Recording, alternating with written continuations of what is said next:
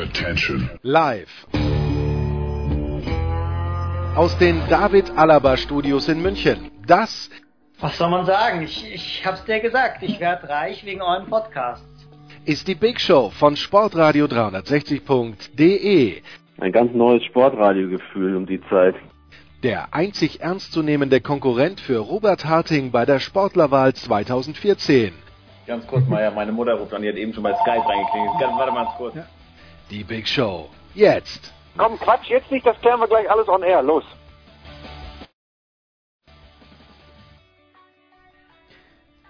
Sportradio 360, es ist die Big Show 348 und eigentlich wäre der Plan gewesen, dass Nicola beginnt. Nicola kommt gleich, Nicola Martin. Ich habe es bisschen busy gehabt diese Woche, deswegen habe ich Nicola gebeten, ob er für mich in die Bütt gehen kann. Das macht er auch und Nicola wird sich um den Fußball kümmern, Nicola wird sich um Rugby und die DEL kümmern und zu Recht wird er dir jetzt sagen, nein, nicht zu Recht, er wird sagen, was, wir beginnen nicht mit Fußball, nein.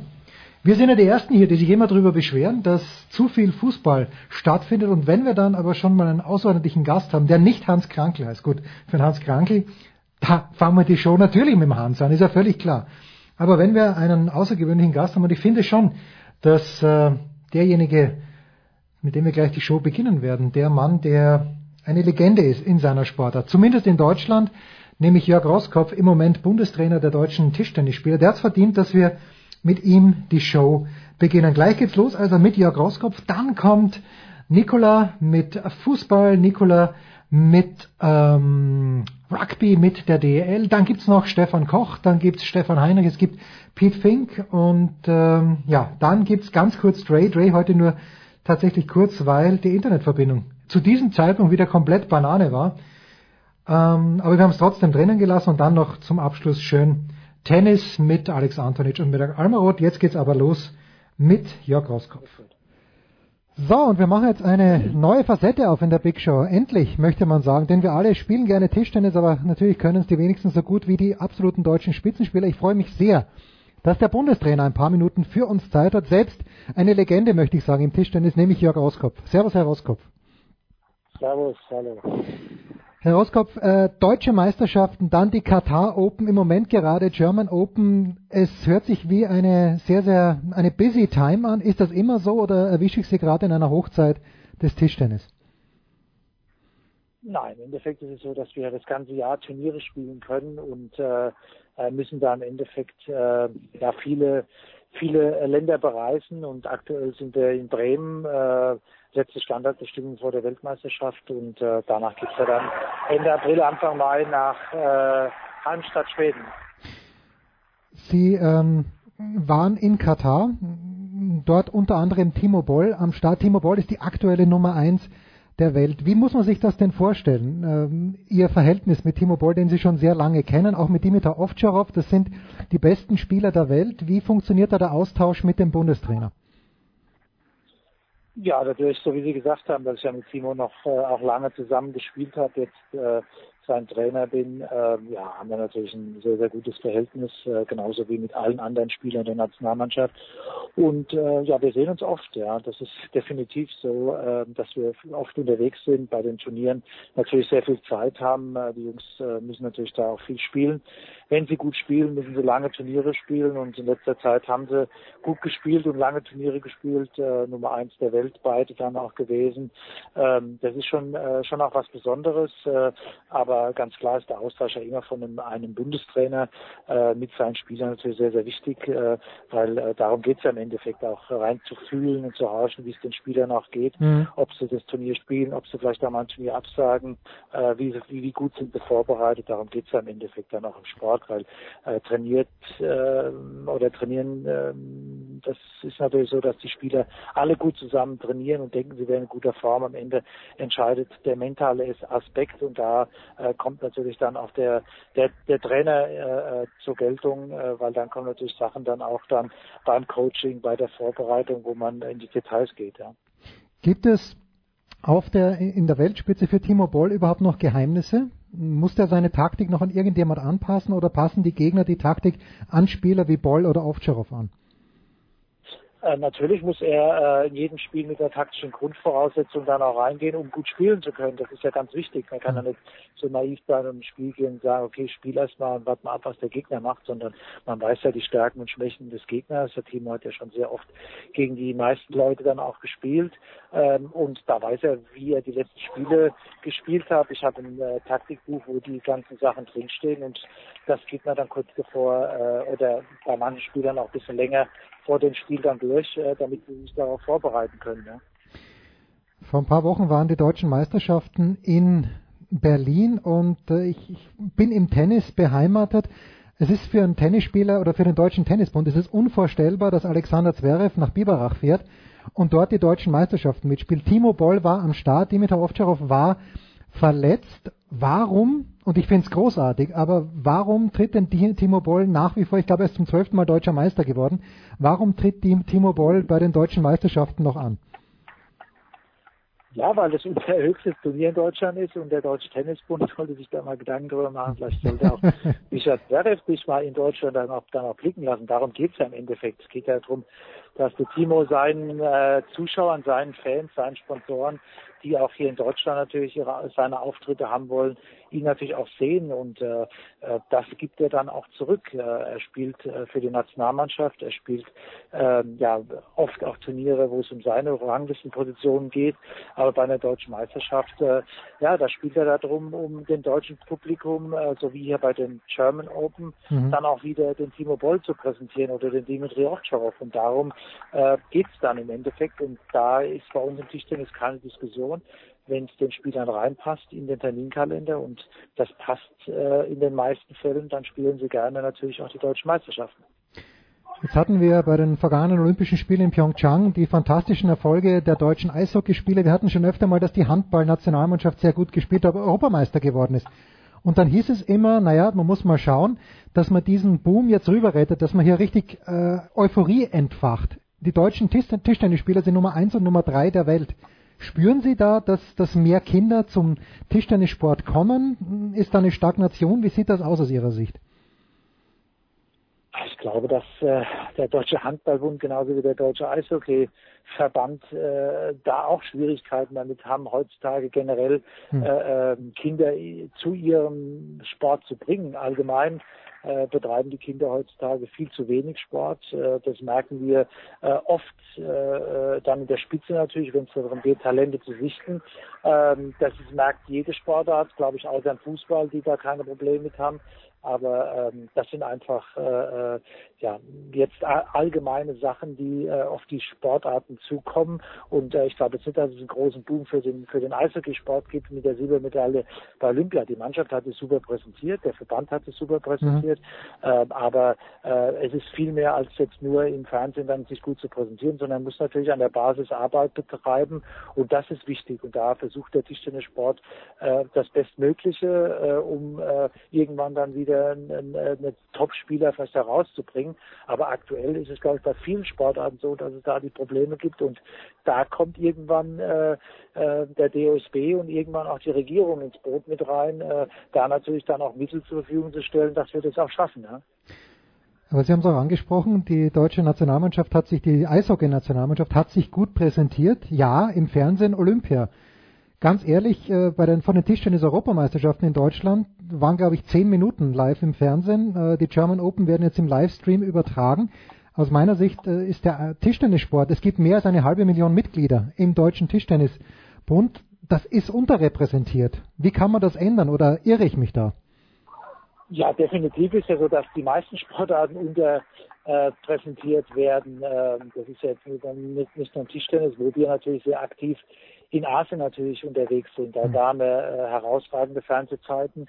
Ähm, aber ähm, ja, welche Sportart wird heute im deutschen Fernsehen präsentiert, wo man sagt, damit kann man zufrieden sein. Ja, also da gibt es vielleicht vier, fünf Sportarten und das war's dann. Ich sag mal, wir haben äh, äh, die German Open in Badminton gehabt, eine, eine, tolle Veranstaltung. Ich weiß gar nicht, ob da Fernsehen gewesen ist. Ja, hm, äh, okay. äh, ähm, Beachvolleyball ist dann bei, bei, bei Sky wird das dann gezeigt. Äh, ähm, Olympia, da präsentiert sich ja jede Sportart. Da haben wir Äh, ich glaube, wir waren die, die viertbeste Sportart bei Olympia 2016, 2012 mit dem Tischtennissport von allen Sportarten, die bei Olympia, bei den Sommerolympiade teilgenommen haben, äh, wo die meisten äh, Zuschauer hatten. Ja. Mhm. Also ich glaube einfach, dass Olympia ist was ganz anderes. Man muss dann sehen, was passiert bei einer, äh, in der Bundesliga, was passiert bei einer Meisterschaft. Ja. Äh, man muss natürlich den Unterschied machen Eishockey oder Handball, wir haben dann äh, äh eine WM, eine EM, aber bei uns natürlich so, wir haben natürlich so wie jetzt eine internationale, eine German Open, wir haben eine China Open, Australian Open, wir haben natürlich äh, äh, Meisterschaften, so wie es im Tennis auch ist, ähm, die das ganze Jahr dauern und da sind die Spieler natürlich auch dauerhaft dann präsent. Ähm, wenn man in Asien den Fernseher anmacht, dann, dann, dann sieht man halt unsere Sportart, ja. Aber in Deutschland ist es leider nicht so. Da werden wir dran arbeiten, aber wir sind die äh, beste Nation in der Welt. Wir sind aktuell an eins gesetzt. Die Chinesen sind vielleicht besser, klar. Ähm, aber in der Weltrangliste sagt zurzeit aus, dass wir die Besten sind. Und äh, ähm, ja, im Endeffekt ist aber so, dass das Fernsehen das noch nicht so äh, dann auch so präsentiert, wie wir das wollen. Aber es, äh, wir können ja nicht nur jammern, sondern wir müssen ja auch äh, dafür was tun. Und äh, da haben wir über die letzten Jahre ja herausragende Erfolge gefeiert und äh, ähm, das liegt dann nicht mehr in unserer Hand. Das ist einfach auch so. Also ich glaube, äh, man kann eine Sportart aufbauen, Ski, Springen damals bei RTL. Ja. Es ist immer möglich, Sportarten nach vorne zu pushen. Äh, man hat es gesehen im Eishockey, wie sich das jetzt äh, äh, herauskristallisiert hat, wie, wie, wie toll das dann gewesen ist. Und auf einmal haben dann auch Leute das äh, Turnier sich angeschaut und das Spiel angeschaut, die vielleicht noch nie Eishockey geschaut haben. Aber so ist es einfach. Und da kommt dann die Nation ins Spiel, da kommt dann der Nationalstolz ins Spiel. Und da sind auch dann die Fernsehanstalten kommen dann ins Boot, weil darum geht's ja. Man muss eine Sportart aufbauen. Es bringt natürlich nichts, wenn ich jetzt im Eishockey nur das Finale gezeigt hätte äh, und hätte denen davor ja. gesagt, wenn ihr im Finale seid, dann übertragen wir das live. Gut, das Finale im Eishockey ist nicht so einfach. Jetzt haben sie es geschafft. Aber es war natürlich im Vorfeld, war, war viel darüber berichtet worden. Äh, jedes Spiel war im Fernsehen gewesen und dann äh, pusht man natürlich so eine Geschichte und das ist im Endeffekt wichtig und das vermisse ich einfach im Tischtennissport, so dass man natürlich bei einer WM, die jetzt bei uns bald stattfinden wird, auch mal ein Gruppenspiel mal zeigt, mal ein ja. Viertelfinale live zeigt, dann auch das Halbfinale hoffentlich live zeigt und ein Finale vielleicht live zeigt. Ja. Und dann äh, schauen natürlich auch mehr Zuschauer zu, wie vielleicht äh, nur, ich sage jetzt mal 500.000 in Deutschland. Aber wir haben natürlich auch äh, 100 Millionen, die weltweit zuschauen. Ja, das, mhm. das haben viele andere Sportarten halt nicht. Ja, also da sind wir halt schon eine sehr sehr große Sportart. Ja.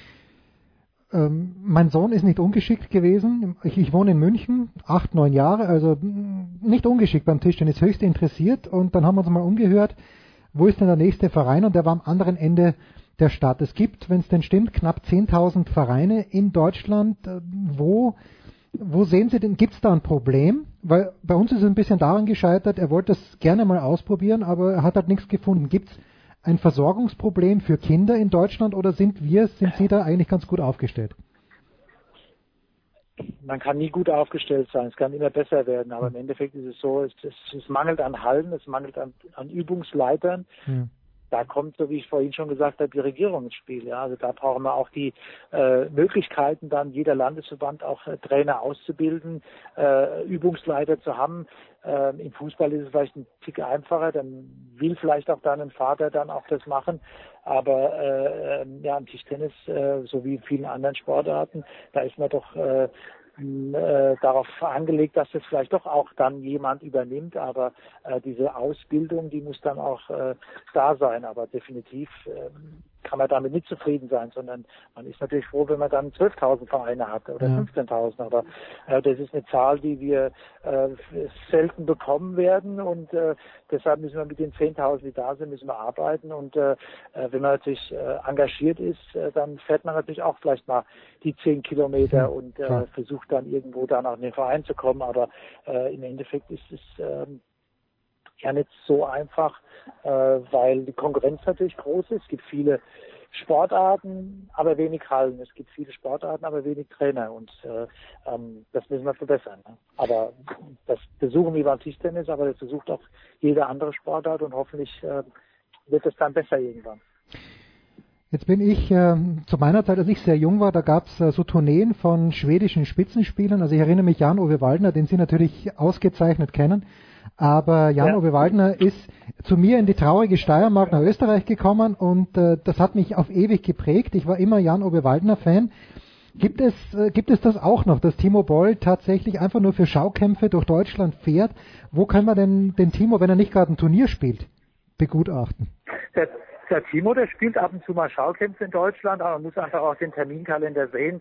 Jano Waldner hat natürlich auch in seiner Phase, wo er da war, er hat ja auch nicht äh, viele Schaukämpfe äh, gespielt, weil einfach da auch äh, wenig Zeit dazu war. Der Timo spielt immer noch in der Bundesliga, also sprich, er, spielt äh, bei vielen bei vielen Bundesligaspielen dann äh, auch auswärts dann auch. Dann spielt er äh, den deutschen Pokal, der in Ulm stattfindet. Äh, dann spielt er das Playoff-Finale äh, in Frankfurt, das da stattfindet. Also man kann ihn natürlich sehen, weil er auch wie bei den Deutschen Meisterschaften Berlin schon präsent ist, ja. Mhm. Ähm, aber äh, er wird er wird jetzt nicht in jedes in jedes kleine äh, Dörfchen der Welt äh, oder Klar. der Republik reisen weil er natürlich, äh, wenn man den Terminkalender sieht, ähm, dann hat er vielleicht zwei Wochen im Jahr frei. Der Rest ist ja unterwegs. Äh, wir haben nicht äh, das Privileg, was vielleicht die, die Fußballer haben, die äh, dann vielleicht mal zwei Monate Pause haben. Das haben wir im Tischtennissport nicht. Ja, also wir haben die Probleme, äh, dass der Terminkalender proppevoll ist hm. und äh, das ist nicht so einfach. Ja. Eine Frage hätte ich noch. Äh, Jörg Roskopf, Bundestrainer der, der Deutschen.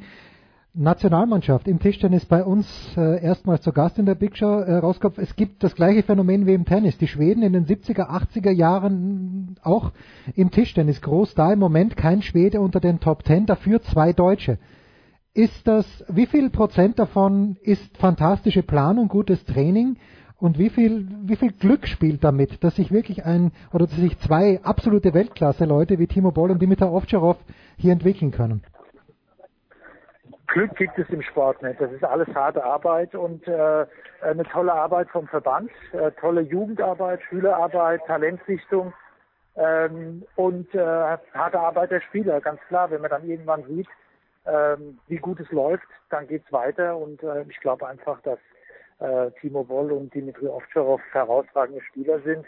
Und unsere Aufgabe ist es, äh, ja, Nachfolger zu suchen. Äh, die werden noch ein paar Jahre spielen.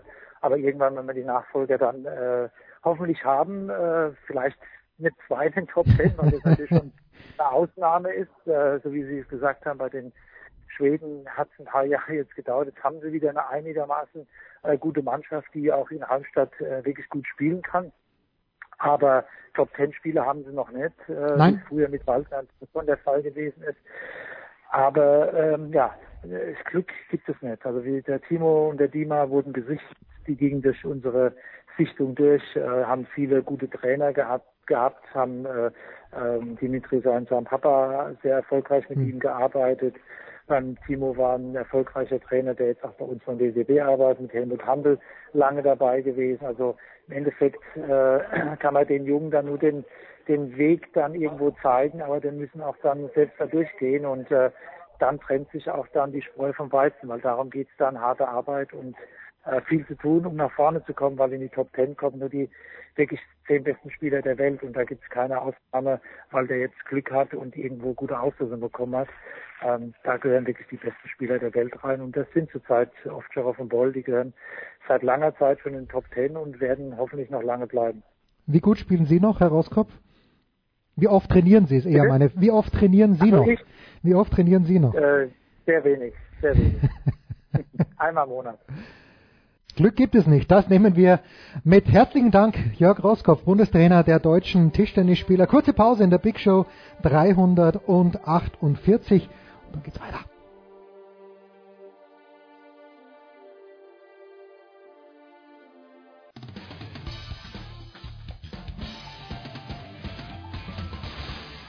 Hallo, ich bin Julia Görges und ihr hört Sportradio 360.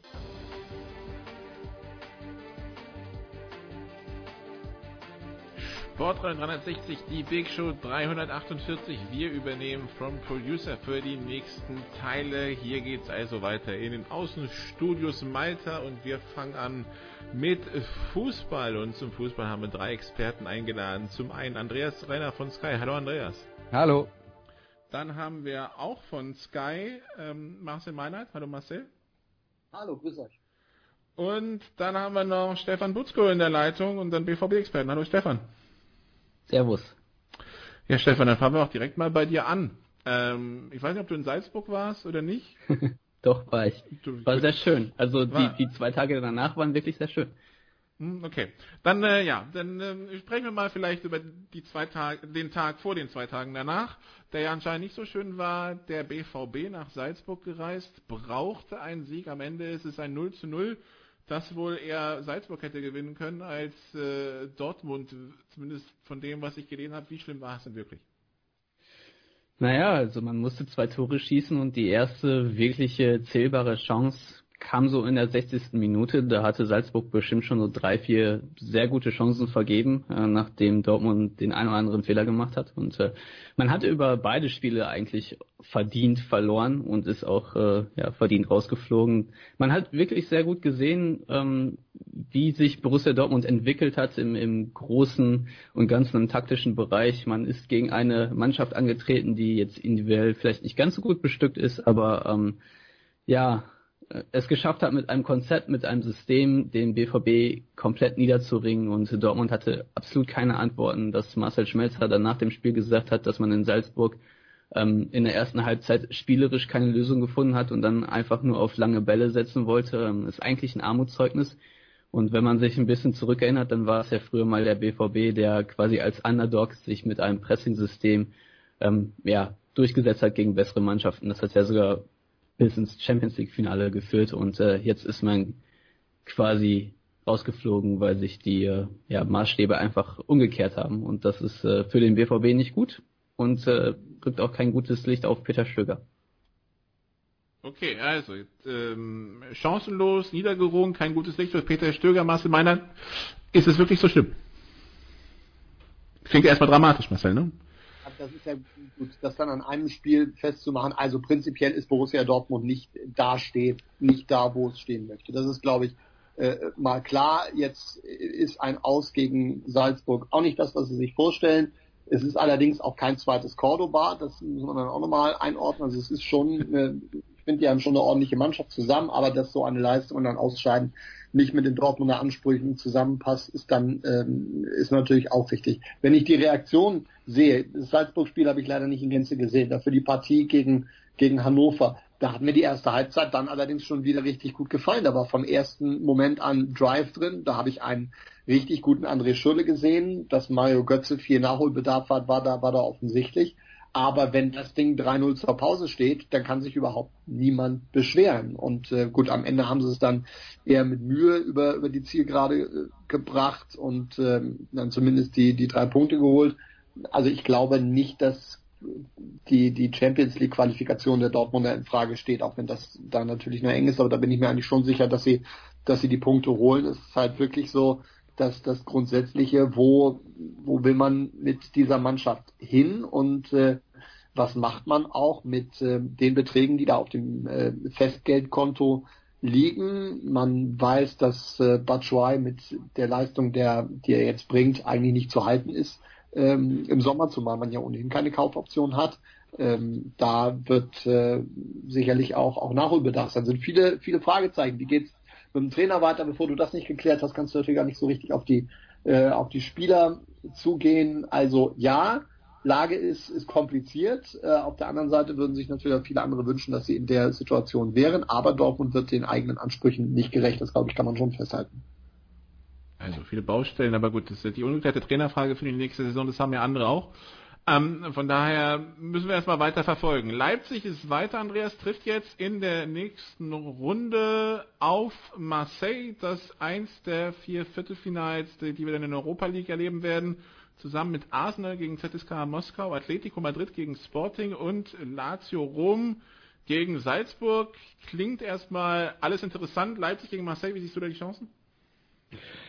Da muss ich jetzt ganz ehrlich sagen, ich habe nicht genug von Marseille gesehen, um das allen Ernstes beurteilen zu können. Und es bringt ja jetzt auch nichts, äh, irgendwas Allgemeines über grundsätzliche Leistungsstände in der französischen Ligue 1 zu sagen, weil Mannschaften von Saison zu Saison eben auch unterschiedlich stark sind. Und äh, deswegen, äh, ich glaube, Leipzig ist eine Mannschaft, die auf diesem europäischen Niveau grundsätzlich gegen die meisten Gegner eine Chance hat. Also äh, bei äh, ja, insofern würde ich jetzt mal sagen, ohne tiefere Erkenntnisse über Marseille zu haben, äh, denke ich, sind die Chancen sagen wir mal, einigermaßen ausgeglichen.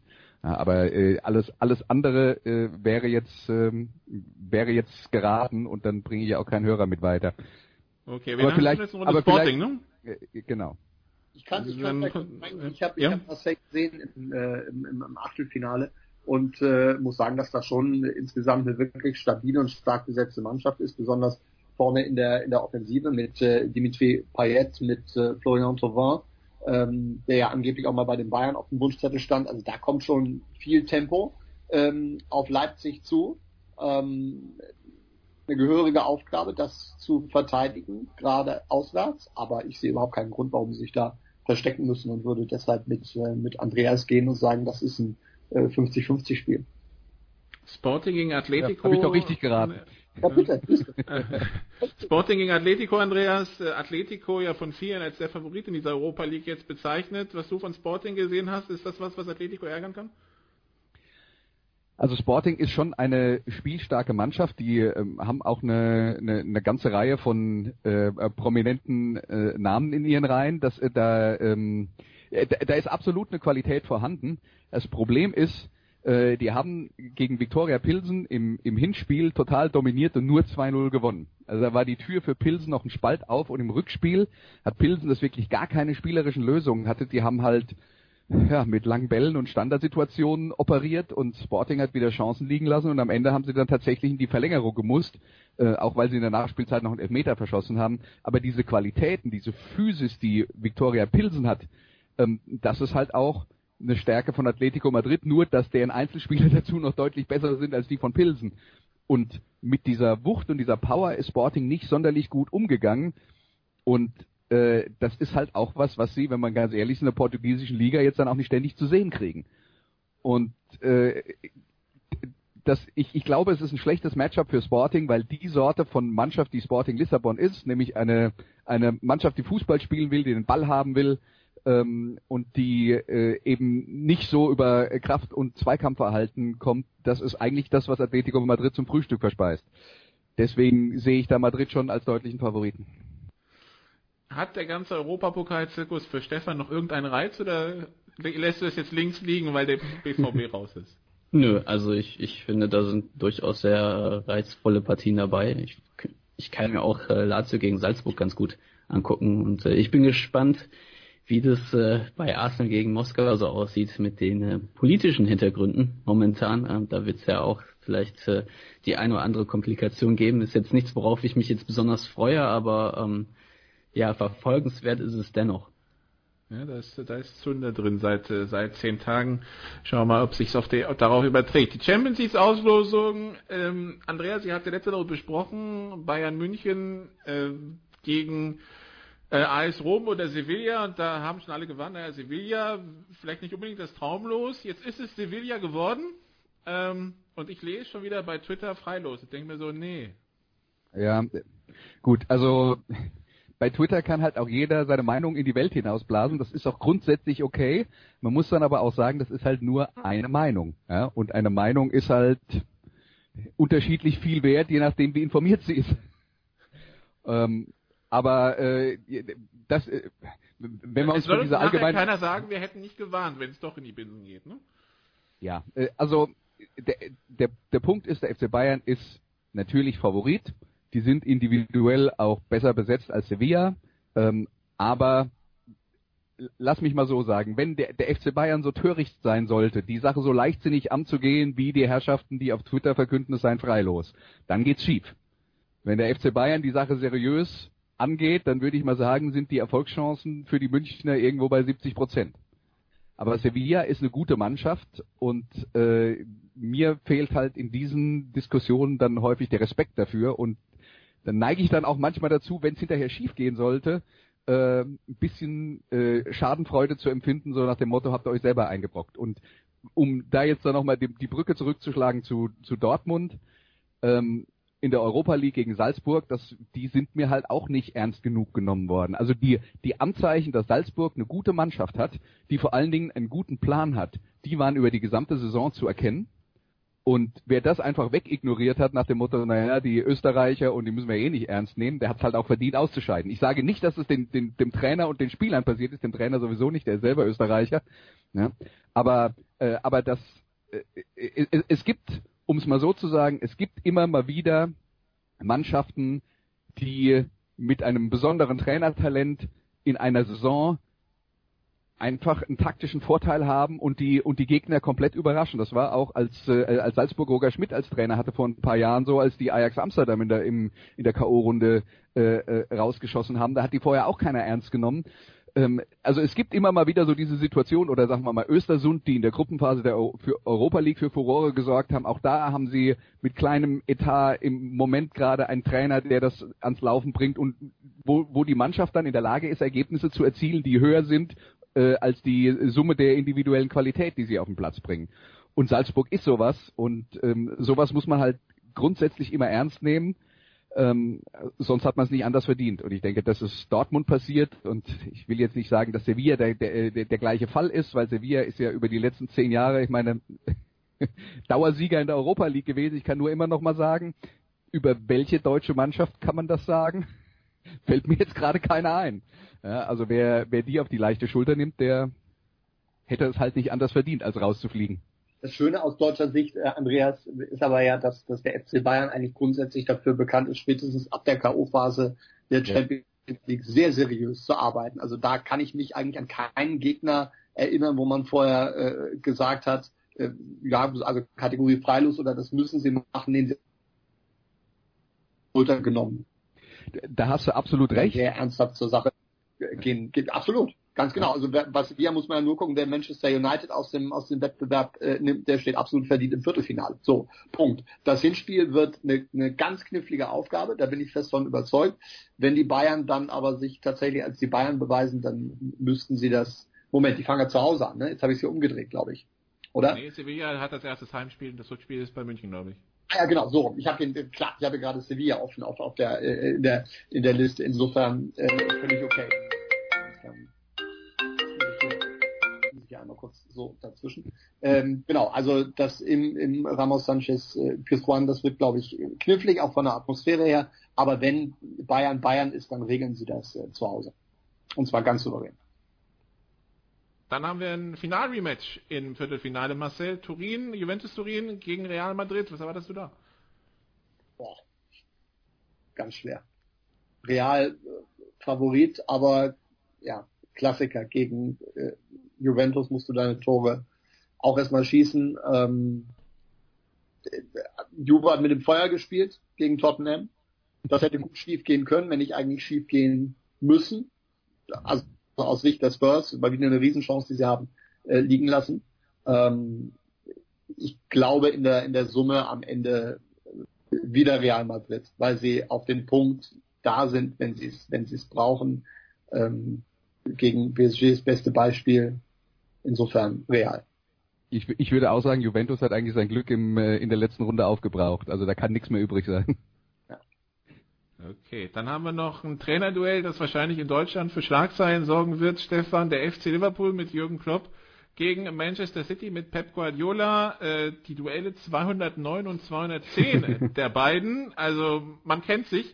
Äh, letzte Ergebnisse in diesem Jahr im September ein 5 zu 0 für Man City und im Januar 4 zu 3 für Liverpool. Klingt erstmal nach Toren. Ja, definitiv. Das ist eigentlich sehr interessant, weil ich finde, Manchester City ist der Top-Favorit dieses Jahr auf die Champions League, aber wenn es eine Mannschaft gibt, die äh, denen gefährlich werden kann, dann ist es Liverpool, gerade mit ihrem Pressing. Also man hat schon gesehen in dem 4 zu 3 Erfolg von Liverpool, dass äh, ja die Manchester City sehr gefährlich werden können und dass Jürgen Klopp auch sehr, sehr gut weiß, wo man seine Pressingfallen äh, aufstellen muss, äh, wie man die City-Spiele anlaufen muss, damit äh, man denen das Fußballspielen mal so richtig schön verdirbt. Also das ist ein Duell, worauf ich mich persönlich auch sehr, sehr freue. Ich, ich glaube, dass das äh, wird auch wieder sehr torreich werden, weil ähm, ja, wer, wer presst, der, der schafft Freiräume und beim Ballbesitz Fußball ist es ja auch so, wenn man sich Ballverluste äh, erlaubt im eigenen Aufbauspiel, dann äh, hat man auch Umschaltsituationen, die, die ausgenutzt werden können. Also ich, ich gehe mal davon aus, dass es kein langweiliges, dröges 0 zu 0 wird über zwei Spiele, sondern da, da gibt es ordentlich Feuer. Da freue ich mich drauf. Hat sich Andreas das auch ganz fett im Kalender markiert? Äh, wenn du mich so fragst, nein, aber ähm, ich, ich entscheide mich immer sehr kurzfristig, welches äh, Champions League Spiel ich mir dann welches Champions League Spiel ich mir dann äh, in, in voller Länge anschaue und wo ich mir dann nur die Zusammenfassung gebe, aber das klingt also Liverpool gegen Man City klingt nach Must-See TV, das stimmt schon. Das Parallelspiel, also ist, ist noch gar nicht an, ich sehe gerade, äh, wer, wer, ist, wer spielt parallel? Juve Real, oder? Nee, Barcelona oder? gegen Ach, Barcelona gegen Rom, gut. Ähm, ja, dann kommen wir zu Barcelona gegen Rom. Wenn, wenn, wir, wenn wir Andreas vor die Wahl stellen, so spontan, was klingt reizvoller? Also, der Punkt ist, die, es ist tatsächlich jetzt ab dem Viertelfinale sehr schwierig, da eine Entscheidung zu treffen. ähm, ich, äh, ich würde mich in dem Fall für Liverpool gegen Man City entscheiden, weil ich, weil mir die englische Liga ein bisschen näher ist, weil, äh, weil ich die halt bei Sky ungefähr zehn Jahre lang rauf und runter kommentiert habe. Ähm, aber ähm, ja, aber Barcelona gegen AS Rom ist, ist auch sehr interessant und wir sollten nicht vergessen, bei der äh, bei der Einschätzung von Barcelona, die haben jetzt Chelsea rausgeworfen, das klang dann am Ende alles sehr eindeutig, aber Chelsea war im ersten Spiel die bessere Mannschaft und hat nur deswegen 1-1 gespielt, weil sie einen krassen individuellen Fehler gemacht haben. Und im Rückspiel war es auch so, dass es erstmal krasse individuelle Fehler waren von Chelsea, die Barcelona auf die Siegerstraße gebracht haben. Und ich fand, Chelsea hat das gegen Barcelona eigentlich aus dem Spiel heraus, wenn man diese, diese deutlichen individuellen Fehler, wie den Fehlpass von Christensen im Hinspiel und den Torwartfehler von Courtois im Rückspiel, wenn man die rausnimmt, dann hat Chelsea das eigentlich wirklich gut gemacht gegen Barcelona und äh, ähm, das, das zeigt mir, dass Barca möglicherweise für viele der große Favorit definitiv nicht unverwundbar ist. Das klingt auch nach sehr viel Glück aufgebraucht im Achtelfinale. Ja, also es war dann natürlich äh, nach, nach, dem, äh, nach dem Torwartfehler hat Chelsea nach vorne gespielt und noch einen Kontakt kassiert und danach war es war es dann eigentlich so, dass, äh, dass, dass Barcelona das, die ganze Geschichte einigermaßen im Griff hatte. Ja? Also der hat nur noch einmal Glück, dass ein, ein Freistoß am Pfosten gelandet ist äh, und äh, Chelsea hätte ja dann relativ schnell ähm, ähm, äh, zwei Tore gebraucht in der zweiten Halbzeit. Das ist jetzt nicht so, dass Barcelona dann da extrem gewankt hat, aber wenn du, sagen wir mal, die die äh, das komplette Hinspiel und die ersten 30 Minuten des Rückspiels äh, nimmst, kann man jetzt nicht sagen, dass Barcelona da klar besser war.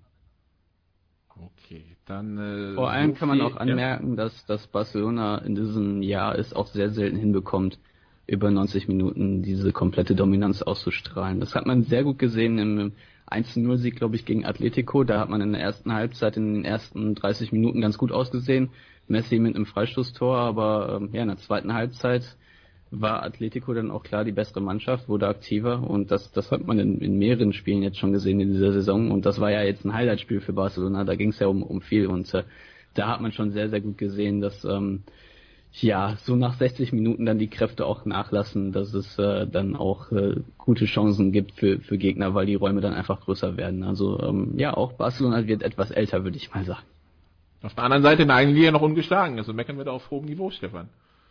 Ja, natürlich, aber wir reden ja auch über das Champions League Viertelfinale gerade.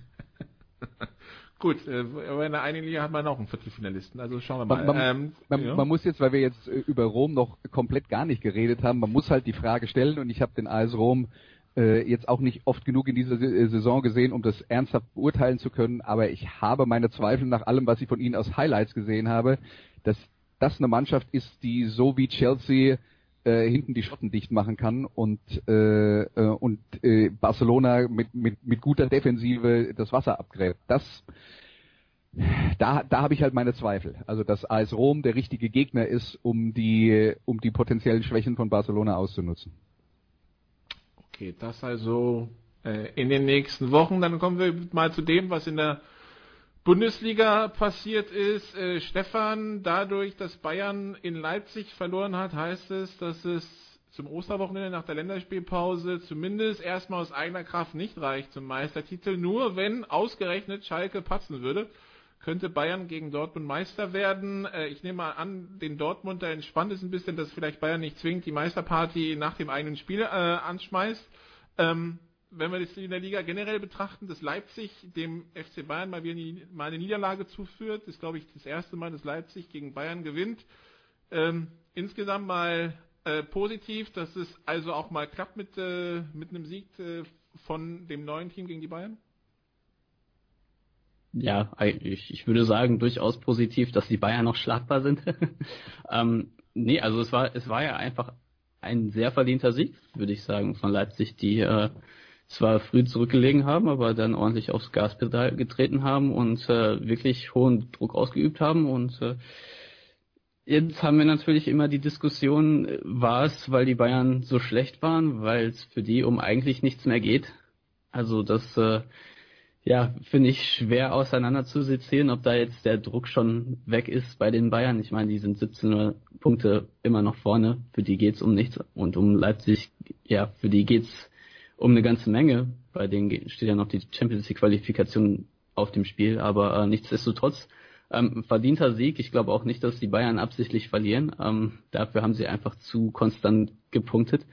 Ähm, aber man hat auch gesehen, dass äh, die Bayern in den letzten Wochen ja nicht immer hundertprozentig dominant aufgetreten sind, aber trotzdem die Ergebnisse geholt haben und äh, jetzt gegen einen etwas besseren Gegner, der an dem Tag wirklich äh, alles aufs Feld gebracht hat, äh, hat es dann halt auch mal nicht geklappt. Also für die Bayern ein sehr guter Warnschuss, würde ich sagen, fürs Champions League Viertelfinale.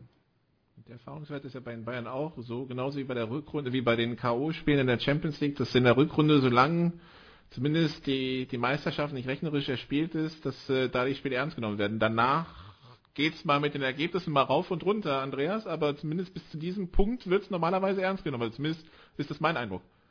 Ja, absolut. Also der FC Bayern hat sich ja in den letzten Jahren durch absolute Seriosität äh, ausgezeichnet und, äh, und sich da gar keine Schwankungen erlaubt. Und das ist dann auch immer wieder etwas, was man, äh, was man den Trainer, äh, Trainern äh, zu verdanken hat und dem Fokus, den die Trainer legen darauf, dass da keiner jemals nachlässt.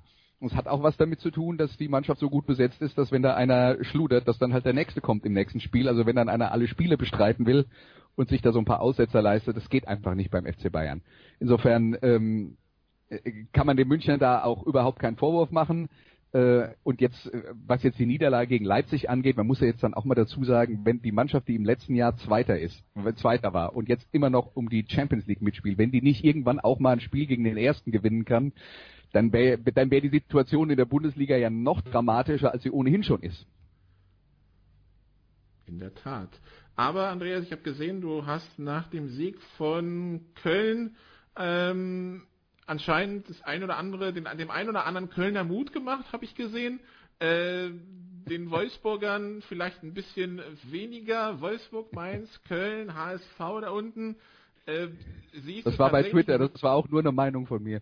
Ja, trotzdem. ähm, glaubst du, dass wir tatsächlich, also dass, dass Mainz und Wolfsburg entweder oder oder sogar beide noch böse in die Bredouille da reingeraten können? Also, also direkter Abstieg, Relegation ist klar. Ja, ähm, der Punkt ist, ähm, ich habe mich am vergangenen Wochenende intensiv mit dem Spiel Köln gegen Leverkusen befasst. Und unterm Strich steht halt, dass Köln in dem Spiel, selbst wenn die Kollegen vom Kicker am Ende tatsächlich einen Chancenplus für Leverkusen zählen, dass Köln dieses Spiel komplett dominiert hat. Was bei denen gefehlt hat, war, dass sie diese komplette Dominanz im Zweikämpfen äh, taktisch, dass sie die ausgenutzt hätten, um Sachen sauber zu Ende zu spielen und am Ende wirklich klare Torchancen zu haben. Das ist das Manko dieser Mannschaft. Die haben wirklich unglaublich viele vielversprechende Ansätze gehabt, die sie verstolpert haben mit technischen Unzulänglichkeiten, wo einer dann ins Dribbling geht und einen Ball verliert, statt abzuspielen. Also oder die Flanke ist zu hoch. Ja. Aber ähm, es war trotzdem eine Mannschaft, die in dieser Bundesliga jedem Gegner Probleme bereiten kann. Vor allen Dingen, wenn Leverkusen oder jemand wie Leverkusen daherkommt und Larifari spielen will. Also die wurden da wirklich komplett abgestraft. Und es ist, glaube ich, auch kein Zufall, dass Heiko Herrlich vermutlich immer noch kocht, ähm, aufgrund der äh, Vorstellung seiner Mannschaft. Also in Köln ist echt was da. Da ist was, womit man arbeiten kann, aber das ist eine Mannschaft, die noch nicht in der Lage ist, guten Fußball immer in die entsprechenden Ergebnisse umzusetzen, weil sie äh, weil, weil sie beim Herausspielen und Verwerten von Torchancen ein, einfach noch deutliche Schwächen haben. Aber wenn ich mir angucke, wie, wie Wolfsburg und Mainz derzeit vor sich hinstolpern, dann sind die fünf Punkte Rückstand, die Köln da hat, möglicherweise ganz schnell aufgebraucht. Und ähm, ist doch auch klar, fünf Punkte, das klingt jetzt erstmal einigermaßen beruhigend, aber gehen wir mal davon aus oder stellen wir uns das Szenario vor, dass Köln am nächsten Spieltag äh, gewinnen sollte und Mainz verliert und dann sind es nur noch zwei Punkte Vorsprung und dann wird's richtig eng, vor allen Dingen, weil Köln dann am übernächsten Spieltag gegen Mainz spielt. Also das ist jetzt nicht so weit hergeholt, dass man sagt, die Kölner haben eine ernsthafte Chance, wieder zurückzukommen und vor allen Dingen spielt halt Köln derzeit schlicht und einfach besser Fußball als die anderen. Köln spielt noch gegen Mainz, gegen Freiburg und gegen Wolfsburg. Ja. So. Da kann man noch ganz viel, da kann man noch ganz viel reißen. Problem ist, das nächste Spiel ist jetzt erstmal in Hoffenheim und Mainz spielt zu Hause gegen Gladbach. Also man kann natürlich auch das Szenario aufbauen, dass Mainz gewinnt und Köln verliert, kann auch passieren. Und dann sieht die Welt schon wieder ganz anders aus. Aber äh, gerade in, in, in Mainz und in Wolfsburg ist die Lage halt dramatisch, weil halt, weil, weil halt die Stimmung drumherum eben auch so negativ ist. Okay, und dann haben wir noch äh, das Spiel zwischen, nee, nee, nicht das Spiel, aber wir haben den HSV gar nicht erwähnt, Marcel. Da gab es ja den 82. Trainerwechsel in den letzten drei Jahren. Ähm, gab auch prompt Kritik vom einen oder anderen Spieler nach dem Spiel gegen Hertha. Es gab eine Halbzeit guten Fußball anscheinend und äh, dann ähm, ja, hat man trotzdem verloren. 1 zu 2 gegen Hertha. Äh, Unruhe, klar, jetzt anscheinend auch im Team. Was, was, äh, man denkt sich ja immer, beim HSV kann es ja nicht schlimmer werden, aber anscheinend geht's doch. Habe ich so die Daumen gedrückt, dass wir um das Thema rumkommen, aber es hat nicht. Hat. ja, ist ja schwierig. Ja, gut, nein, aber auch, ja, auch. Und, und du musst jetzt auch noch was zu sagen. Ja, also, ich habe ruhig in die Ecke gesetzt. Nein, ich habe mich ja mit meinem Schicksal schon, schon abgefunden. Gut, es ist natürlich, ich habe ja ungefähr jeden Tag keine Bilder oder auf dem Handy, wo ja alles durch den Kakao gezogen wird. Aber gut, das wissen wir ja mittlerweile, das ist alles, ist alles hoch verdient und ähm, dass man jetzt natürlich sowas äh, überhaupt nicht brauchen kann, dass man sich auch noch öffentlich zerfleischt. Das fing ja bei, bei Papadopoulos schon nach dem, äh, nach dem Bayern-Spiel an, glaube ich, da war auch schon so eine Aussage dabei, wo ich so leicht die Augenbrauen nach oben gezogen habe und dass das natürlich jetzt überhaupt nicht äh, zu tolerieren ist, weder, dass sich Wallace sie weigert, sich in die, in die Innenverteidigung zu stellen, noch, dass Papadopoulos ja auf einmal den dicken Max macht. Wie könne man denn den größten Leistungsträger der, der, der letzten äh, zwölf Wochen da auf die Bank setzen? Das ist ja, das ist ja albern. Ja, also äh, die haben wirklich ewig Zeit gehabt, das Ding in ähm, ein ruhiges Fahrwasser zu bringen. Stattdessen äh, steckt man mitten im größten Sturm, den man sich überhaupt nur vorstellen kann. Und insofern ist es völlig richtig, von, von Christian Titz da Konsequenzen zu ziehen und da seine eigene Linie äh, durchzuziehen. Ähm, ich weiß auch gar nicht, an der einen oder anderen Stelle habe ich gehört, oh, ist es jetzt richtig, dass man ihm da eine neue Philosophie aufdrückt, wäre nicht das äh, Kämpfen mit Bernd Hollerbach irgendwie Erfolg. das hat man ja nun auch vorher gesehen, dass das sensationellerweise äh, überhaupt nicht funktioniert hat. Insofern, der hat doch jetzt gar nichts mehr zu verlieren. Das ist, wird derjenige sein, der, der mit diesem Dilemma äh, am Ende nun gar nichts äh, zu tun hat, der dadurch für meinen Begriff auch nicht an Reputation verliert. Der soll jetzt mal die Reihen lichten, mal gucken, wer für einen Neuaufbau in der zweiten Liga und um nichts anderes äh, geht es jetzt wirklich ähm, in Frage kommt, dass man natürlich den Spielern jetzt noch nichts von zweiter Liga erzählt, ist klar und dass man auch äh, versucht irgendwie nach draußen den, den, den Kopf oben zu halten. Aber es ist doch logisch, dass da jetzt intern in der zweiten Liga geplant wird und zwar mit Hochdruck, weil jetzt musst du wenigstens die Chance nutzen, dass du mal langfristig Planungssicherheit hast. Und, äh, aber, aber also Marcel hat natürlich zu, zu 100 Prozent recht mit der Einordnung, denn die Vereine durch die Art und durch die Dinge, die sie tun, sagen sie uns ja auch was. Und was sagt uns der HSV mit diesem Wechsel zu Christian Titz? Das ist tatsächlich der Punkt, wo der Verein sagt, so geht's nicht weiter wir haben möglicherweise eine absolute Minimalchance, wenn der Nachwuchstrainer jetzt in der Lage wäre, hier äh, zufälligerweise den richtigen Knopf zu drücken. Zufälligerweise wäre es natürlich nicht, aber hier auf einmal die richtige Ansprache äh, zu finden und das richtige System für die Mannschaft und dann, dass wir da vielleicht die Sache nochmal interessant machen können. Aber im Prinzip ist es die weiße Fahne, die der HSV, ähm, äh, die der HSV in die, in die Luft streckt.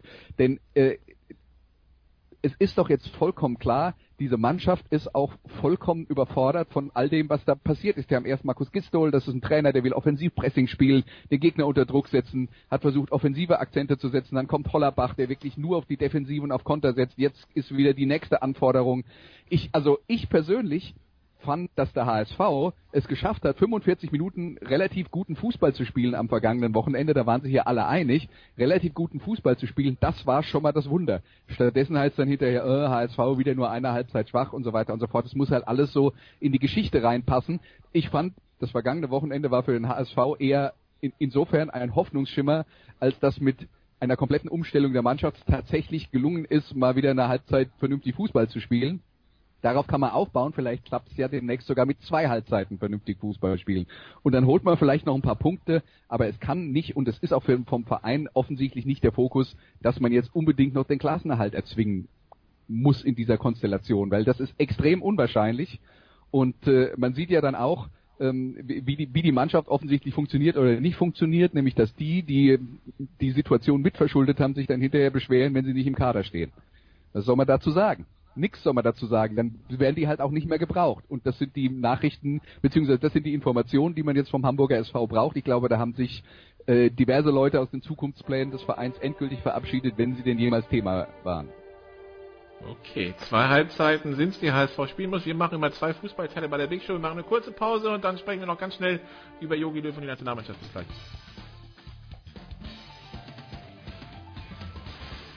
Ja, hallo, hier ist Josef Haber, auch wenn Sie mich nicht kennen. Sie kennen sicher Sportradio 360. Bleiben Sie dran, wechseln Sie jetzt nicht den Kanal, schrauben Sie nicht am Radio rum oder am Computer, wo auch immer das gesendet wird. Sie hören genau das Richtige, verstellen Sie nur mehr die Lautstärke.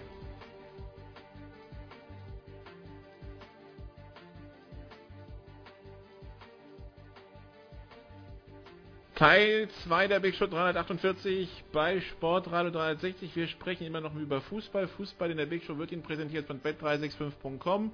0 zu 0 Geld zurück, wenn ein Spiel torlos ausgeht, bekommen Sie von Bet365 Ihren Einsatz äh, wieder ausgezahlt. Marcel Meinert hat sich verabschiedet. Wir haben wir noch Stefan Busko und Andreas Renner in den Leitungen. Und wir sprechen über die Nationalmannschaft und über Jogi Löw, der zu Gast war am Freitag bei Eurosport, Andreas, und sich, ich will nicht sagen beschwert hat, aber zumindest festgestellt hat, dass äh, offensiv die Bundesliga vielleicht nicht so zwingend auf dem höchsten europäischen Level anzusiedeln ist ähm, es würde ihm zu sehr darüber gesprochen wer werden, was mache ich, wenn der Gegner den Ball hat. Äh, man bräuchte eigene Lösungen. Die Teams würden mit viel zu vielen hohen Bällen spielen, statt am Boden nach kreativen Lösungen zu suchen. Und so darf man sich dann auch nicht wundern, dass im, im Europapokal Ergebnisse zustande kommen, wie sie zustande gekommen sind, weil verteidigen kann jeder für Spitzenfußball müsse die Lösung im Mittelpunkt stehen. Erstmal schließt du dich dieser Feststellung von Joachim Löw, was den deutschen Ligafußball betrifft, an. Andreas. Lass es mich mal so sagen. Nachdem der Rest der Welt das auch schon gemerkt hat, ist es sehr beruhigend, dass es am Bundestrainer nicht vorbeigegangen ist. Ich hatte aber auch ehrlich gesagt keine Zweifel, dass ihm das auch schon aufgefallen ist. Und natürlich ist das ein Problem. Natürlich ist das ein Problem und jetzt reden wir darüber, wie ist das gekommen. Das, ähm, das ist im Prinzip eine Folge des immer häufiger auftretenden Offensivpressings. Warum spielen Mannschaften seit Jahren immer mehr Offensivpressing? Weil man in der gegnerischen Hälfte Fehler erzwingen kann und damit erfolgreich Fußball spielen kann. So ist, sagen wir mal, um nur ein Beispiel zu nennen, nee, nehmen wir zwei Beispiele, mit der Taktik ist Leipzig in die Bundesliga aufgestiegen, mit der Taktik ist Ingolstadt in die Bundesliga aufgestiegen. Das Problem beginnt in der zweiten Liga, wo man dann sagt, oh, wir sind spielerisch nicht gut genug, wir haben keine Lösung für so einen Fall, wir wollen lieber kein Risiko eingehen, also dreschen wir die Bälle aus der eigenen Hälfte hoch nach vorne, dann ist der Ball schon mal weg vom eigenen Tor. Das ist die Basis, auf der das Ganze, äh, auf der das Ganze ruht. Und das war ein Trend, der vor, sagen wir mal, vier, fünf Jahren angefangen hat und dann erstmal die zweite Liga zu einer sehr unansehnlichen Liga gemacht hat. Aber da ja diverse Mannschaften, zwei habe ich jetzt schon, schon erwähnt, und Leipzig muss man da ein bisschen ausnehmen, weil die ja selber auch immer noch an äh, offensiven Lösungen arbeiten, trotz ihres Offensivpressings. Ähm, aber äh, das galt auch für Darmstadt 98. Äh, zum Beispiel, die kommen dann in die erste Liga und die spielen dann eben auch so. Und andere Mannschaften in der äh, ersten Bundesliga sehen, gegen die haben wir Probleme. Also, was ist unsere Lösung? Das einfachste ist, wir schlagen selber die Bälle hoch nach vorne. Das heißt, das Problem ist ein Hoch auf die Spielkultur. Ja, das Problem ist von der zweiten Liga auf die, in die erste Liga gewandert und der Haken dabei ist, die spielerischen Lösungen zu finden, ist halt das Schwierige, hat ja Joachim Löw auch dann äh, äh, implizit gesagt. Die, schwierige, die, die spielerische Lösung ist die schwierigere Lösung und viele Trainer trauen sich das nicht zu. Oder trauen es ihrer Mannschaft nicht zu. Das mag durchaus sein. Und daraus haben wir jetzt halt das Problem, dass ganz viel zerstört wird und, ähm, und Trainer, die tatsächlich komplett an offensiven Lösungen interessiert sind, gibt es kaum in der Fußball-Bundesliga. Und wenn es die mal gab, dann sind einige davon zum Beispiel nach England gegangen, ein Herr Guardiola. Der lässt sich auf sowas ja nicht ein. Muss man dann aber auch natürlich dazu sagen, der hat auch immer eine Mannschaft vor der Nase, die die technische Lösung finden kann gegen Offensivpressing. Und äh, andere tun das halt möglicherweise nicht. Aber das ist, das ist das Grundproblem. Das ist jetzt teilweise auch ein Trend, der möglicherweise wieder abebben wird, weil Trainer andere Lösungen finden, um mit, äh, mit Offensivpressing umzugehen und Mannschaften, die Offensivpressing zu aggressiv spielen, ähm, äh, haben natürlich auch schon die Lektion gelernt, wenn dann die hohen Bälle kommen und dann kontern die uns aus und dann geht's schief. Also das ist zum Teil jetzt schlicht und einfach eine natürliche Entwicklung, wo Dinge hin und her wogen. Das wird auch wieder irgendwann in die andere Richtung gehen. Aber grundsätzlich hat Joachim Löw natürlich recht. Das wäre sehr schön, wenn es mehr Trainer der Bundesliga geben würde, die sich darüber Gedanken machen, wie sie Fußball spielen, statt wie sie Fußball verhindern. Und gerade an dem Punkt finde ich es dann eigentlich tragisch, dass ein Thomas Tuchel aktuell in der Fußball-Bundesliga keinen Job hat. Das wäre nämlich einer, der das macht. Stefan, wie, wie siehst du es? Also, wo siehst du auf diese Entwicklung? Wo stehen wir? Meinst du, ja, sag mal so, wenn, wenn sich äh, Joachim Löw so äußert, das interessiert irgendwen oder die machen irgendwie ihren Kram weiter, wo, wo siehst du das Ganze? Also ich glaube nicht, dass äh, jetzt alle Bundesligisten mit dem geöffneten Notizbuch vorm Fernseher sitzen und sagen, okay, Herr Löw sagt das und jetzt äh, setzen wir es um. Nein, das hat äh, Andreas gerade schon ganz gut zusammengefasst. Ähm, Offensivfußball oder fußballerische Lösungen kann man meistens wirklich nur finden, wenn man auch die ja individuell bessere Mannschaft ist und, und ja, irgendwann wird man dazu ja auch gezwungen. Das sieht man bei Dortmund zum Beispiel ganz gut. Dann musste man nach Jürgen Klopp irgendwann ja tatsächlich auch mal fußballerische Lösungen im eigenen Ballbesitz finden. Dazu kam dann auch Thomas Tuchel. Das ist jetzt leider nicht so der Fall, ähm, wie es unter Tuchel war. Und äh, man merkt auch, dass der BVB etwas mehr strauchelt, wenn das Positionsspiel vielleicht nicht mehr ganz so sauber ist und äh, die Dreiecksbildung vielleicht auch nicht mehr ganz so forciert wird. Ähm, aber ins, insgesamt stimmt das schon und ähm, im, im Rasenfunk in der letzten Folge gab es da einen sehr guten Satz zu. Das liegt vielleicht auch einfach daran, dass äh, die Trainer zu viel Druck haben, äh, Ergebnisse schnell zu liefern, weil äh, um so ein Ballbesitzfußball oder äh, ein, ein Spiel mit dem Ball zu ja auf den Platz zu bringen, braucht man auch einfach Zeit und die hat man eventuell nicht, äh, weil der Druck, die Ergebnisse liefert, äh, zu liefern, zu hoch ist und äh, man dann lieber eher auf Fußball setzt, der effizient ist. Ähm, ich glaube, Schalke momentan ist echt das beste Beispiel. Ich traue Domenico Tedesco schon zu, dass man da auch etwas mehr Ballbesitzspiel äh, sehen kann. Ich glaube, er arbeitet auch dran. Das fällt jetzt noch nicht so ganz so auf, aber ähm, ja, das, was Schalke momentan spielt und äh, wie die zweitbeste Mannschaft in Deutschland eigentlich spielen sollte, da, da klaffen dann doch schon ein paar Welten dazwischen.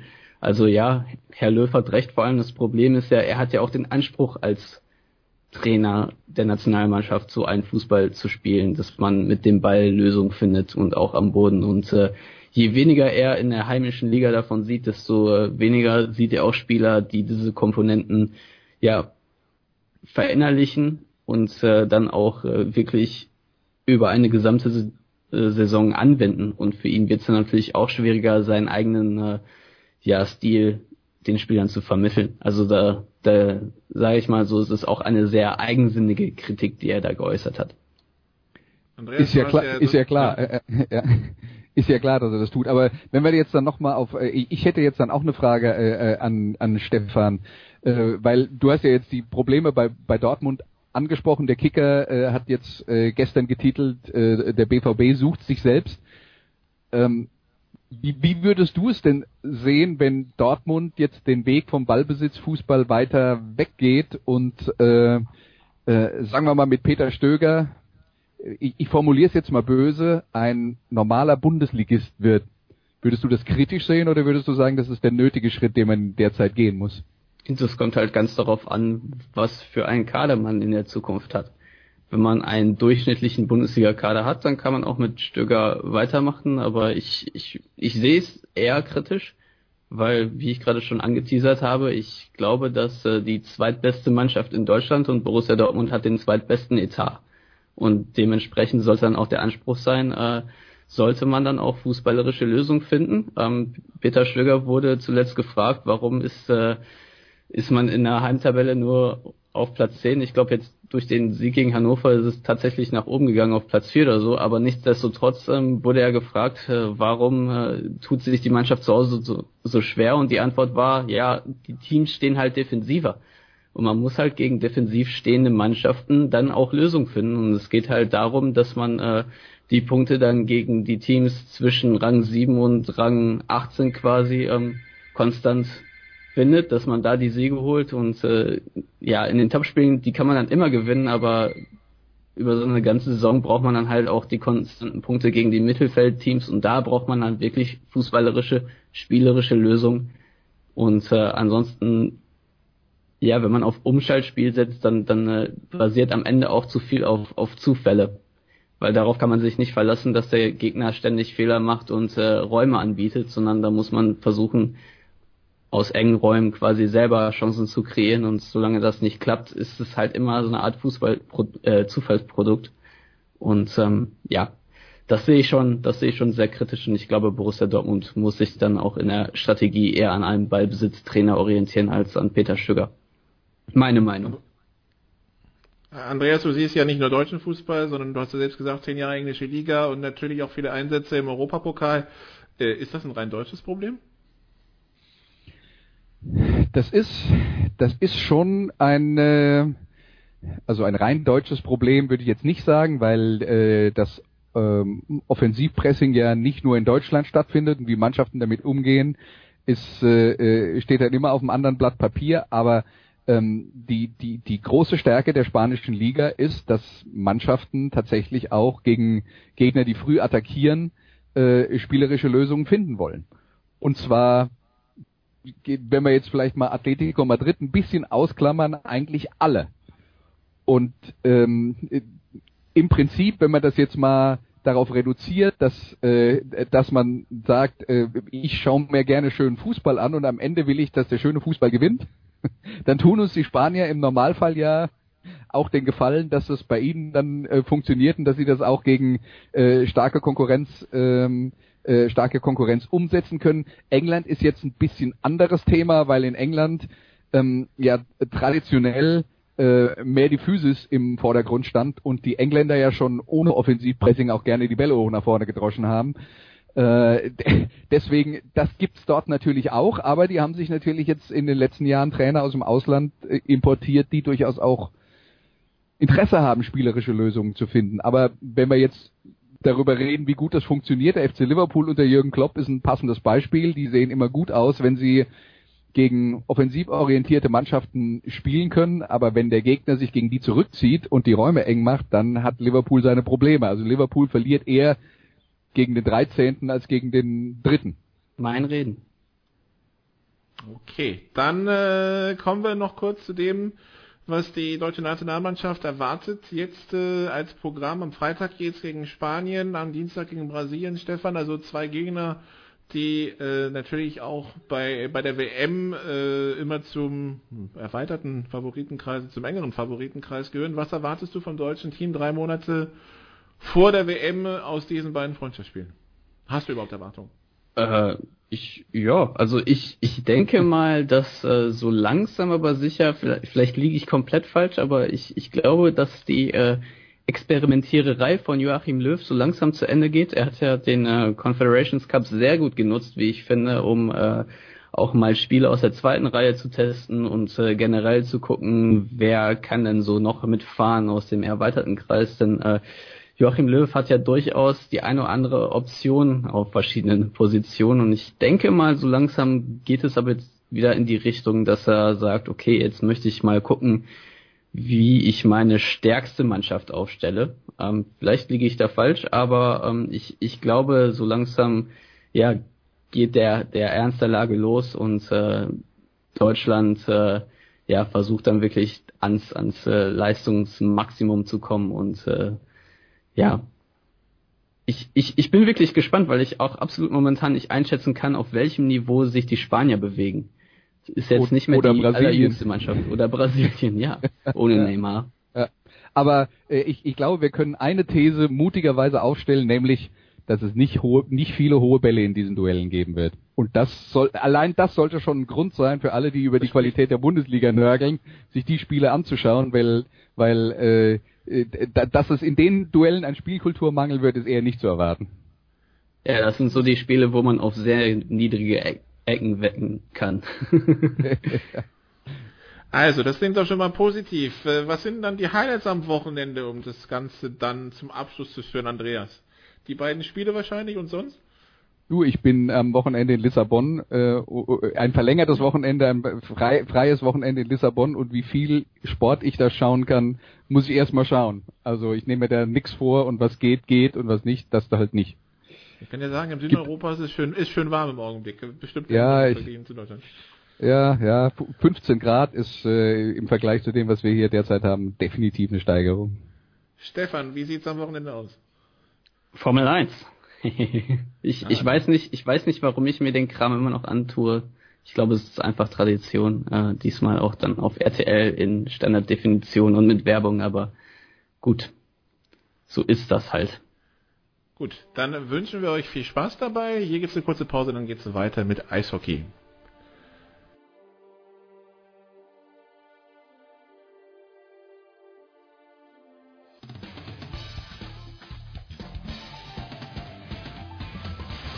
Hallo, hier ist Roger Fedor. Ihr hört Sportradio 360.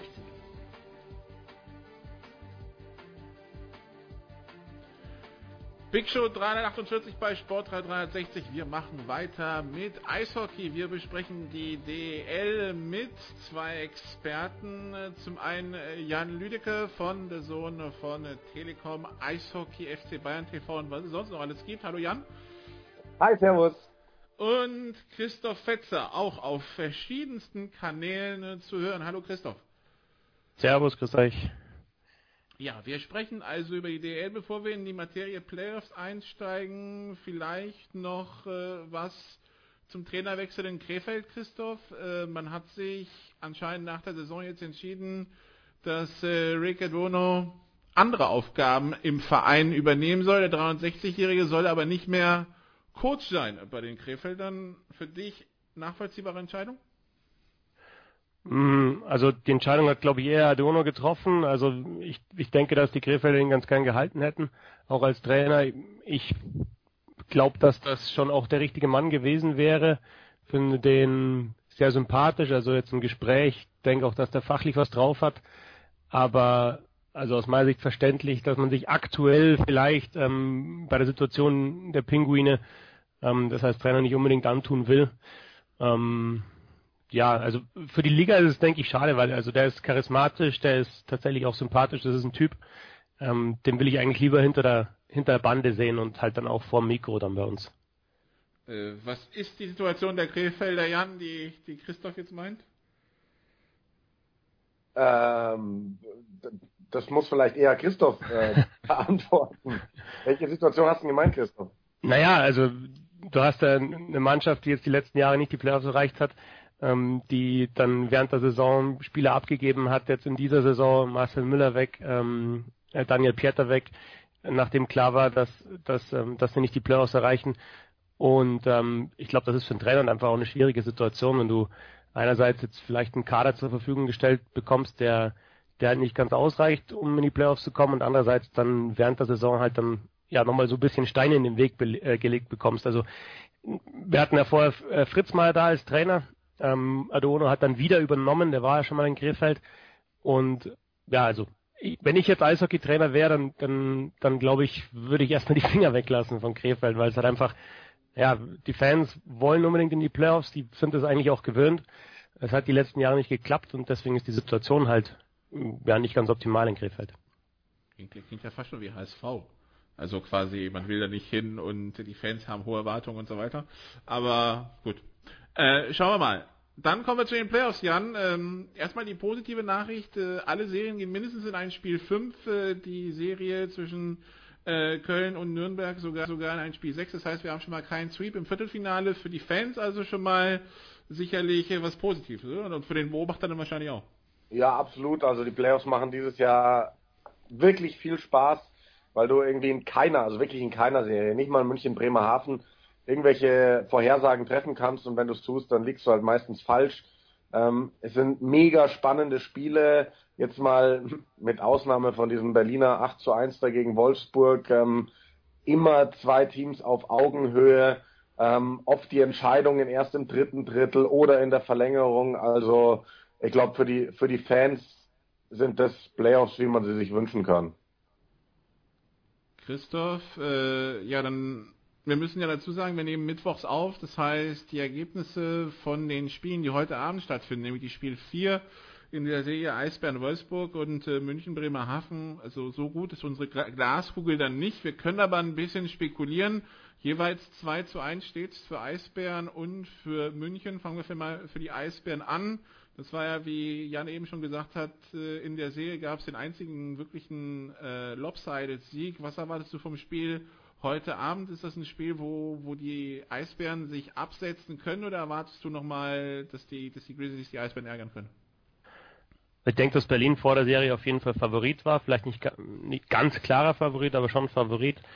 Mit Wolfsburg ist eigentlich in den Playoffs immer zu rechnen. Die haben jetzt fünfmal in Folge das Halbfinale erreicht, waren halt zweimal in Folge im Finale aber die haben in dieser Saison schon im Viertelfinale extreme Verletzungsprobleme. Also im Eishockey ist es ja mittlerweile gewöhnlich, dass man vier Reihen, vier Sturmreihen aufs Eis schickt. Die ähm, Wolfsburger hatten jetzt zuletzt nicht mehr komplette drei.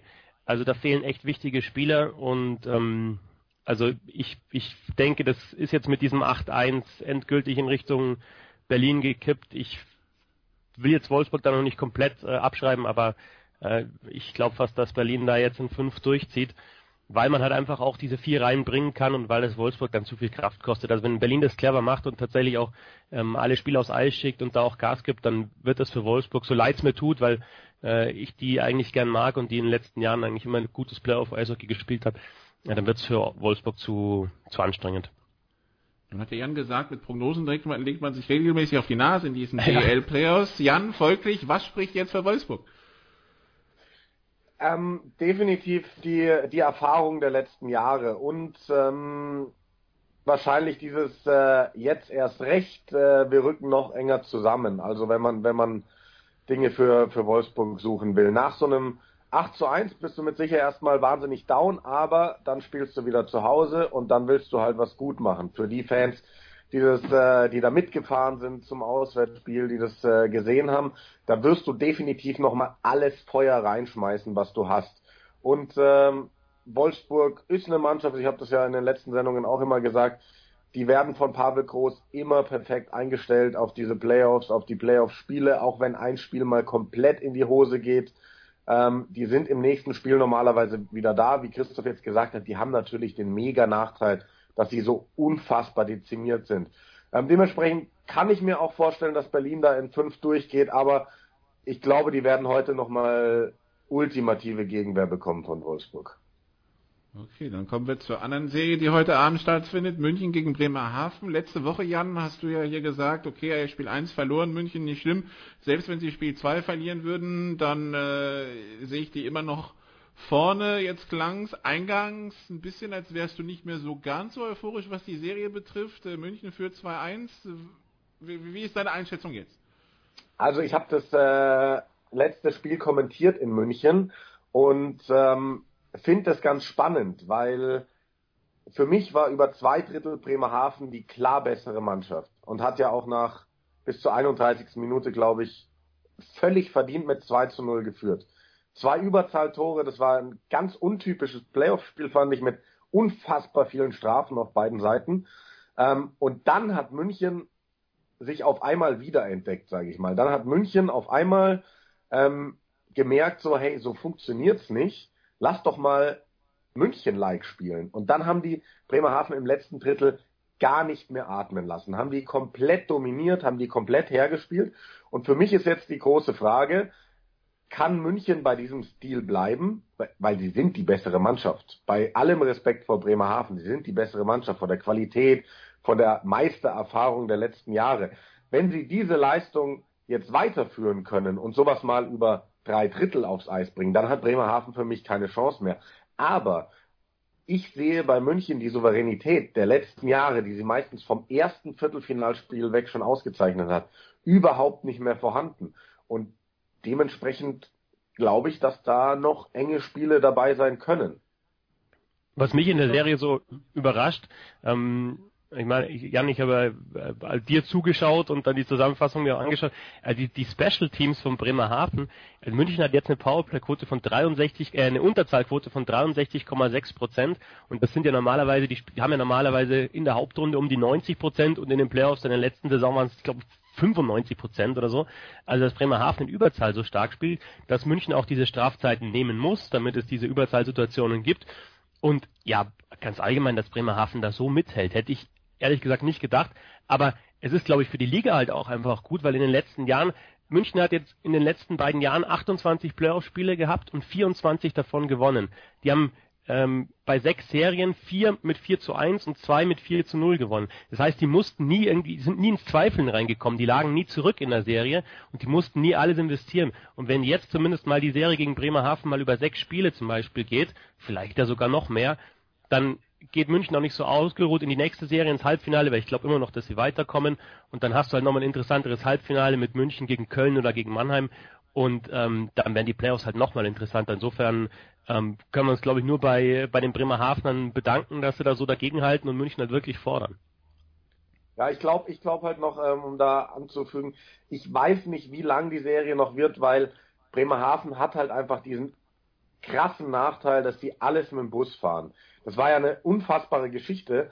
Ähm, nach Spiel 2 am Freitag in Bremerhaven ist Bremerhaven direkt nach Spielende mit dem Bus losgefahren nach München. Die haben zwölf Stunden gebraucht über Nacht. Also das dauert dann mit einem Bus, ne? Vergeben. Zwölf Stunden im Schneechaos. Und die haben jetzt gesagt, die machen das dieses Jahr so, weil dann können sie vor Ort ein bisschen ausruhen und haben, haben noch einen Tag, bevor das Spiel ist. Und es ging so weit, die hatten keine Zeit mehr, ihre Warm-up-Trikots zu waschen. Das hat dann ein Münchner Betreuer übernommen in Bremerhaven, weil die sind ja da geblieben über Nacht, die Münchner. Die sind erst am Samstag nach Hause geflogen und hat dann die gewaschenen Bremerhavener Trikots mit nach München genommen. Ähm, das finde ich eine ganz nette Geschichte in den Playoffs, wo sonst immer alles nur mit Sticheleien und so geht. Ähm, aber ich glaube, je länger die Serie wird, desto mehr wirst du den Bremerhavenern diese Reisen anmerken. Die sitzen quasi nur im Bus. Die sitzen mehr im Bus, als dass sie auf dem Eis stehen. Und die Münchner, die schlafen halt äh, gemütlich im Hotel, fliegen und äh, das ist schon ein ungemeiner Vorteil, den sie dadurch haben. Mich wundert, dass man mehr fliegen, klar, aber ich meine, man könnte ja wenigstens eine Bahn fahren, das wäre schon entspannter als Bus, da kann man sich auch vielleicht besser bewegen. Aber gut, das ist dann die Wahl der Bremerhaven. Dann kommen wir zu den zwei Serien, die gestern Abend gespielt haben. Zum einen äh, Christoph Mannheim gegen Ingolstadt. Mannheim führt jetzt 3-1 in der Serie, nachdem Ingolstadt in Mannheim 3-1 geführt hat und dann doch 3 5 verliert. So von außen gesehen würde ich sagen, also sowas in den Playoffs, so in einem, in einem wichtigen Spiel, du könntest ausgleichen für schon und wirst dann doch noch geschlagen und bis jetzt 1-3 hinten, das klingt nach Neckbreaker. Ja, klingt für mich auch, weil ich mir nicht vorstellen kann, dass jetzt Mannheim von, also dreimal in Folge verliert, die spielen einfach zu gut. Also ich habe Spiel 3 in Ingolstadt, da war ich im Stadion, das hat zwar Ingolstadt gewonnen nach Verlängerung, aber es ist schon auffällig, dass die Mannheimer halt wirklich ja auf dem Punkt eigentlich da sind und, und ihr Spiel durchziehen mit, mit vier Reihen, die wirklich wirklich sehr, sehr gut besetzt sind. Also wenn man sich allein anschaut, wie viele Mannheimer da schon Tor jetzt geschossen haben in der Serie. Also da ist ja fast jeder schon äh, mal erfolgreich gewesen. Ähm, und also alle Reihen funktionieren, Defensive spielt hart, Endras ist im Tor gut aufgelegt und Ingolstadt, glaube ich, ja, jetzt mit dem mit der Niederlage ähm, in Spiel 4 ist es fast vorbei und sie hätten vorher dann auch einfach mal, die müssen halt irgendwie, hätten eins, eins klauen müssen mit einem noch überragenderen Timo Pielmeier, weil der hält auch gut. Oder indem sie halt einfach da in den Special Teams besser funktionieren. Im 5 gegen 5 ist, ist Mannheim, denke ich, zu stark. Und wenn du dann 3-1 führst, äh, auch noch ja auswärts, äh, und das dann noch hergibst, dann das, das darf dir natürlich nicht passieren. Und ähm, insofern, ja, ist, ist Mannheim jetzt von den beiden Mannschaften, die ja beide mit einem Lauf in die Playoffs gegangen sind, dann wohl diejenige, die rausgeht als Sieger aus der Serie und dann natürlich auch äh, im Halbfinale und potenziellen Finale extrem gefährlich ist. Auch da, also die Serie ist erst vorbei, wenn, wenn halt das vierte Spiel für eine Mannschaft gewonnen ist, aber auch da ist es für mich schwer vorstellbar, dass Ingolstadt halt jetzt die drei in Folge gewinnt, vielleicht nochmal zu Hause, ähm, dann am Freitag, aber dann hat Mannheim nochmal zu Hause am Sonntag die Chance, das klar zu machen und ich kann mir nicht vorstellen, dass sie sich das nehmen lassen. Wie sieht's an? Ja, genauso. Ähm, ich bin, ich bin beeindruckt von, von den Mannheimern, wie die auftreten und wir haben, glaube ich, letzte Woche oder vor, vor zwei Wochen drüber gesprochen, wer kann München am gefährlichsten werden. Da habe ich noch gesagt, ja, Nürnberg und Berlin sind für mich eigentlich die zwei einzigen Kandidaten. Mittlerweile ist für mich Mannheim sogar fast der größte Herausforderer von München, weil die haben mit München vielleicht die am besten besetzte Mannschaft. Christoph hat es gerade gesagt, vier unfassbar stark besetzte Reihen, ähm, haben aber jetzt seit ihrem letzten Meistertitel 2015 nie wieder richtig zu ihrem dominanten Spiel gefunden. Langsam kommen sie wieder hin. Sie haben einen absoluten Lauf, der, der sich eben noch weiter streckt, wenn du Ingolstadt jetzt raushaust. Ich sehe das auch so. Die werden es entweder am Freitag in Ingolstadt machen oder Ingolstadt holt noch ein Heimspiel, aber dann äh, mit dem nächsten Heimspiel von Mannheim dürfte die Nummer gegessen sein. Und ähm, ja, dann hast du einen Trainer, der viel in der Kritik stand, aber der eben doch viel Erfahrung hat. Und dementsprechend sage ich mal, warum nicht wieder der Meistertitel für Mannheim? Und bei, bei Bill Stewart kann man schon sagen, also der ist ja wirklich viel kritisiert worden und ähm, ähm, die, die Geschichten aus der Vergangenheit, die wird er auch nicht los äh, mit, mit seinen Eskapaden, die er hatte. Und in Straubing war er auch nicht erfolgreich in dieser Saison. Aber ja, er hat jetzt in der Saison auch selbst, sich selbst getraut, bei Mannheim mal einen, einen Top-Spieler mal rauszunehmen, äh, dem mal eine Denkpause zu geben und hat jetzt eben ja, die Reihen so zusammengestellt, dass sie funktionieren. Selbst ähm, irgendwie so, so eine Reihe mit Hungerecker, Festerling und Spar, die man vielleicht jetzt nominell als, als vierte Reihe bezeichnen kann, die die scored und zwar richtig gut und deswegen sind die ähnlich aufgestellt halt wie München, die wirklich auch äh, in allen vier Reihen äh, offensives Potenzial haben und was beim Mann aber auffällig ist, die spielen echt einen harten Vorcheck. Wenn Ingolstadt die Scheibe hat, gehen drauf, vorne mit zwei Mann, äh, attackieren da voll, ähm, holen sich dann oft in der neutralen Zone schon die Scheibe ähm, haben Tempo, haben aber auch Beweglichkeit, äh, Technik in der Mannschaft. Das, das ist schon wirklich gut. Okay, und dann die letzte Serie, Ice Tigers gegen Haie. Das ist die Serie, wo wir jetzt schon wissen, die geht mindestens in Spiel 6 Jahren, aber die auch unter der Überschrift läuft, Heimvorteil nicht mit uns, oder? Ja, das, das ist diese Serie, die eben so sehr für diese unvorhersehbaren Playoffs steht in diesem Jahr. Also ähm, dass es für Nürnberg nicht einfach werden würde gegen Köln, war uns, glaube ich, allen klar. Aber dass wir nach äh, vier Spielen dastehen und noch kein Team zu Hause gewonnen hat, ist einfach nur verrückt. Und ähm, ja, das, das macht Spaß dazu zu schauen, weil du eben nie weißt, was passiert. So holt jetzt im nächsten Spiel endlich mal ein Team den Heimsieg oder geht es weiter mit den Auswärtssiegen bis ins siebte Spiel? Ähm, auch unfassbar intensiv. Also das, was ich gesehen habe, ich habe jetzt nicht alle Spiele live gesehen aus dieser Serie, aber auch wenn du dir die Zusammenfassungen anschaust, ähm, da geht's richtig ab. Da sind äh, tolle Tore dabei, schöne Spielzüge und ja, das, das ist einfach all das, was, was Playoffs ausmacht, was man da sieht bei Nürnberg gegen Köln. Christoph, holt irgendwer einen Heimsieg oder gehen wir tatsächlich, das wäre dann, das wäre dann Köln weiter. Wenn es nur Auswärtssiege gibt, ähm, wäre Köln weiter, ja. Ähm, also ich kann bei der Serie kann ich gar keine Prognose machen. Ich meine, die Spiele waren ja bis auf das erste, waren ja auch wirklich alle eng. Mm, also ich glaube, Nürnberg, ja, wenn die weiter wollen, dann müssen sie natürlich jetzt mal ein Heimspiel, Heimspiel gewinnen.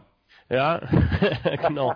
müsste sich mal, müsste sich mal genau den Heimvorteil halten sozusagen, Heimspiel klauen.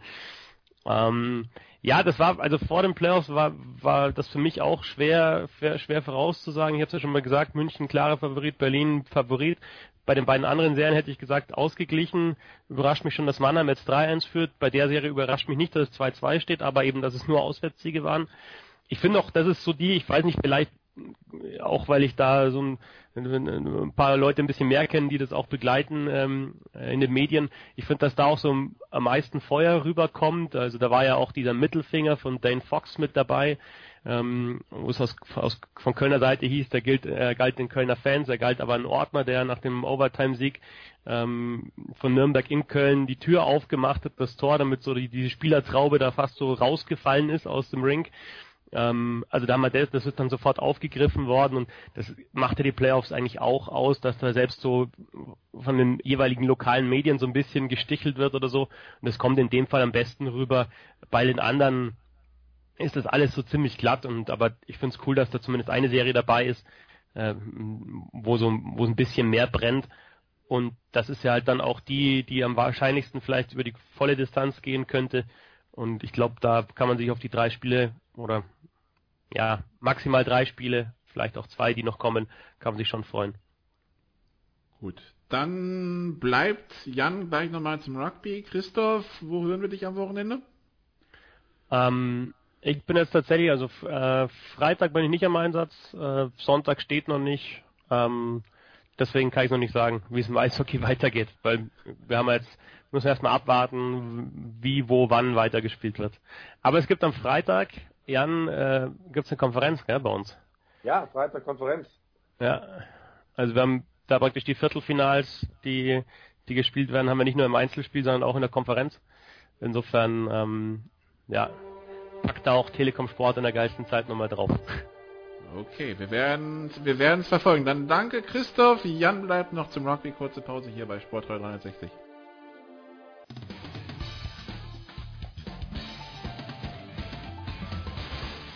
Hallo, hier ist Regina Heinrich und ihr hört Sportradio 360. Big Show 360 bei Sportradio 348. Oder vielleicht war es auch andersrum. Wir klären das noch. Aber wir sprechen jetzt über Rugby. Jan Lüdecke ist dabei geblieben und neu dazugekommen in der Runde Simon Jung, auch von der Sohn. Hallo Simon. Guten Morgen. Ja, wir sprechen jetzt also erstmal über die Six Nation und Jan, wir können verkünden, wir haben nicht nur einen Sieger, das wussten wir letzte Woche schon mit Irland, wir haben auch einen Grand Slam Sieger mit Irland. Irland, das sich am Ende in Twickenham durchsetzt und muss zugeben, als es zur Halbzeit, glaube 21-5 für Irland stand, dachte ich mir so, oh Backe, weil die Engländer wirkten ratlos.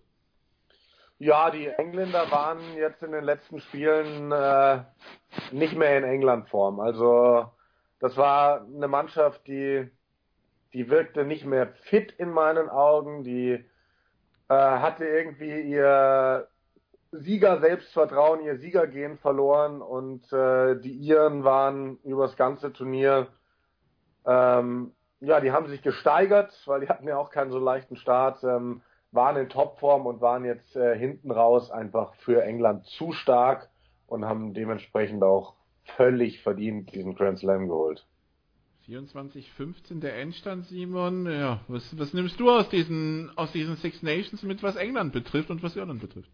Ja, ich bin natürlich selbst ausgesprochener England-Fan, deswegen nicht gerade oh. happy über diese Situation.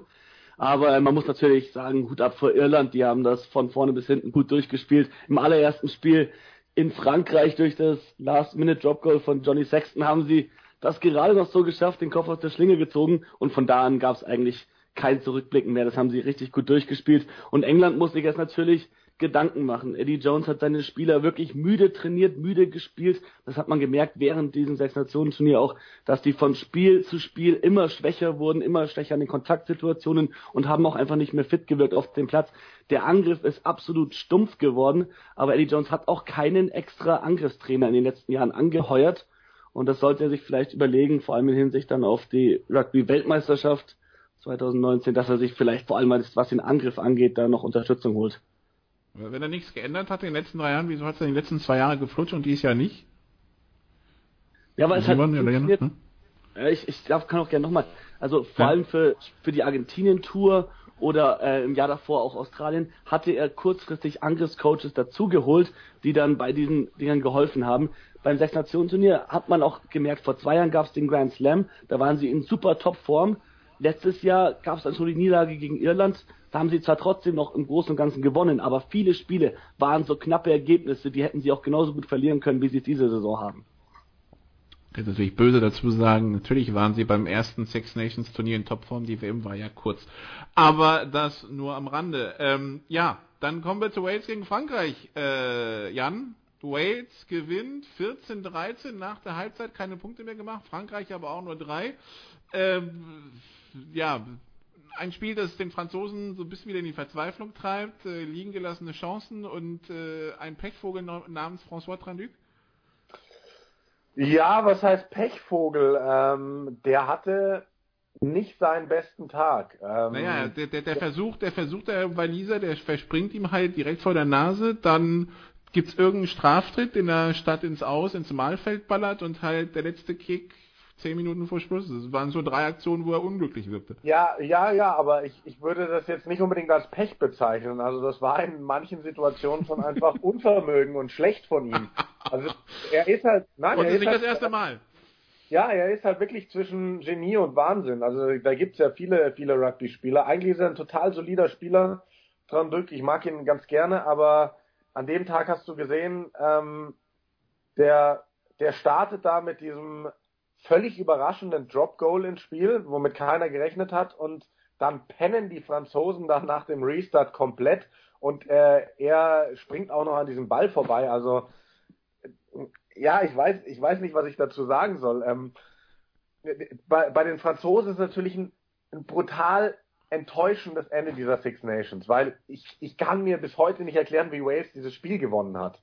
Das, die waren, die waren die waren stehend K.O. in der zweiten Hälfte. Da war, da ging nichts mehr. Die Franzosen waren so viel besser. Und wir haben mal ein bisschen rumgesponnen und haben uns die, die, die Spiele der Franzosen noch mal genauer angeschaut. So, die verlieren ja. völlig unglücklich durch dieses Drop Goal von Johnny Sexton am ersten Spieltag gegen Irland. Dann haben sie, glaube ich, noch Schottland verloren mit sechs Punkten Unterschied. Die hatten Siegchancen.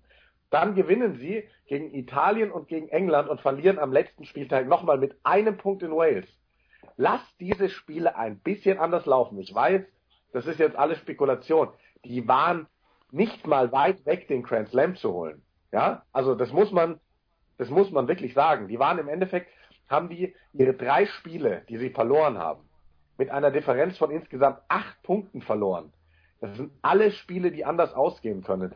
Das heißt, Frankreich ist trotz dieser Niederlage in Wales die Riesenüberraschung dieses Turniers und ist nur ganz knapp am Turniersieg vorbeigeschraubt. Wie sieht denn Simon die Franzosen? Weil wir gehen mal vier Monate zurück und da holte man ein glückliches Unentschieden gegen Japan nach einer Autumn Series, die ja mehr als ernüchternd war, von, äh, von Neuseeland eigentlich vom Platz gefegt, von Südafrika, ja, die, die haben fröhlich verkickt, deshalb war es okay, aber sowohl Jan als auch meine Wenigkeit hatten jetzt wenig Erwartungen vor den Six Nations an Frankreich und jetzt das. Ja, Erwartungen hatte ich auch nicht wirklich, muss ich zugeben, aber es spricht natürlich auch für die generelle Entwicklung in Frankreich, dass sie da jetzt auch wirklich versuchen, neue Spieler heranzuführen. Die Sperre von einigen Spielern nach dem Schottland-Spiel hat dann mit Sicherheit geholfen, aber ähm, es kommt auch zurück zu der Heimstärke bei den Six Nations. Man muss überlegen, Italien natürlich ist so ein bisschen der Außenseiter, aber ansonsten hat es nur Irland geschafft, auch wirklich auswärts einen Sieg einzufahren. Ansonsten sind alle Mannschaften auf dem Sechs Nationen Turnier ungemein heimstark und das spielt natürlich dann in jedem zweiten Jahr der Mannschaft in die Karten, die halt drei von fünf Spielen zu Hause hat. Sei es jetzt England vor zwei Jahren mit dem Grand Slam oder sei es jetzt Irland dieses Jahr. Ähm, denke ich auf jeden Fall, dass Heimstärke da was Wichtiges ist. Die Franzosen haben eben zu Hause nur unglücklich gegen Irland im ersten Spiel verloren. Das hätten sie mit Sicherheit gewinnen sollen und müssen. Und gegen England haben sie ja gezeigt, wie dominant sie zu Hause auch auftreten können. Also ich bin wirklich gespannt auch, was bei Frankreich jetzt dann kommt in Hinsicht auf den Sommer und dann auch das nächste Jahr dann. Im Sommer geht es für Frankreich nach, nach Neuseeland. Da würde ich jetzt nicht allzu viel erwarten, aber gut, ich freue mich. Ich bin mal tatsächlich gespannt auf die Spiele. Im Herbst dann übrigens das Spiel, was wäre wenn Jan, könnten wir mit England genauso führen, wenn jetzt, wenn wir jetzt jetzt noch nennen, dass bei England gegen Wales dieser, dieser Versuch mit Videobeweis da irgendwie bisschen strittig war, könnte man am Ende auch sagen, also dass England am Ende nur einen Sieg gegen Italien hat, das war jetzt auch nicht so weit. Nee, das war auch gar nicht so weit. Ähm, Also ich fand auch Wales die bessere Mannschaft im England-Spiel. Aber da hatte England irgendwie noch so, da hatten sie halt noch so dieses Siegergehen gerade implantiert, implantiert mit nach ihrer, nach ihrer Weltrekordserie da letztes Jahr. Da haben sie immer noch einen Weg gefunden, so ein enges Spiel zu gewinnen. Ähm, egal wie. Und das ist ihnen dann aber abhanden gekommen. Okay, die Tabelle am Ende, weil Schottland sich ganz knapp gegen Italien durchsetzt mit einem Straftritt in der 79. Minute. Irland vor Wales, vor Schottland, vor Frankreich, England fünfter, Italien sechster. Simon, ist das für dich das Kräfteverhältnis in Europa? Da müssen wir da nochmal ein bisschen durchmischen. Ja, also ich finde, man sollte es auch jetzt nicht zu sehr überbewerten. Wenn man sich die englische Liga, den englischen Rugbyverband anschaut, die können da ganz schnell was ändern. Und ich glaube, das müssen sie jetzt auch. Eddie Jones hat gesehen, mit seinem bisherigen Erfolgsprinzip, Erfolgssystem geht es jetzt nicht weiter. Er muss was ändern. Ich kann mir vorstellen, dass er bei der Sommertour nach Südafrika einige der Stammspieler außen vor lässt, damit die mal einen guten Sommer haben, eine gute Offseason, wo sie sich wirklich erholen können. Und dann starten die in eine neue Saison wieder rein mit neuen Kräften und neuem Elan und dann, wenn es wieder zum Test Rugby geht, zur Nationalmannschaft, dann auch wieder mit neuer Euphorie. Und ich denke, wir werden dann nächste Saison eine ganz andere englische Mannschaft sehen. Die mischt das alles dann nochmal durch. Ich denke, Schottland ist nach wie vor auf einem Weg nach vorne. Wenn die es jetzt auch noch schaffen, auswärts ein paar Spiele zu gewinnen, dann ist das mit Sicherheit richtig gut zu bewerten, die Entwicklung dort. Wales immer eine Stärke, die haben auch zu Beginn dieser Six Nations gezeigt, wie interessant sie wirklich auch Rugby spielen können im Spiel gegen Schottland. Frankreich haben wir gesagt, die entwickeln sich immer besser weiter. Also bis auf Italien wirklich alle dieser fünf Teams sind meiner Meinung nach richtig stark einzuschätzen, vor allem dann nächste Saison. Und nächste Saison die WM und Jan, der Eindruck seit 2016 bestätigt sich, dass die, die europäischen Teams rücken näher aneinander und wenn wir die Ortentests nehmen, dann vielleicht auch näher an die Mannschaften der Südhalbkugel ran, sodass wir hoffen können, dass es dann 2019 in Japan kein reines Südhalbfinale gibt wie 2015. Ja, das hoffen wir natürlich, ähm, aber mal abwarten. Also da haben wir auch ein bisschen äh, drüber ja, gesprochen, jetzt so am letzten Six Nations Wochenende. Ähm, wir haben gesagt, so England würde momentan halt Neuseeland überhaupt nicht herausfordern können in der aktuellen Form. Irland ist so eine Mannschaft, die bei der WM wieder mit hohen Ambitionen an den Start geht und wahrscheinlich spätestens im Viertelfinale wieder rausfliegt ähm, haben dann irgendwie so scherzhaft gesagt, die einzige Mannschaft, das zeigt die Historie, die die All Blacks dann doch schlagen könnte, wären die Franzosen, Franzosen wenn sie halt einen ja. Sahnetag erwischen. Ähm, ah, nein, aber ich bin da ähm, allgemein wirklich optimistisch. Ich glaube, dass nach der letzten Weltmeisterschaft äh, überall in Europa die richtigen Schritte gemacht wurden. Also Italien jetzt vielleicht mal ausgeklammert, aber ähm, das ist ein anderes Thema. Ähm, die sind prinzipiell alle auf einem guten Weg, auch wenn es da mal ein paar, ja, schwankende Entwicklungsstufen gibt, wie jetzt bei England oder für mich auch bei den Walisern, die brutal nachgelassen haben über dieses Six Nations Turnier, die furios reingestartet sind und von deren Rugby du am Ende gar nichts mehr gesehen hast. Aber es ist noch wahnsinnig viel Zeit. Wir haben eben nochmal eine Sommertestserie, wir haben nochmal eine Herbsttestserie, wir haben nochmal Six Nations und die WM, die ist noch so weit weg. Bis dahin werden die alle noch sehr viel entwickeln und ich bin, auch wenn Spekulation ist, überzeugt davon, dass wir bei der WM 2019 mal wieder einen Europäer im Finale sehen werden. Das hoffen wir doch alle. Dann schauen wir kurz nach Europa, eine Liga drunter. Die deutsche Mannschaft hat auch gegen Russland verloren. Bilanz jetzt also 0, äh, was war das? 685, 064, 1569 gegen Belgien, 10 zu 84 gegen Spanien und 3 zu 57 gegen Russland. Am 28. April das äh, Relegationsspiel gegen, gegen Portugal. Jetzt stelle ich mir die Frage, Simon, besteht denn Hoffnung, dass es besser wird? Weil ähm, die Klasse halten ist ja das eine, wenn es nächstes Jahr wieder so Packungen im 50er bis 80er Bereich geht, weiß ich ja nicht, ob dem deutschen Rugby damit so geholfen ist.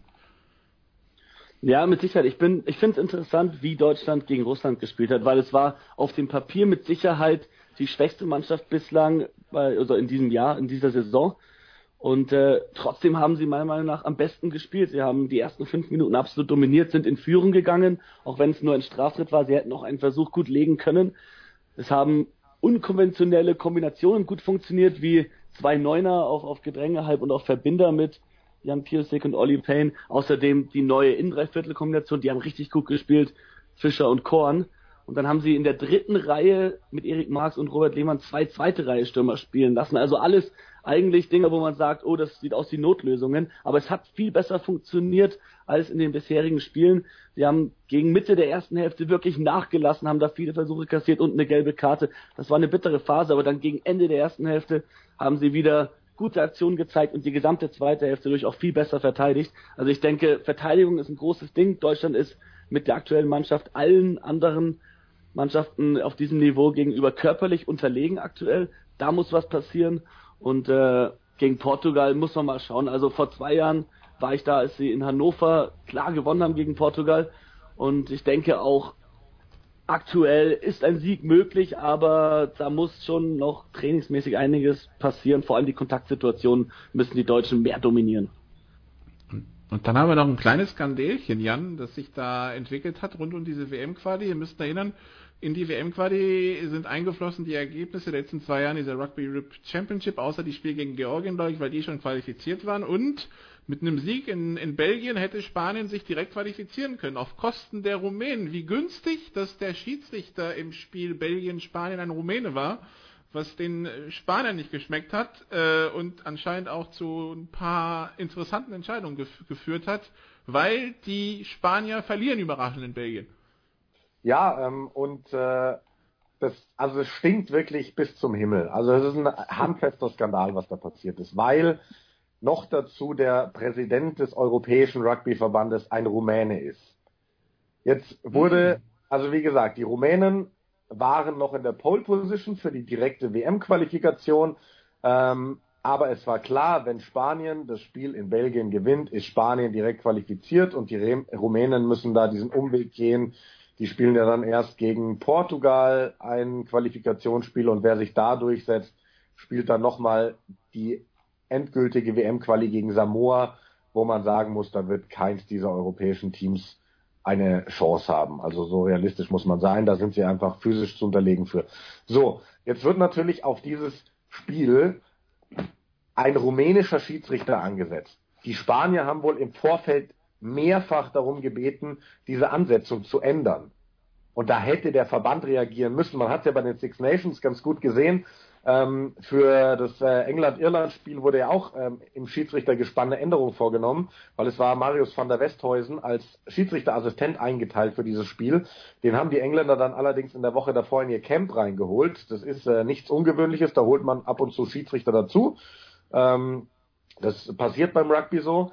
Ähm, aber da hat der Weltverband sofort reagiert und hat, äh, hat da halt einfach eine Änderung vorgenommen, hat da Nigel Owens als Assistenten eingesetzt. Und das hätte bei dem Spiel auch passieren müssen, weil ganz offensichtlich hat dieser rumänische Schiedsrichter wirklich extrem gegen Spanien gepfiffen. Der hat da Entscheidungen rausgehauen, die kein Mensch mehr nachvollziehen konnte.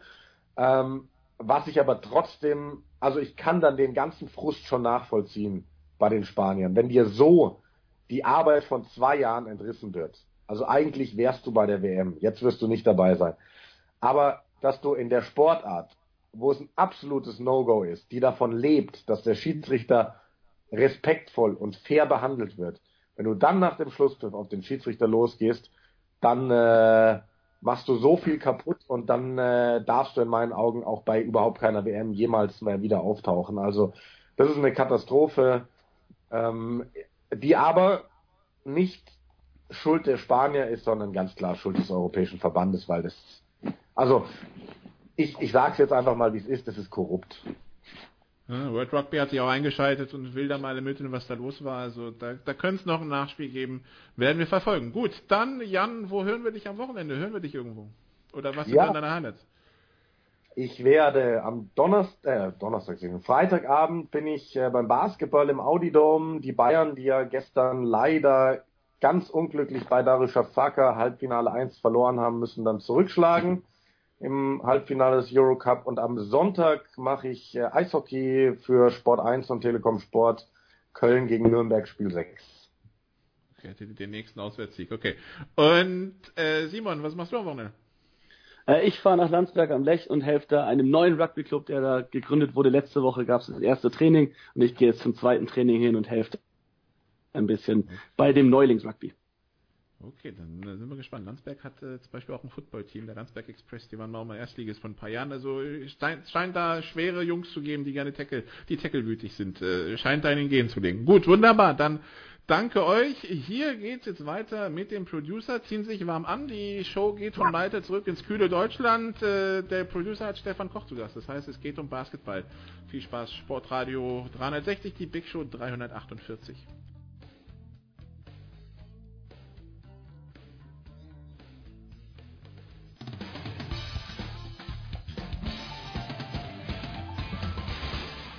Hallo, hier ist Gerhard Sammer von Schalke 04 und ihr hört Sportradio 360.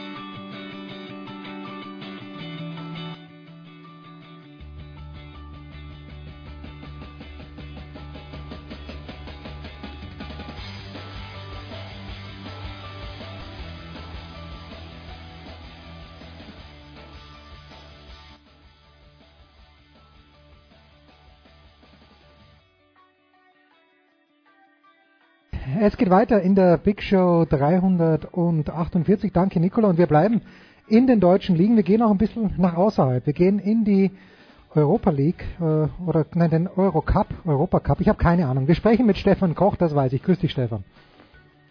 Hallo Jens. Stefan, wo gehen wir eigentlich hin? Wo spielen die Bayern jetzt? Die wollen in der Euroleague spielen, aber die müssen, äh, und wir nehmen am Dienstag auf, die müssen heute Abend, wie heißt dieses Teil nochmal, dieser Verlierer Cup, den sie vielleicht gewinnen? Ähm, mit einem Verlierer-Cup bist du natürlich sehr, sehr negativ unterwegs. Und ich muss es äh, auch ganz klar sagen, zu negativ. Das Ganze heißt Euro-Cup, dieser Wettbewerb. Aber wenn die beiden ihn gewinnen sollten, und sie sind ja schon im Halbfinale, sie spielen jetzt gegen eine türkische Mannschaft, äh, wo David Blatt, zudem gleich vielleicht noch ein bisschen später, Coach ist, äh, würde das, was bringt das dem deutschen Basketball? Wird das international anerkannt, so wie wir immer sagen, Sevilla hat jetzt äh, viermal hintereinander die Europa League gewonnen, toll für Spanien. Siehst du da irgendeinen Mehrwert für den deutschen Basketball? Definitiv ja. Ähm, dieser Eurocup hat mittlerweile äh, eine extrem hohe Qualität erreicht, nicht zuletzt deshalb, weil sich nicht nur der Basketball kontinuierlich weiterentwickelt hat, sondern weil die Euroleague auch die Zahl ihrer Mannschaften reduziert hat. Seit hm. wir diesen neuen Euroleague-Modus haben mit einer wirklichen Liga und, äh, und einer Regular Season, jeder gegen jeden, spielen nur noch 16 Mannschaften in der Euroleague. Vorher waren es 24 und das heißt, dass schon mal acht frühere Euroleague-Teams jetzt äh, Eurocup spielen. Und dass dieser Wettbewerb äh, eine Bedeutung hat, erkennt man ja auch allein daran, dass der Sieger für die Folgesaison automatisch einen Euroleague-Platz bekommt. Und ich glaube, die Qualität des Euro, der Euroleague, die ist angewachsen und du hast selbst es gesagt, wenn ein Trainer wie, wie David Klett, der Europameister ist, der Euroleague-Sieger ist, der in der NBA Headcoach war, im Eurocup arbeitet, dann zeigt das schon, dass dieser Wettbewerb äh, in Europa anerkannt ist und dass ein Erfolg der Bayern äh, nicht nur hierzulande wahrgenommen würde. Um bei den Bayern zu bleiben, ich habe deine Kolumne gelesen ähm, auf äh, easycreditbbl.de und da schreibst du, es gibt zwei Möglichkeiten für die Bayern, die wollen natürlich in die Euroleague, no nah. Das eine ist eben als deutscher Meister, das andere ist über den Eurocup. Jetzt sage ich, wenn ich mir das anschaue, die Bayern haben 20 Spiele mittlerweile hintereinander gewonnen in der BBL. Gibt es für dich überhaupt einen Zweifel, dass sie deutscher Meister werden in diesem Jahr? Ja, also ähm, sie sind die beste Mannschaft, das ist überhaupt keine Frage. Ähm, aber solange im Basketball oder auch im Eishockey das äh, System Playoffs äh, aktiv ist, solange gibt es immer einen Zweifel, weil du wirst nicht äh, am Ende der Saison es schaffen, auch wenn du die Hauptrunde mit was weiß ich wie viel Spielen Vorsprung gewonnen hast, wenn du noch irgendwie einen Einbruch erleidest. Und dieser Einbruch, der muss ja nicht unbedingt daher rühren, dass du anfängst schlecht zu spielen, sondern du hast vielleicht in der entscheidenden Saisonphase zwei oder drei Verletzte und ähm, dann hast du ein Problem. Und ähm, natürlich ist die Wahrscheinlichkeit groß, dass die Bayern deutscher Meister werden. Gar keine Frage. Aber diese Unabwägbarkeiten gibt es einfach immer, solange äh, wir in Playoffs äh, spielen und in Playoffs denken. Und ähm, die sind diesbezüglich sicher nicht durch. Wäre vielleicht sogar, was soll ich dir sagen, wäre vielleicht sogar ein System für den deutschen Fußball, oder? Dass man sagt, okay, Playoffs. Ich weiß, das wird nie passieren, aber so gesehen äh, wäre es ein gutes Argument, weil im Eishockey in der DL ist es spannend, in der BBL wird es vielleicht spannend, äh, in der HBL gibt es es nicht. Beim Handball ist auch so ein klassischer Sport, aber für den Fußball würde man sich fast wünschen, dass man sagt, okay, Karten neu gemischt, die Bayern haben meinetwegen Heimvorteil, aber jetzt könnte man Playoff spielen. Also im Moment ist es natürlich die Einseitigkeit im Fußball extrem. Ich weiß jetzt nicht, wie es aktuell aussieht, dadurch, dass die Bayern verloren haben und dadurch, dass äh, Schalke und Dortmund gewonnen haben. Nein, ich will auf was anderes raus. Okay. Ich glaube, vor zwei Spieltagen war der Abstand des Tabellenzweiten zum Relegationsplatz genauso groß wie der Abstand des Tabellenzweiten äh, zum Tabellenführer. Okay. Und das ist natürlich schon äh, eine ganz bittere Angelegenheit. Ja, ganz, ganz mühsam. Äh, bevor wir, nein, bei den Bayern, wenn du sagst Verletzung, ist denn Reggie Redding der Mann, der sich nicht verletzen darf? Danilo Bartel ist, glaube ich, jetzt mitgefahren nach Istanbul, der hat sich ja verletzt am, bei einem der letzten Spiele, aber ist Reggie Redding derjenige, wo du sagst bei Bayern, der kann richtig wehtun? Grundsätzlich ist er ihr bester Spieler. Hm. Das ist meine persönliche Meinung. Also hm. ähm, er ist der beste Spieler dieser Mannschaft und als bester Spieler der besten Mannschaft der Liga bist du auch ein automatischer MVP-Kandidat. Ob er im Moment derjenige ist, dessen Verletzung am meisten wehtun würde, steht auf einem anderen Blatt. Die Bayern haben mit Matschwan schon auf den großen Positionen äh, eine Verletzung, so dass ich denke, ähm, da könnte es wirklich, äh, auch wenn ja, wenn Rating der beste Spieler ist, könnte es da noch mehr wehtun. Also wenn Bartel heute nicht spielen sollte, ist das sicherlich ein, ein Problem, was aber angesichts des Ausfalls von Matschwan wahrscheinlich das größte Problem wäre im Moment in Bezug auf Verletzungen, die man am wenigsten verkraften könnte, wäre, glaube ich, dann Devin Booker. Ah, Devin Booker, okay. Also Mike Zirbe spielt jetzt nicht die Rolle, dass man sagt, äh, der, ja, der ist un, unverzichtbar. Wie also, gut? also ja. die Bayern haben zwei Spieler auf der Position 5 und es ist bei allem Respekt vor Mike, der ein großartiger Spieler ist, es ist klare Rollenverteilung. Devin Booker ist die Nummer 1 und Mike Zerbis ist die Nummer 2 auf der Center-Position. Gut. David Blatt, kennst du den, also hast du schon mal privat oder als Trainer mit ihm Kontakt gehabt oder nur von der Weite? Ähm, nee, ich, ich, ich kenne David ein bisschen, äh, habe äh, früher mal ein bisschen, also als, als er in, in, in Israel noch war, hier und da mal mit ihm telefonisch mich ausgetauscht mhm. über Spieler etc. Also ich, ich, ich kenne ihn jetzt nicht wirklich eng und gut, aber ich habe äh, ihn nicht nur aus der Ferne gesehen, sondern auch persönlichen Kontakt mit ihm gehabt. Wie hast du das empfunden? Ich sagte meine Empfindung vielleicht zuerst. Ich habe, äh, als der zu den Cleveland Cavaliers gegangen ist, diese Maulerei der amerikanischen Talkshow-Helden, der kommt aus Europa, der hat keine Ahnung, was will der hier, ist mir von Tag eins an auf den Senkel gegangen. Hast du A, das auch so empfunden? Wie, wie, wie unfair war das? Oder hat David Blatt in seiner Zeit schon auch Fehler gemacht? In Cleveland große Fehler. Also Fakt ist erstmal ja, das ist unfair. Zumal diese ganzen Leute, die diese Sprüche gemacht haben, vor 20 Jahren oder sagen wir mal 30 Jahren das gleiche über europäische Spieler gesagt haben. Die mhm. können nicht spielen. Und die Zeit hat etwas komplett anderes äh, äh, bewiesen. Ja? Ähm, also da müssten sie eigentlich daraus gelernt haben. Äh, es ist einfach diese äh, Arroganz zu sagen, der NBA-Champion ist World Champion. Ja. ja? Ähm, es ist eine komplett andere Art, äh, Basketball zu spielen, die mir ähm, zumindest in der Hauptrunde überhaupt nicht zusagt und äh, das, das ist eine Arroganz äh, und eine Unfairness, die mir auch auf den Nerv gegangen ist, dass David natürlich nichts perfekt äh, oder es nicht perfekt gemacht hat. Das steht natürlich auch außer Frage. Es war seine, es war seine erste Station in der NBA als Head Coach und dann gleich in Cleveland äh, in, in diesem Umfeld. Äh, und ich glaube, das hat schon auch ein bisschen an ihm äh, gezehrt und genagt, es stellt sich in solchen Momenten immer die Frage, ist es der richtige Schritt, hm. ähm, das sofort zu tun. Er hatte ja auch ein Angebot, zumindest äh, meine ich mich zu erinnern, äh, Steve Kerr bei Golden State zu assistieren. Mhm. Ja, und ähm, ich weiß jetzt nicht, Ettore Messina ist jetzt, glaube ich, mittlerweile die dritte Saison Assistent in San Antonio und es ist absehbar, denke ich, äh, dass Ettore NBA Head Coach wird und ich glaube, mit dieser ähm, Erfahrung als Assistant Coach, sich einfach an diese NBA-Gegebenheiten, dieses NBA-Umfeld, diese andere Art und Weise, äh, diesen anderen Rhythmus zu gewöhnen, hat er es vielleicht dann dadurch ein bisschen leichter äh, als David, der diese Erfahrung vorher als Assistent vielleicht nicht gemacht hat. Erinnere ich mich richtig, dass LeBron James erst nach der Bestellung von David Blatt gesagt hat, geht zurück nach Cleveland oder kriege ich da was durcheinander? Ich bin mir nicht mehr ganz sicher. Ich meine, es Oh. wäre so gewesen. Das, das Also Blatt, ich, ich, ich kann ich, ich, ich kann es dir nicht, ich, ich müsste es, ich müsste es überprüfen. Nein, nein, ich kann nein, jetzt nicht aus dem Kopf raus sagen, ob es so war oder nicht. Also da, da, da erwischst du mich jetzt ganz ehrlich auf dem falschen Fuß, da kann ich dir keine belastbare Auskunft zu geben. aber dazu, Stefan, ich habe vorhin sehr genau aufgepasst. Du sagst, der, der Playoff-Basketball in der NBA gefällt dir nicht, wenn ich dich richtig verstanden habe, in der Hauptrunde. Warum denn? Nee, ich hab, ich, ich, ne- ne- nein, ich habe gesagt, die, die Hauptrunde gefällt mir überhaupt nicht. Äh, ganz einfach. Es, ist, äh, äh, es sind einfach äh, zu viele Spiele, in Hm, denen ähm, zu viel Zeit auf dem Feld, äh, ich formuliere es mal ganz hart, totgeschlagen wird. Hm. Der eigentliche Wettbewerb äh, und, und, und diese eigentliche äh, Intensität, äh, die im Basketballspiel auszeichnen, die kommen in der NBA überwiegend erst in der Playoff-Zeit äh, ins Spiel. Das muss man einfach so sagen. Okay.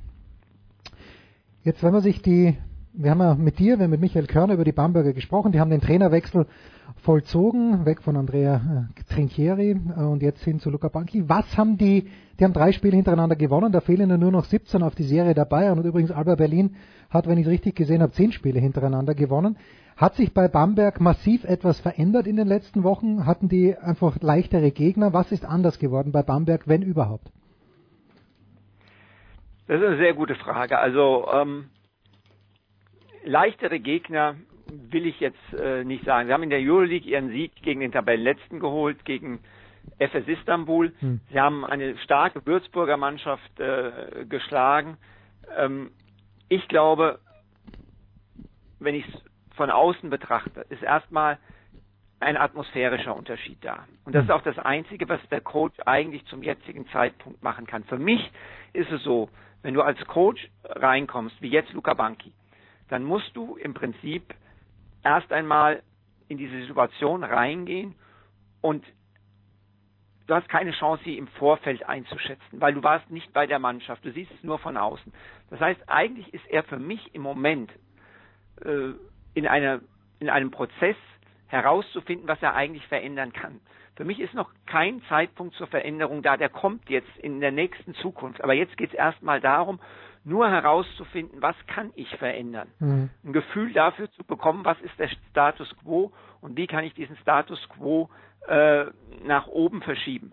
Und ich glaube, äh, darum geht es. Alles andere, was, was ich so höre, ist einfach, äh, wie gesagt, neue Atmosphäre, äh, anderer Umgangston und ein Stück weit, dass er wohl ähm, das taktische Repertoire ein bisschen reduziert hat, so ein bisschen entschlackt hat, um die Köpfe, äh, was von den Systemen einfach mal äh, in den Papierkorb befördert. Ich glaube, um der Mannschaft so ein bisschen mehr Eigeninitiative, Lust am Spiel äh, zurückzugeben. Ich glaube, das ist so ein bisschen äh, der Ansatzpunkt bei dem Ganzen.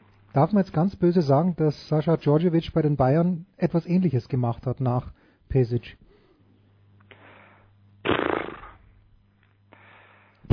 Ist, äh, uh, hat er hat, hat, hat er etwas hat er etwas Ähnliches. Äh, Naja, ich meine einfach da, das Atmosphärische. Ich war ja ein paar Mal beim Training dabei bei Ja. Pesic und das war schon, ich meine, es war Feldwebel, machen wir uns nichts vor. Und, ja, äh, ja ich, ich, ich glaube schon, dass, dass äh, Sascha Djordjevic natürlich auch aufgrund seines Alters Hm. äh, näher an den Spielern dran ist. Äh, ich meine, Svetislav war auch ein großer Spieler, ähm, aber zwischen ihm und der Mannschaft liegen mittlerweile zwei Generationen. hm. Zwischen Sascha Djordjevic und der Mannschaft liegt nur eine und ich glaube, dass äh, da ist er vielleicht schon ein bisschen äh, auf einer äh, eher auf einer gleichen Ebene als auf der des absoluten disziplinarischen Vorgesetzten unterwegs. Glaube ich, kann man schon so sagen, ja. Wenn du, wenn, wenn wir es in die Richtung äh, drehen wollen, glaube ich, hast du recht, ja. Puh, der erste Treffer nach 14 Minuten, wo ich mal mit irgendwas recht habe. Stefan Koch ist am Apparat und Stefan, du weißt, seit Zeit des Sportradio 360 gibt seit 2011, sind die Ulmer unsere Lieblingsmannschaft. Jetzt kann es durchaus passieren, dass Ulm nicht in die Playoffs kommt. Was bedeutet das für den Basketballstandort, wenn überhaupt? Was bedeutet das für Thorsten Leibenhardt? Ich glaube, es bedeutet weit weniger, als äh, die Öffentlichkeit und die Fans glauben wollen. Mhm. Ich persönlich äh, gewinne immer das Gefühl, dass Thorsten Leibenhardt äh, intern äh, nach wie vor einen großen Rückhalt in diesem Club genießt. Mhm. Und zwar nicht nur aufgrund der sportlichen Erfolge, die er in der Vergangenheit hatte. Man darf ja nicht vergessen, er ist zweimal mit einem, natürlich nicht mit einem kleinen Budget, aber nicht mit einem absoluten Top-Budget bis ins Finale um die deutsche Meisterschaft gekommen. Und er hat in dieser Zeit äh, zusammen mit dem Management, zusammen mit Thomas Stoll, extrem viel auch strukturell angeschoben. Und ich glaube, auch das wird ihm sehr zugute gehalten. Also die Ulmer haben mittlerweile äh, ihr, ihre, ihr Farmteam, ihre Pro A-Mannschaft, die Orange Academy, in der Pro A, in der zweithöchsten Spielklasse. Das mhm. ist, das ist ein Riesending. Und da sind ganz, ganz viele talentierte junge Spieler. Er hat bei dieser Idee des Orange Campus äh, im Prinzip ein ja, Ausbildungszentrum vergleichbar mit den Jugendleistungszentren im Fußball, was für den Basketball eine völlig neue Dimension gewinnen würde, hat da auch äh, konzeptionell entscheidend zu beigetragen. Und ich glaube, das sind alles Dinge, ähm, die, ich würde es mal so formulieren, ähm, das Fundament in Ulm wird Risse bekommen, aber es ist aus meiner Sicht heraus auch beim Verpassen der Playoffs keinesfalls einsturzgefährdet.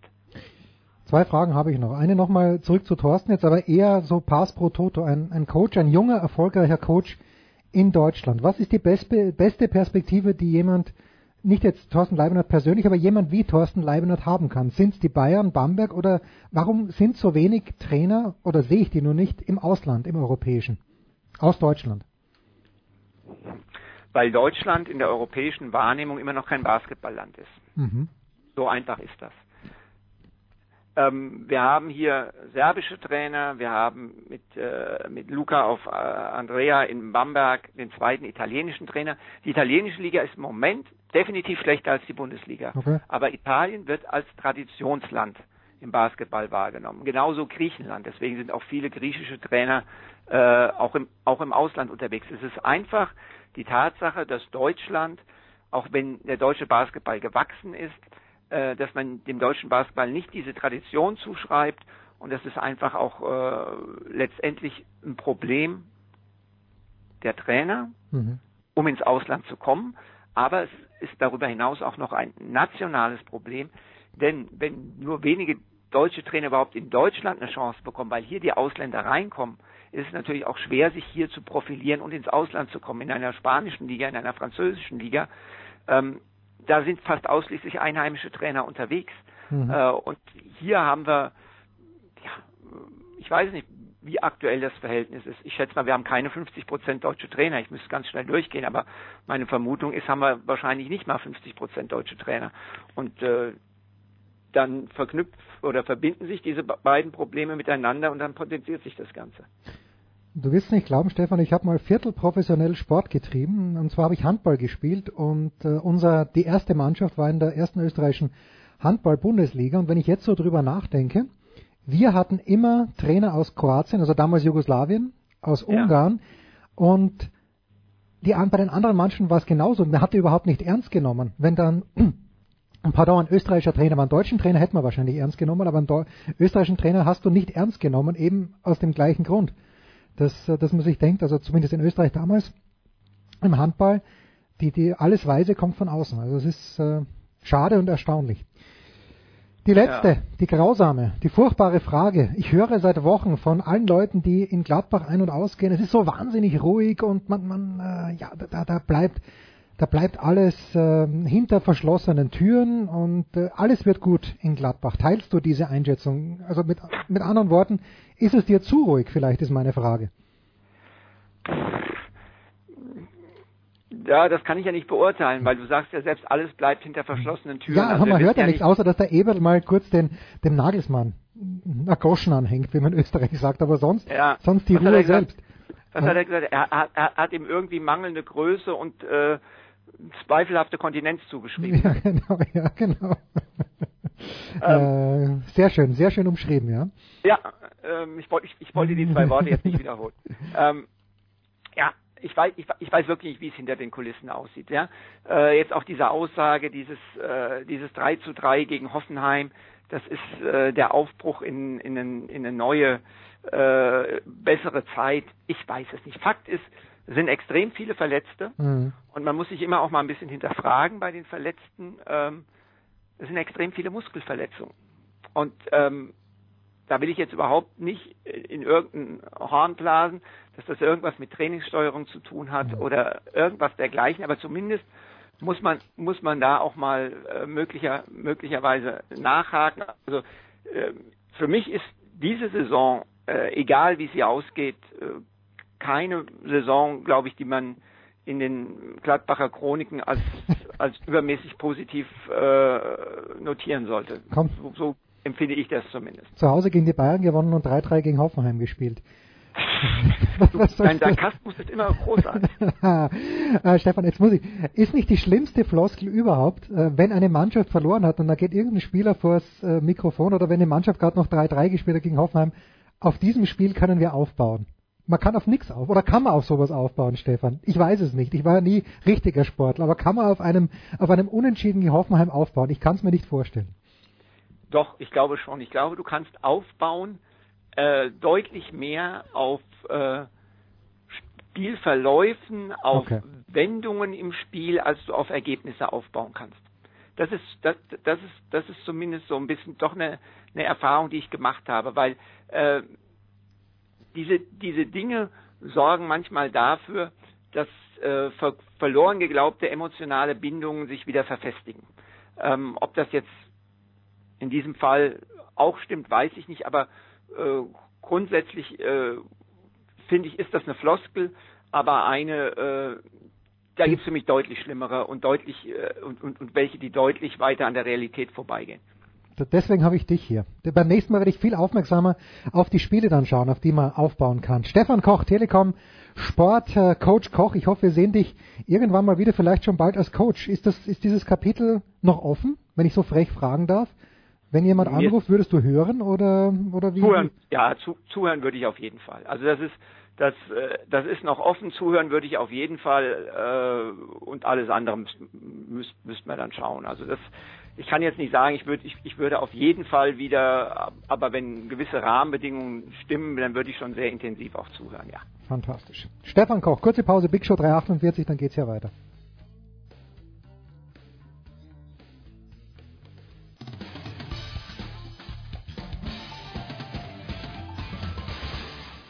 Hallo, hier ist Per Günther von Ratzefarm Ulm. Ihr hört Sportradio 360.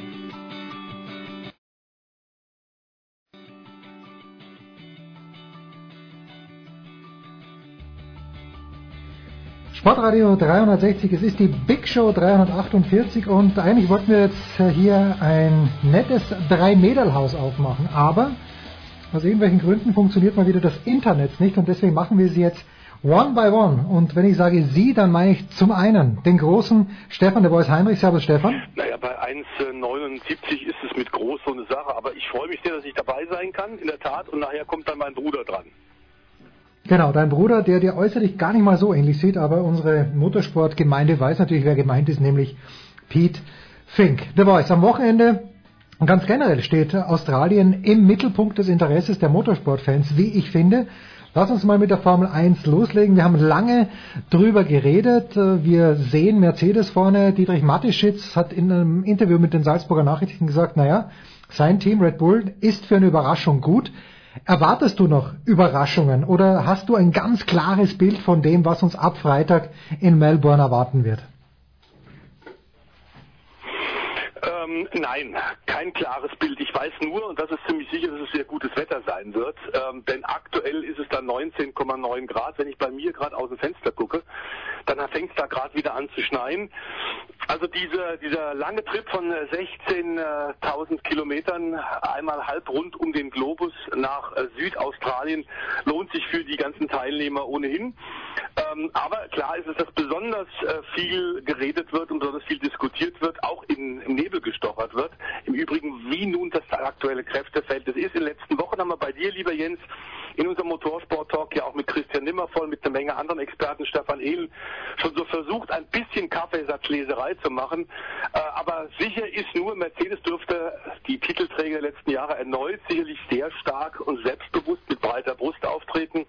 Ferrari ist stark, aber trotz der Bestzeit in Barcelona bei widrigen Witterungsverhältnissen ist diese Bestzeit von Sebastian Vettel, glaube ich, ein bisschen mit Vorsicht zu genießen. Denn was wir mit den neuen Regeln 2018 in der Formel 1 auf jeden Fall schon mal mitbekommen haben, es wird ein Verbrauchskrimi auch werden. Da kann man nur drüber diskutieren aus Sicht der Fans, der Formel 1 Freaks ob tatsächlich die Formel 1 als Königsklasse eine Verbrauchsformel sein sollte. Die aktuellen Regeln mit den Hybridmotoren sind nun für 2018 so, Schnell war der äh, rote Renner aus Maranello von Sebastian Vettel bei den Tests. Schnell wird er auch in Melbourne sein, da hat er ja auch schon ein paar Mal gewonnen. Aber das Problem ist, man muss mit einer festgesetzten Benzinmenge über die Distanz kommen. Und das bedeutet, die werden alle sicherlich sogar auch die Mercedes, die einen sehr guten Hybridmotor haben, die werden irgendwann im Rennen ähm, anfangen müssen, ein bisschen zu cruisen, um mit der Spritmenge zu haushalten. Und die Frage ist nur, bei welchem Team muss man da früher mit anfangen? Um im Fenster, Verbrauchsfenster zu bleiben, bei welchem Team kann man dann möglichst mal lang maximal noch fahren? Bei Ferrari scheint uns so, was wir so hören und wenn wir mit Experten gesprochen haben, dass die am ersten, als erste anfangen müssen, ein bisschen zu cruisen. Trotzdem, äh, die Rennbedingungen sind immer wieder anders. Wir haben nur ein paar Monate lang wirklich gewartet, bis es wieder losgeht mit dem Grand Prix Sport. Und äh, da müssen wir sagen, ist Melbourne, glaube ich, auch ein fantastischer Auftakt. Es ist eine sehr, sehr lebendige, eine sehr junge, eine sehr sportbegeisterte Stadt.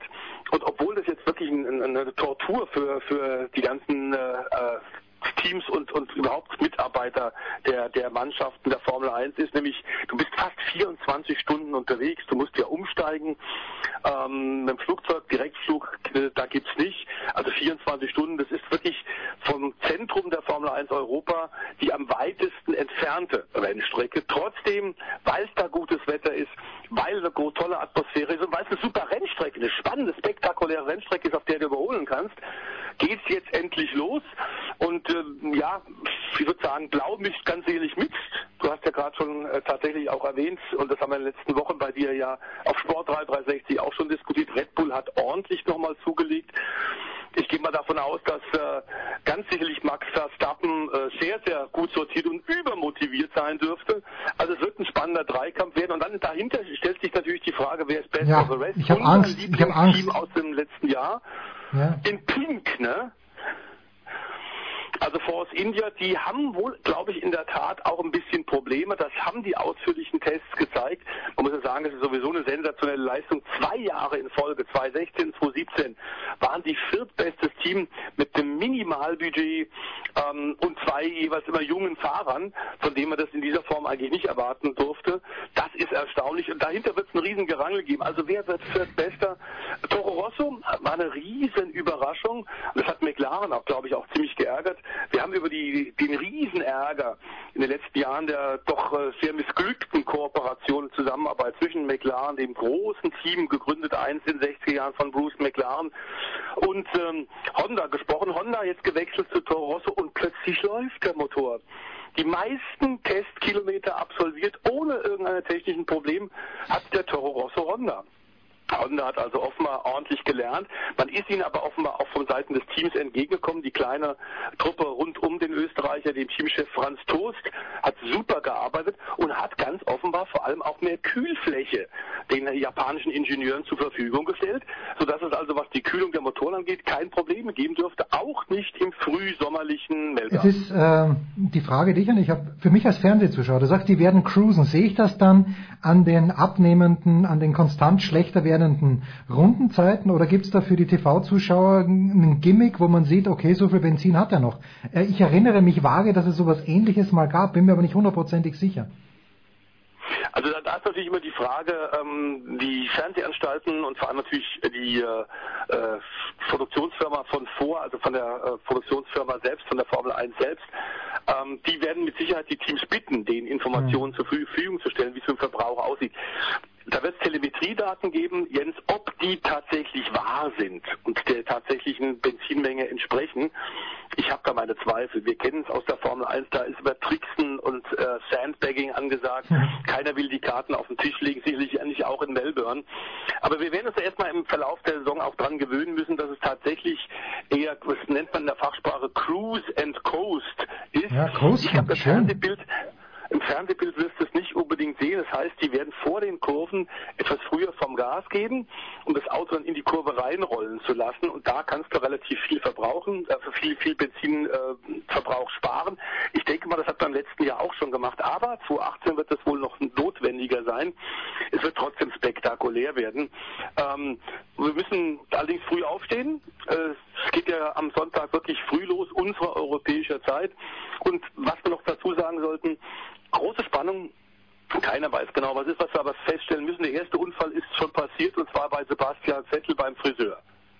Ja gut, das ist kein, kein Novum, möchte ich sagen. Da hat er schon manchmal daneben gegeben. Apropos Sebastian Vettel, also im letzten Jahr hatte er, man vergisst es ja schnell, aber bis, bis nach Halbzeit geführt in der Fahrerweltmeisterschaft. Aber für ihn und auch für Lewis Hamilton geht es ja darum, Juan Manuel, Juan Manuel Fangio einzuholen, nämlich ähm, ähm, ja, mit fünf Weltmeistertiteln. Ist das noch was wert aus deiner Sicht? Also, weil Michael Schumacher hält natürlich den Rekord. Ja, Schumacher mit sieben Titeln hält noch den Rekord. Ähm, ob der angreifbar sein wird auf Dauer, ob man den irgendwann in absehbarer Zeit einstellen kann, mh, das ist schwer vorherzusagen. Der Motorsport ist seit der Schumi-Ära tatsächlich noch komplexer und wettbewerbsintensiver geworden. Ähm, aber für beide natürlich eine super extra Motivation, überhaupt keine Frage. Allerdings glaube ich, dass die Formel 1 insgesamt äh, ein Jahr jetzt vor sich hat, bei dem Mercedes äh, nun wirklich mal echte Konkurrenz auch in der zweiten Jahreshälfte bekommen muss. Denn noch ein Jahr einer solchen Dominanz der Silberpfeile würde ich, glaube ich, sagen, würde das Formel 1 Geschäft dann doch nachhaltig schädigen. Ähm, und man muss sagen, nach den Wintertestfahrten in Spanien sieht es immer noch so aus, als hätte Mercedes einen kleinen Vorteil. Da wird Toto Wolf auch mit seiner angebrochenen äh, Hand, glaube ich, äh, kein Problem haben. Wir haben übrigens mit ihm gesprochen. Die Handprobleme, die er hatte, die sind da passiert, weil beim Skifahren offenbar am Arlberg von einem äh, Holländer umgenietet worden ist. Und das war nicht Jos Verstappen. Ich habe ihn gefragt und da hat er nur laut gelacht und gesagt, nee, das war ein anderer Holländer, der einfach nicht richtig Skifahren konnte. Also wenn das der einzige Lapsus ist, das einzige Problem äh, in den letzten Monaten bei Mercedes, dann ist damit zu rechnen, dass sie stark sind. Lewis Hamilton wird unbedingt versuchen, diesen Fangio-Rekord einzustellen. Und Vettel jetzt im vierten Jahr bei der Scuderia, es ist alles vorbereitet, dass er wirklich gegenhalten muss und zwar übers ganze Jahr gegenhalten muss. Also taktische Fehler, die Ferrari im letzten Jahr gemacht hat, auch ein paar Fahrfehler von Vettel, wir sind bei dir ja hier regelmäßig immer pro Woche auch drauf eingegangen, die kann er sich der Sebastian jetzt nicht mehr leisten. Zumal wir ja, und da kriegt es dann große Unterstützung für ihn in diesem Jahr, auch wieder einen großen Preis von Deutschland haben werden in Hockenheim, auf den sich alles hinzieht und spätestens da werden wir wissen, wie sieht's denn aus? Wie gut ist die Scuderia sortiert, die sich ja personell auch nochmal im Winter verstärkt hat. Also die Zeit der Ausreden ist vorbei. Ich freue mich drauf. Vor allen Dingen auch, weil ich in der Nacht von Samstag auf Sonntag bei der Zone Tennis kommentiere und damit eigentlich wach bin. Ich werde wahrscheinlich gerade mit dem Tennis fertig, wenn es in Melbourne losgeht. Apropos Australien, das ist ja, ich meine, du hast so viele Steckenpferde, The Voice, aber die australische V8-Serie ist natürlich eines deiner ganz großen Steckenpferde. Du fliegst ja manchmal nur wegen drei Tagen rüber. Wo stehen wir da? Was sind die interessanten, neueren Entwicklungen, die du dort zu berichten weißt, die du von dort zu berichten weißt, um es auf Deutsch zu sagen? Also wir können da ja mal den Vergleich ein bisschen schließen mit den anderen beiden großen Tourenwagenrennserien. Neben der australischen Supercar Championship gibt's die Nesca, da ist ja Pete Fink der absolute Experte und wird dir nachher auch wieder Rede und Antwort stehen, was da Stand der Ding ist. Da läuft die Saison schon ein bisschen länger. Die Australier haben vor drei Wochen begonnen in Adelaide, dort wo früher die Ehrlich? Formel 1 zu Gast war. Du erinnerst dich vielleicht auch noch von den Bildern. Jetzt also seit ein paar Jahren ist es Melbourne, auch nicht schlecht und die australischen äh, Tourenwagen fahren auch im Rahmen der Formel 1, denn ohne die Vor ein paar Jahren sind die äh, australischen Tourenwagen weggeblieben von der Formel 1, weil Bernie Ecclestone von einem Jahr aufs nächste plötzlich übermäßig viel Geld, Antrittsgeld haben wollte. Da haben die Tourenwagenfahrer gesagt, nee, kommen wir nicht. Und da blieben plötzlich 70.000 Zuschauer weg beim Formel 1 Grand Prix. Was bedeutet, dass die eine große, große Unterstützung, ein großes Following, großes Interesse haben. Es ist die Top-Serie Australiens.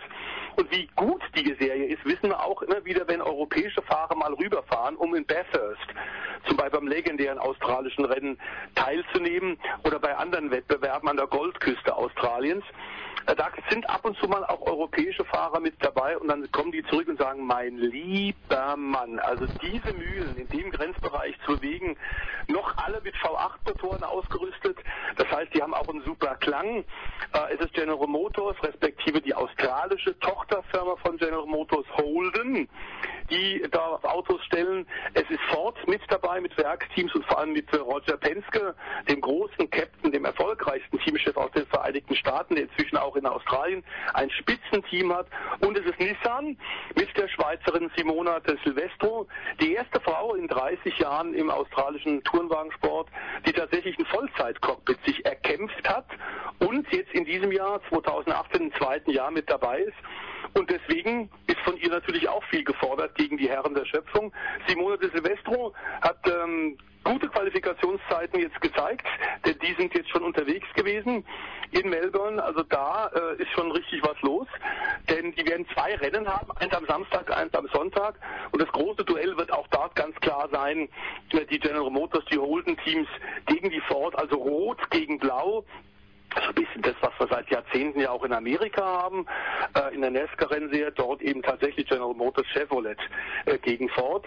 Und aktuell haben wir vor allem die Roger Penske-Truppe hat sich ordentlich aufgestuhlt mit Fabian Coulthard, mit Scott McLaughlin, zwei Fahrer, 23 respektive 27 Jahre alt, die richtig, richtig schnell sind. Und ich bin sicher, wenn die nach Europa kommen würden und hier zum Beispiel in der DTM mitfahren würden, wären die auch spitzenmäßig. Also die Klasse, die fahrische Klasse ist hervorragend.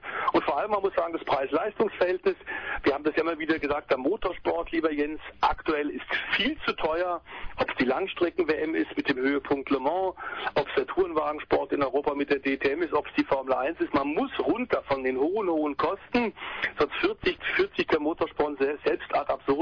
Und die Australier haben eine wunderbare Mischung gefunden, spektakuläre Autos, bei denen du von außen siehst, wie der Fahrer wirklich arbeiten muss. Aber das in einem sehr vernünftigen Kostenrahmen, etwa bei einem Drittel der Kosten, was die DTM kostet, aber spektakuläre, bessere Rennen.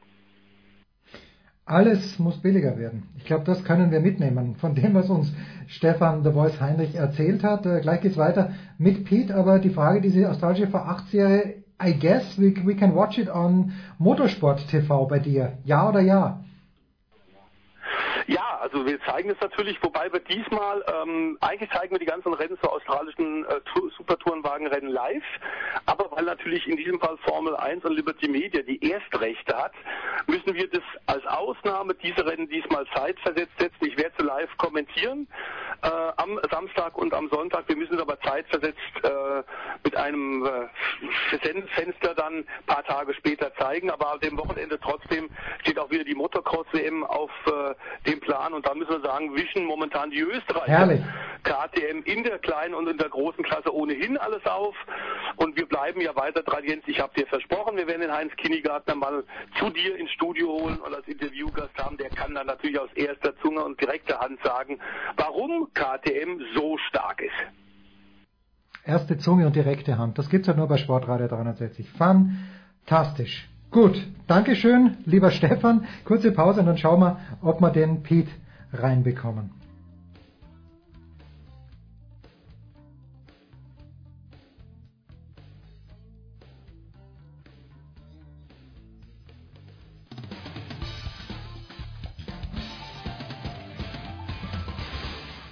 Hallo, hier ist Nick Heidfeld und ihr hört Sportradio 360.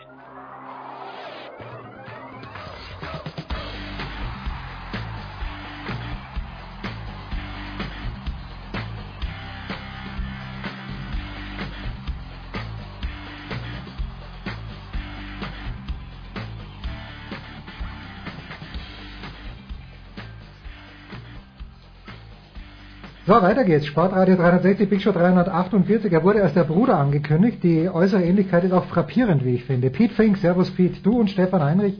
Äh, Twins lost at birth, wie man da glaube ich sagt.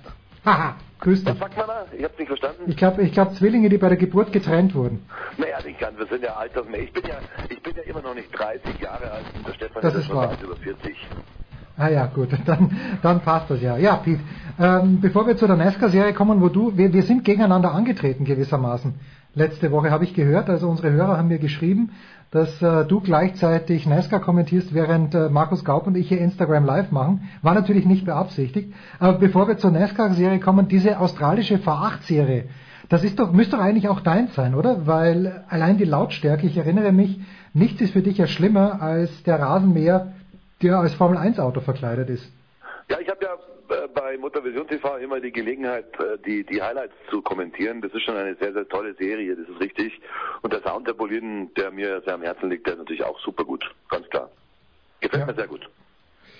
So, wir gehen rüber in die NASCAR-Serie und äh, da hat es einen ganz, ganz großen Umbruch gegeben im letzten Jahr, wie ich finde. Also wir haben ja oft darüber gesprochen, die, die alten Haudegen nicht mehr, also für einige der größten Namen nicht mehr am Start. Pete, du bist heuer das erste Mal hier zu Gast, hast du mir, wie ich finde, zu Recht vorwurfsvoll geschrieben.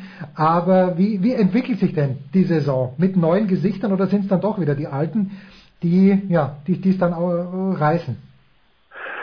Ich habe da geschrieben, dass ich gar nicht genau weiß, ob ich dieses Jahr schon mal dabei war. Aber Ich glaube, du warst einmal da. Ich glaube, einmal ich warst du am auch Start. einmal, gell. Ähm, ja, die Saison ist mittlerweile auch schon äh, fünf Rennen alt und äh, vier von diesen fünf Rennen haben die alten Haudigen gewonnen.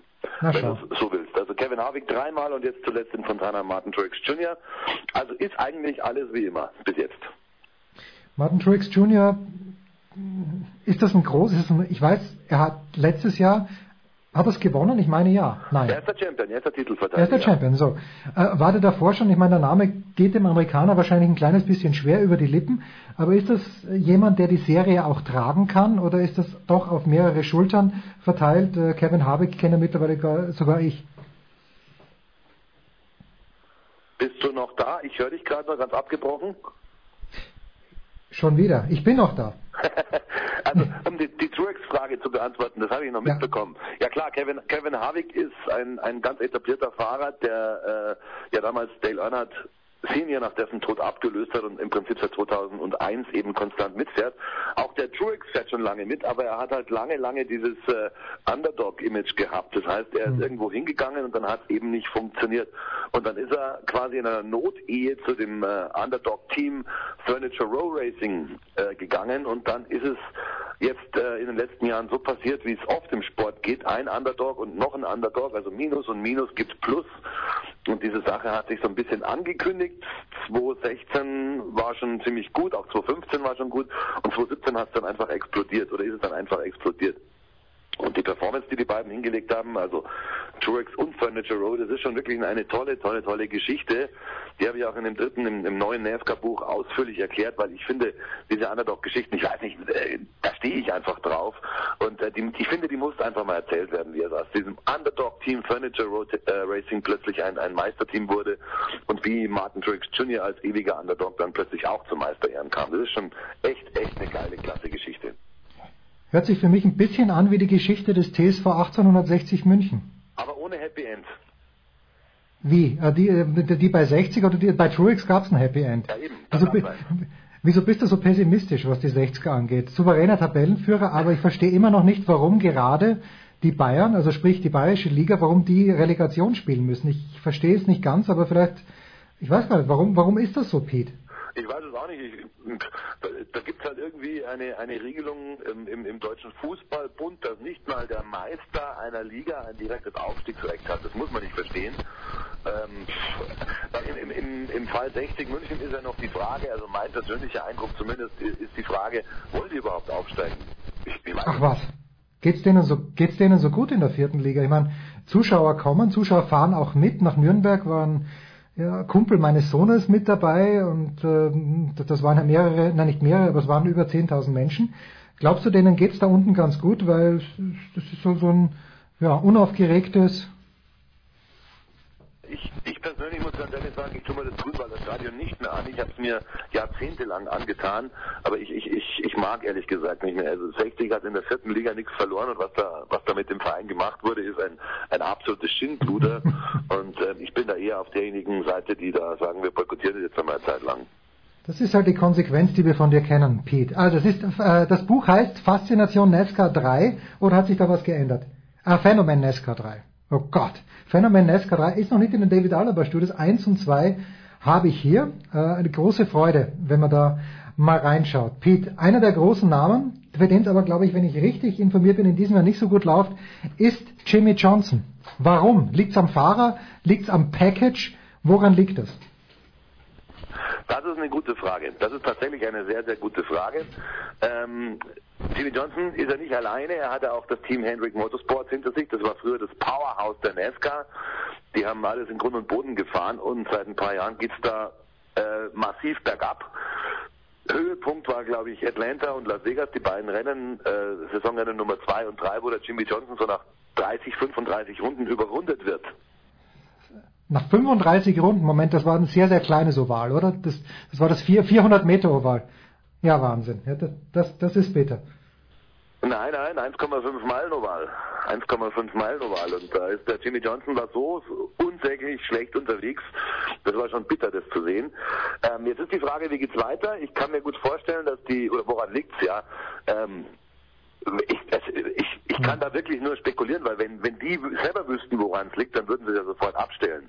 Fakt ist, Chevy hat generell ein kleines Problem momentan mit Ford und Toyota mitzuhalten. Ähm, das wäre noch nicht so erstaunlich, wenn nicht Folgendes passieren würde, dass ein Kyle Larson in einem Kunden-Chevy von Ganassi, von Chip Ganassi, äh, wenn der vorne mitfahren könnte. Und das ist eigentlich das Bittere bei Henrik Motorsport. Also man ist nicht nur hinter Ford und Toyota zurückgefallen als Chevy Top-Team, sondern man ist auch hinter den eigenen Kundenwagen zurückgefallen, nämlich Chip Ganassi Racing. Und irgendwas muss da also gröber im Argen liegen und ich gehe mal davon aus, sie müssen es irgendwann re ähm, ähm, reparieren können, weil so lange wird der Jimmy Johnson nicht aufstehen. Werden Fahrer alt? Fahren. Und dann klappt es eben nicht mehr mit dem Titel Nummer 8. Ist Michael Schumacher in der, in der Formel 1 alt geworden?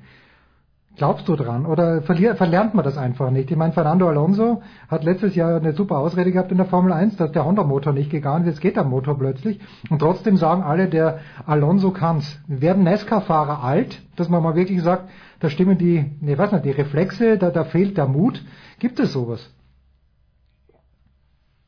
Nee, nee, das kann ja nicht sein. Also ähm, der Kevin Harvick, von dem ich vorher gesprochen habe, der jetzt drei Rennen am Stück gewonnen mhm. hat, der ist im gleichen Jahrgang wie Jimmy Johnson. Das sind ja beide Jahrgang 75. Also Johnson ist, glaube ich, September 75, Harvick, glaube ich, nur November 75. Also die sind ja nur ein paar Wochen auseinander. Und der Harvick fährt eine super Saison bisher und der Jimmy Johnson fährt hinterher. Also das hat mit dem Alter okay. gar nichts zu tun. Gut. Pete, dann an diesem Wochenende, geht an diesem Wochenende schon weiter? Wenn ja, wann, wo können wir dich hören? Ja, natürlich Motorvision TV in Martinsville und das Lustige ist, wir haben ja oft immer schon äh, äh drüber gescherzt, dass es da irgendwie Ach, Regen das, das Speed Window, gibt's das noch? Und, ja, das wird, das wird jetzt erweitert vielleicht am Wochenende, weil ich kann mich nicht daran erinnern, dass wir in, in der sechs- oder siebenjährigen Zeit, wo wir Motorvision mittlerweile NASCAR übertragen, mal Schnee, Schnee in der Prognose hatten. Es soll am Martinsville Wochenende schneien und da bin ich dann sehr gespannt, wenn dem so ist. Jetzt noch mal äh, ganz kurz für mich noch bitte. Martinsville ist in welchem Bundesstaat? Okay, ja, Virginia. Ist, ist, es liegt relativ nahe an diesen hm. Appalachen und die Appalachen ist dieser Mittelgebirgszug, der da von, von äh, Nordalabama bis rauf zum Heiko nach Boston äh, die amerikanische Kontinentalplatte durchquert. Und da ist irgendwie ein, ein Wintereinbruch nochmal prognostiziert fürs Wochenende. Es soll also tatsächlich momentan Stand in der Nacht von Fra Samstag auf Sonntag schneien. Und es soll sogar, was ich Gut, dann, dann, dann, dann werden aber viele Zuschauer, glaube ich, eher, ja, wie soll ich sagen, eher enttäuscht nach Hause gehen, weil wenn schon bei leichtem Regenfilm nicht gefahren wird in der NASCAR, dann bei Schnee eher nicht. Fantastisch. Bei Schnee ja nicht, aber die Frage ist, ähm, es heißt auch, dass der Schnee soll dann nicht liegen bleiben und er soll irgendwie weg, weg äh, werden können. Also die sind momentan relativ optimistisch, dass wir das durchziehen können. Nur wie gesagt, ähm, ich stelle mir das ganz lustig vor und kurios und bin aber auch sehr, sehr neugierig an, andererseits, weil auch also ein schneebedeckter äh, NASCAR-Kurs, auch das wäre was, was Neues für mich. Das würde man gern sehen. Diese Bilder sieht man nur auf Motor Vision TV und sowas kommentiert natürlich nur Pete Fink, der Neue mit dem Schneefenster.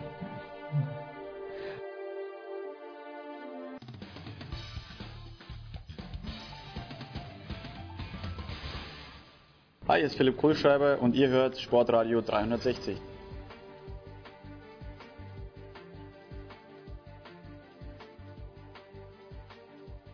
Herrschaften, es geht weiter in der Big Show 348 und ähm, Heiko Olderb ist alleine noch am Start. Heiko, grüß dich. Moin. Heiko, in Süddeutschland hat uns das äh, schlechte Wetter ereilt. Du äh, weißt, wie es Boston im Winter ist. Der Ruhrpoet David Nienhaus war vor ein paar Tagen in Boston. Kann man denn arbeiten, wenn dort Schneesturm ist? Ich kann es mir nicht so richtig vorstellen. In New York war es relativ schwierig, weil es auch immer gewindert hat. Wie sind die Bedingungen in, im Winter in Boston? Ja, kommt drauf an. Also wir leben, haben, wohnen ja glücklicherweise in einem Apartment in der Stadt, direkt in Downtown. Mhm. Heißt keine Leitungen oder die Leitung alles unterirdisch. Äh, die werden dann nicht mal eben vom Eichhörnchen angenagt oder vom, vom Vogel angeknabbert und auch nicht vom Wind zerstört. Aber es ist schon mitunter immer wieder also wenn man da das, wenn ich da die USA zitieren darf, Greatest Nation on Earth und wenn ich dann immer sehe, diese Überlandleitungen mitunter auch durch, oh ja, Bäume, durch die Bäume durch etc.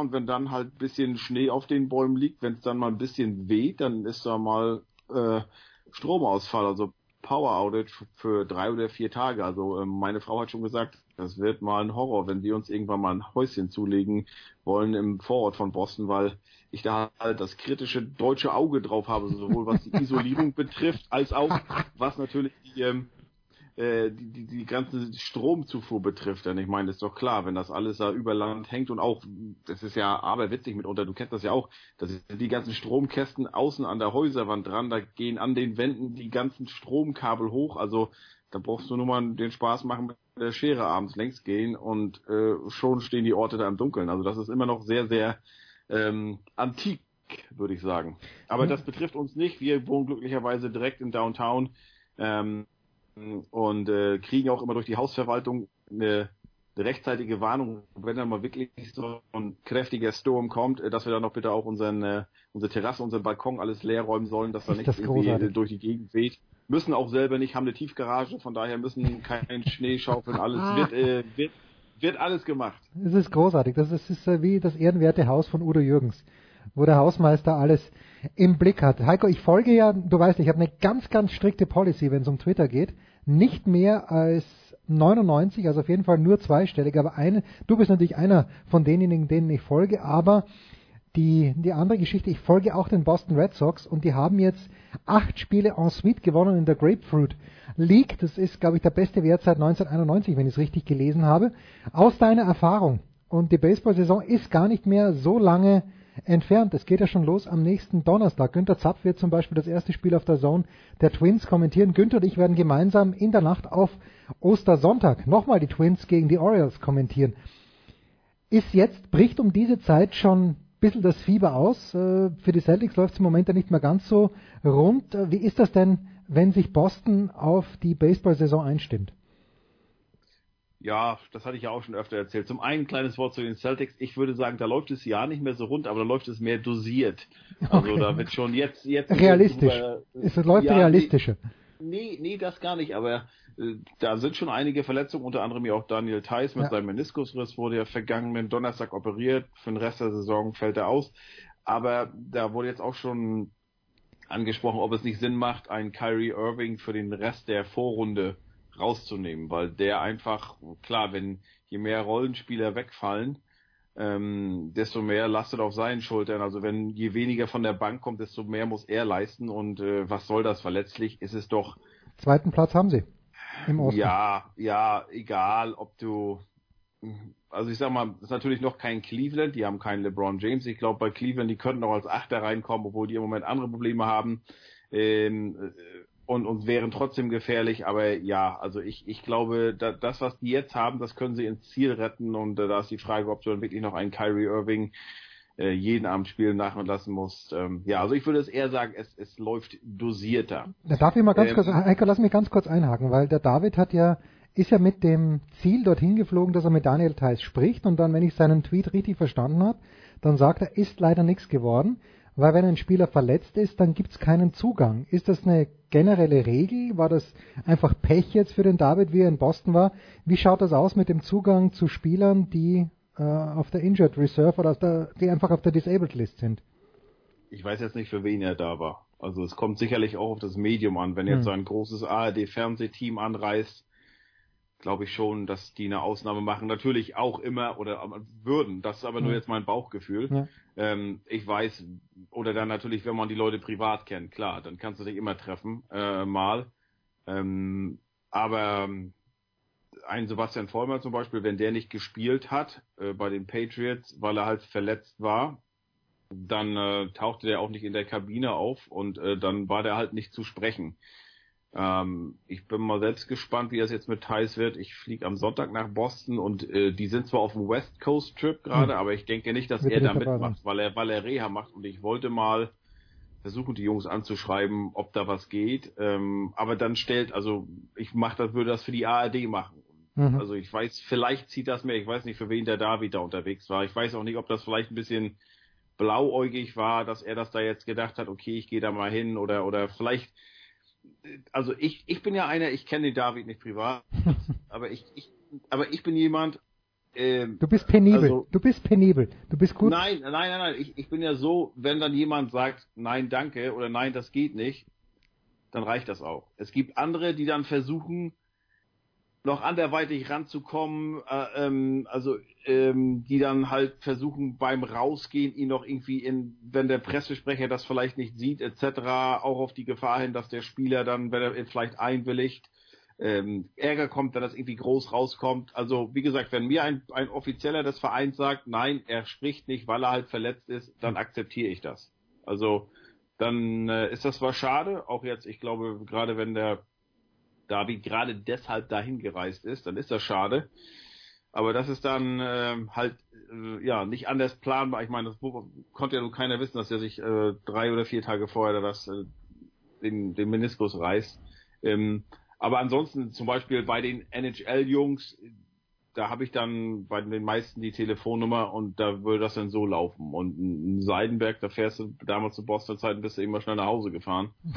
ähm, das ging aber, aber, aber Das dann- geht aber nur mit, das geht nur mit Dennis Seidenberg, oder? Weil du ihn wirklich persönlich gut kennst. Ja, genau, oder bei Erhoff oder beim Kobinen Holzer, beim Hm. Philipp Grubauer, da geht das auch dann übers Telefon. Aber ansonsten muss ich dir sagen, weiß ich gar nicht, wie das ist. Ich finde das immer so ein bisschen schade, weil ähm, ich hatte ja auch mal versucht, zu Saisonbeginn an Daniel Theiss rein zu, ranzukommen und bin dann den ganz offiziellen Weg gegangen. Mhm. Ähm, und das dauerte ewig, ewig. Und dann denke ich immer nur, Leute, ich will doch was von eurer Nummer 9, 10, 11 Ja, oder ja, 12. ja, Das ist doch kein Superstar, das ist doch und vor allen Dingen, dann sollen die Leute einfach ehrlich sein und sagen, Heiko, ja, wir versuchen es, ähm, melden uns bis dann und dann und das war ewig, dann haben sie sich gar nicht mehr gemeldet, etc.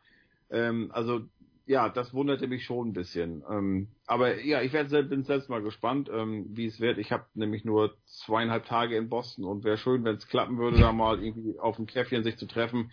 Wenn nicht, ist das auch nicht weiter schlimm. Ich glaube nicht, dass äh, die Medienlandschaft oder die die, die Leute in Boston jetzt äh, in, in Deutschland nach einer äh, äh, Story des verletzten Daniel Ja, ich schon. Also ich bin, bin schon, ich, ich, ich checke schon die Programmliste des NDR, wann kommt die große Daniel Theiss Story. Aber du hattest, glaube ich, wen, Markus Kuhn hast du erwähnt, wen triffst du noch alles in den USA? Du Ja, wir schon- haben es für heute jetzt, wir nehmen ja am, was haben wir heute Dienstag? Wir Ja. nehmen am Dienstag schon auf und heute ist endlich, heu- heute sind die letzten äh, Puzzleteile endlich zusammengekommen. Also es war spitze auf Knopf, wir wollten heute buchen und wir fliegen jetzt am, mit einem Kollegen fliegen wir rüber am Sonntag, sind dann Montag äh, in Harvard Medical äh, Center, sprechen da mit äh, einer deutschen Gastprofessorin, Mhm. äh, die bei Fußballerinnen die Gehirne untersucht hat und den Einfluss von Kopfbällen, sind dann am Dienstag, da freue ich mich besonders drauf, ach so, dann, dann abends noch bei Jugendteams, da gucken wir, wie die trainieren. Ähm, die trainieren alle noch drin, weil in Boston äh, noch richtig Winter ist. Da soll jetzt am Donnerstag der vierte Nor'easter des, des Monats, nicht des Winters, also der vierte Schneesturm des Monats kommen. Hm. Ähm, und da geht draußen halt gar nichts. Am Dienstag, da freue ich mich besonders drauf, sind wir dann bei Professor Anne McKee im Büro an der Boston University. Die ist Neuropathologin, die hat kürzlich, ähm, also die, die ist federführend gewesen in der CTE, also chronisch traumatische Enzephalopathie in der Forschung da. Hm. Sprich hat bei ganz, ganz vielen verstorbenen NFL-Profis nachgewiesen, dass sie halt diese degenerative Gehirnkrankheit hatten, die ja zustande kommt oder die das Ergebnis von immer wiederkehrenden Gehirnerschütterungen oder Gehirnverletzungen ist. Und ähm, diese Anne McKee, die ähm, gibt uns nicht nur ein Interview in ihrem Büro, sondern nimmt auch uns auch mit runter, mit das Fernsehteam in ihr Labor und zeigt uns dann die Gehirne und äh, wie so CTE aussieht. Also es gab ja zum Beispiel ein äh, Junior Seau, äh, der hatte sich ja damals bewusst in die Brust geschossen, als er sein, sich das Leben genommen hat. Damit das Gehirn. Und, genau, hat gesagt, äh, lasst mein Gehirn untersuchen und diese Leute, die landen, die Gehirne, die landen dann, CTE ist eine Krankheit, die man derzeit ähm, nur bei, bei Toten nachweisen kann. Wahnsinn. Und äh, die Gehirne von diesen Spielern, die landen dann halt bei Frau, äh, bei Professor, Professor McKee auf dem Labortisch und sie hat von 112 untersuchten äh, NFL-Gehirnen hat sie bei 111 äh, CTE gefunden. Also bei der sind wir und dann sind wir danach bei Professor Dr. Bob Stern, der ist Neuropsychologe, arbeitet sehr viel mit Anne McKee zusammen, ähm, halt auch arbeitet in dem Feld. Und dann treffen wir uns irgendwann danach noch mit Taylor Twellman, der ist ehemaliger US-Nationalspieler, wohnt in Boston, weil er bei New England Revolution gespielt hat, war ich glaube MLS-Spieler des Jahres 2005 und musste seine Karriere aufgrund von immer wiederkehrenden Gehirnerschütterungen ähm, beenden vorzeitig und ist jetzt ESPN-Kommentator seit vielen, vielen Jahren und sehr, sehr outspoken hm. äh, Thema äh, Gehirnerschütterung. Der hat zum Beispiel damals gesagt, äh, als Christoph Kramer im WM-Finale 2014 wieder eingewechselt wurde, das ist Wahnsinn, was Deutschland, was der, äh, also dass der da wieder reinkommt ins Spiel. Der liefert sich auch auf Twitter diverse ähm, ja, ähm, wie sagt man, verbale Wortgefechte mit NFL-Fans, wenn dann mal wieder Leute wie, ich weiß gar nicht, wer waren die klassischen Beispiele in diesem Jahr, war nicht auch Captain Newton einmal oder Luke Küchli, haben weitergespielt, obwohl eigentlich klar war, die Jungs sehen gar nichts mehr, die haben voll eine Concussion und äh, da kommen ja immer so die Argumente, ja, aber das sind harte Jungs, keine Pussys wie ihr, wie ihr Soccer-Player und so. Ähm, naja, also mit dem treffen wir uns auch und dann geht's am Mittwoch früh weiter nach New York zu Markus Kuhn mit dem sprechen wir, müssen wir nur noch, äh, ab äh, den Interview, wir müssen nur noch gucken, wo genau. Äh, vielleicht äh, öffnet er uns ja äh, das Giants Stadium. Und abends geht's dann rüber nach Chicago, weil da ist äh, der US-Soccer-Verband. Da sprechen wir mit dem äh, Teamarzt. Äh, ich dachte, du holst ja von Bastian Schweinsteiger erste Parenting-Tipps ab. Du ähm, verteilst ja. welche, das wär's doch. Ja, ähm, lass mich nochmal ausreden. Ja, ja, ich, ich versuch's äh, doch. Aber.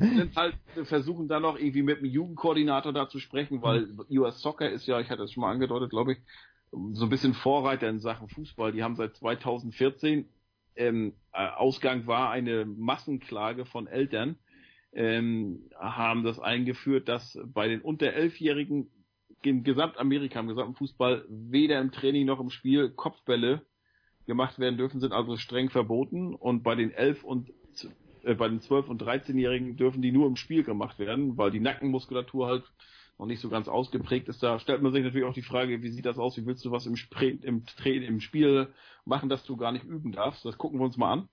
Und dann habe ich heute noch ganz spontan, als dann klar war, okay, wir haben Chicago, US Soccer, äh, gleich Chicago Fire angeschrieben, ob äh, Schweini nicht auch Zeit hätte.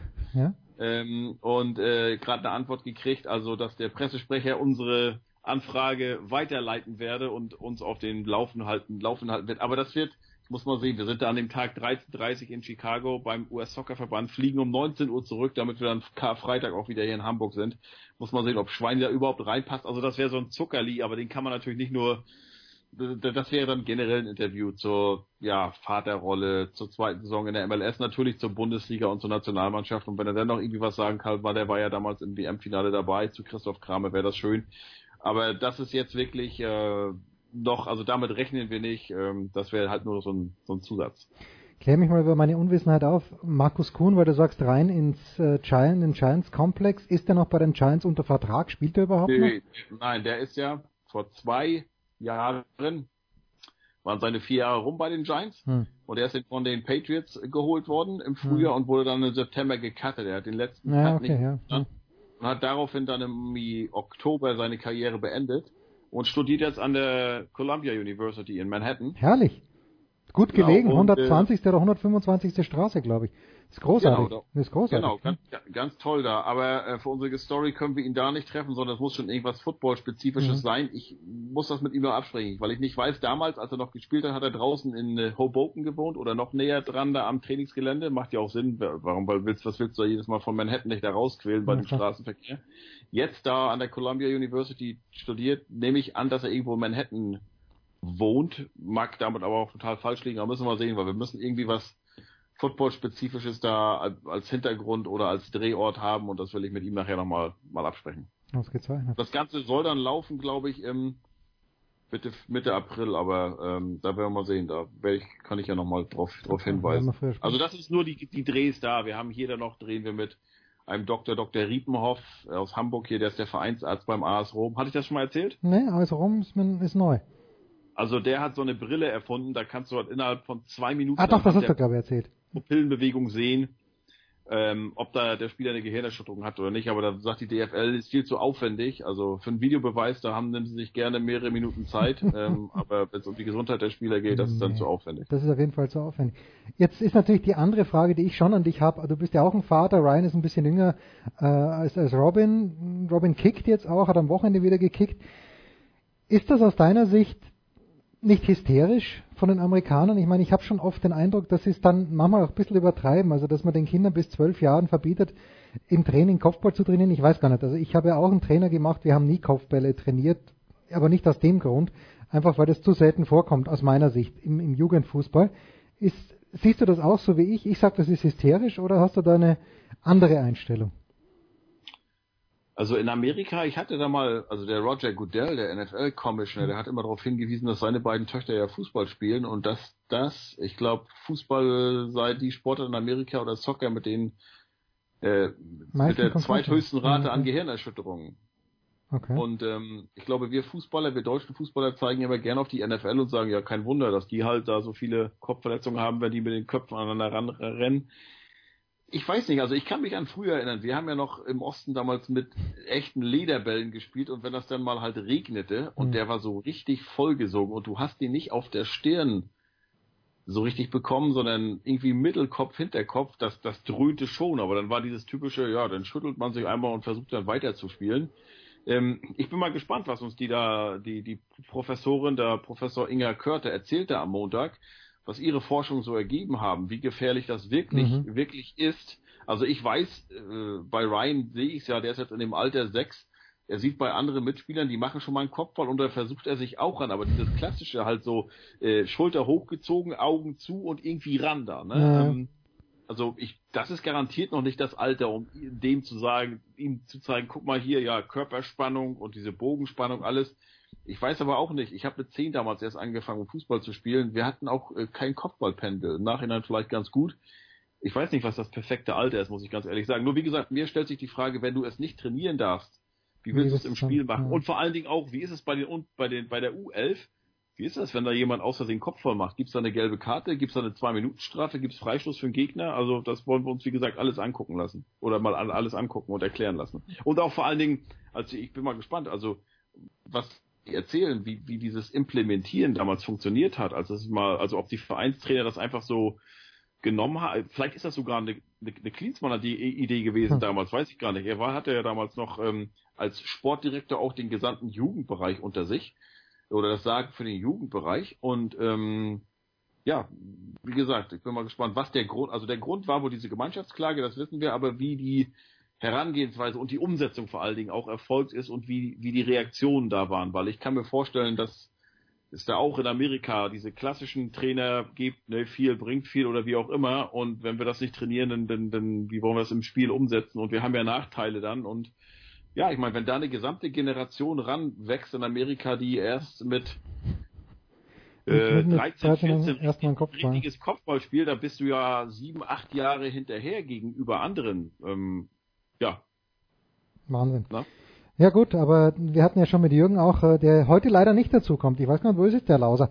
äh, mit Jürgen auch drüber gesprochen. Es ist ja nur eines dieser Probleme, dass man nicht in den Vereinen aufgefangen wird, weil es keine Vereine gibt, ist das nächste Problem. Also die USA im Fußball, wenn jetzt nicht drei, vier Leute, so wie Christian Pulisic, die es einfach wirklich gut können, aber früher nach Europa gegangen sind, die die Mannschaft tragen, da wird das nichts werden. Heiko, Schalke hat auch einen irgendwie, ne? Schalke Ach so, ja, den weiß ich, weiß ich nicht. Das ist, äh, das weißt du besser als ich. McKenny oder wie heißt der, meine ich? Ja, du, bei Schalke kenne ich mich in der Fanszene besser als in der Bloggerszene besser als in der Mannschaft. Bevor du, Heiko, aufbrichst, gibt es noch irgendein Leckerli, wo du für den NDR oder für Spiegel Online am Wochenende am Start sein wirst? Fährst vielleicht ins, nee, es ist ja gar kein Länderspiel, ist ja nichts los. Trotzdem, gibt's was für dich noch? Ähm, ganz kurz mal erstmal, der heißt Weston McKenney. Ah, okay. Ja, ja. Ähm, für mich gibt's noch was. Ähm, ich werde morgen, übermorgen oder Freitag will ich mich mal zum Trainingsgelände des HSV begeben, denn ich ja, äh, schreibe für nächste Woche für den Weser Kurier eine große Geschichte, eine Seite 3 Geschichte über den langsamen Tod des Dinos und äh, da freue ich mich oder hoffe ich halt auf die klassischen Trainingskiebitze. Herrlich weil, also es gibt hier einen, äh, Peter Dietz heißt der, bekannt als Helmpeter, weil der immer mit dem Fahrradhelm da auftaucht. Zu dem habe ich heute schon mal Kontakt aufgenommen. Der ist 60 Jahre HSV-Fan. Und wenn du da diese, diese Leute so siehst, halt auch mit ihrem wahrscheinlich so trockenen norddeutschen Humor, ich glaube, das kann richtig lustig werden, wenn du dich mit denen da mal da äh, bisschen unterhältst oder sie einfach mal reden lässt. Ich glaube, wenn da drei, vier stehen und die so ins Reden kommen, dann ist das ein unglaublicher Fundus und dann ist die Geschichte auch ganz, ganz schnell geschrieben. Aber also da, da freue ich mich eigentlich drauf. Großartig. Ich war mit, vor ein paar Jahren waren wir mal in Belek über Weihnachten und da hat die Bundesliga früher trainiert und da ist Schalke mit dem Bus gekommen und äh, ich war mit Robin auf Fotojagd davor schon da, Felix Magath war da noch Coach und da waren auch also eingefleischte Schalke-Fans mit dabei. Ich erinnere mich an eine Dame, etwas älter, hieß Anne aber war so, so voll dabei beim Geschäft und über alles Bescheid gewusst, einfach großartig. Und da habe ich auch, ich habe mich hingestellt, habe gelauscht und habe in mich reingeschmuntelt, weil ich bin auf der anderen Seite sehr froh, dass meine Affinität zum SK Puntigammer Sturm Graz nicht so weit geht, dass ich beim Training mit anderen Leuten drüber diskutiere. Ja, ich weiß, da haben ja einige, ich kenne das von Hansa Rostock, ähm, noch zu Zweitliga-Zeiten, ich weiß gar nicht, ob die jetzt noch ein Trainingslager fahren als Drittligist, aber da, da, da, da geht ja bei einigen der Jahresurlaub drauf, hm. nur damit du dann in Österreich da die, die zwei Wochen äh, oder die zehn Wochen im Trainingslager mit dabei bist, ne? Ja, also gut, das haben wir bei Borussia Mönchengladbach ja auch. Und immer am Tegernsee, immer die gleichen Leute schauen bei jedem Training zu. Ich weiß nicht, was die Erkenntnis ist, aber gut, ich bin mir sicher, mit den Spielern besteht eine ganz enge Bindung. Großartig. Heiko. Mal, Köln, hier Köln, die waren noch bei dir letztes Jahr, ne? Und HSV nicht auch? Köln war in Kitzbühel Genau, ja. äh, schon zwei Jahre hintereinander. Ist das, sicher, das, das, liegt aber an Stöger, ne, oder? Genau, ich wollte gerade sagen, es ist sicherlich auf Vermittlung vom Stöger, aber es gibt ja mehrere österreichische Gemeinden, die ähm, Geld dafür bezahlen, dass eben die Mannschaften dort trainieren. Mittersil ist, meine ich, auch eine. Also in Salzburg, da gibt es auch eine Agentur, die sich darauf spezialisiert. Trainingsbedingungen sind okay äh, und die Kölner in Kitzbühel haben sich wohlgefühlt. Stöger, auch eine schöne Geschichte. Stöger ist dann am Dienstag beim Tennisturnier äh, auf die wirklich sehr, sehr schöne Aftershow, äh, Players Party gegangen. Ich war in diesem Jahr nicht da, aber ich war schon zwei, drei Mal dort. Die ist wirklich großartig. Alle kommen total aufgebrezelt und Peter Stöger ist im Trainingsanzug oder zumindest in der Trainingsjacke vom ersten FC Köln dort erschienen. Einfach, weil er es kann. Und weil er sich, ja, weil er vielleicht nicht gewusst hat, was ihn erwartet. War fantastisch. Und weißt du, wer auch dort war? Huddersfield FC. Und ich wusste, ich habe natürlich überhaupt nicht gewusst, dass die in die Premier League. Wagner, ja. ja. ich wusste überhaupt nicht, dass die in die Premier League aufgestiegen waren und denke mir, hat das Huddersfield noch nie gehört. Was machen die eigentlich hier? Naja, schauen wir mal, ob sie nächstes Jahr das auch Das war doch die große Geschichte. Ich glaube, die sind erstmals seit 42 Jahren oder so wie der Erstklasse. Ja. Die haben gegen Reading, die waren ja nur Fünfter, glaube ich, der Division One und haben dann Gibt's ja gegen Reading im Elfmeterschießen ähm, sich durchgesetzt und Kevin Schindler, nee, heißt der Kevin Schindler? Ich glaube Kevin Schindler, ja, ja der ja, ja. Der, war doch mal bei Bremen, oder? 60, Kapitän, nee, nee, nee. Bei Bremen? von 1860. 1860, ähm, der, der verwandelt den, äh, den entscheidenden Elfmeter. Tja, die 60er. Wir kommen keine Sendung ohne sie aus. Fantastisch. Heiko, ich danke dir. Kurze Pause. Big Show 348.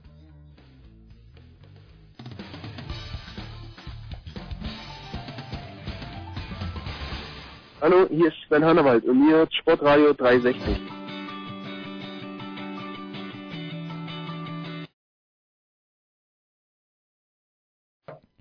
Big Show haben wir denn? 348 haben wir immer noch. Die 350 wird nicht gefeiert, die 360 dann. Und hinten raus geht es um Tennis. Zum einen Wie schon vor zwei Wochen mit Jörg Almroth, tennisnet.com. Servus Jörg. Hallo. Yeah.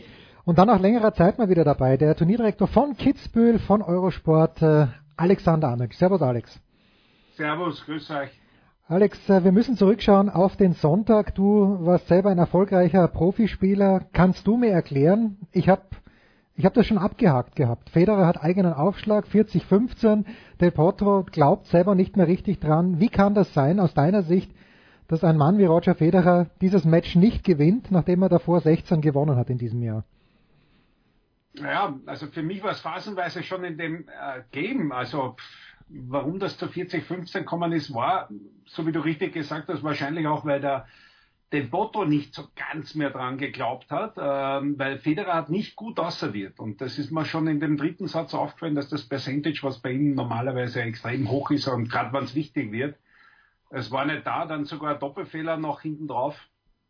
Es war irgendwie eigenartig, ja, mhm. aber er wirkte auch schon, auch obwohl er den zweiten Satz gewonnen hat, etc., er wirkte nicht so ganz rund, wie man ihn normalerweise kennt, ja, ja. und so entspannt. Aber trotzdem, 40-15, äh, insgesamt drei Matchbälle bei eigenen Aufschlag, äh, erlebt man nicht alle Tage, dass die Federer vergibt auf der einen Seite, auf der anderen Seite Respekt äh, vor Del Potro. Also abgesehen davon war es eine Riesenwerbung für unseren Sport. Also es war ein unfassbares Match. Ganz, ganz großartig. Aber Alex spricht schon an, Jörg.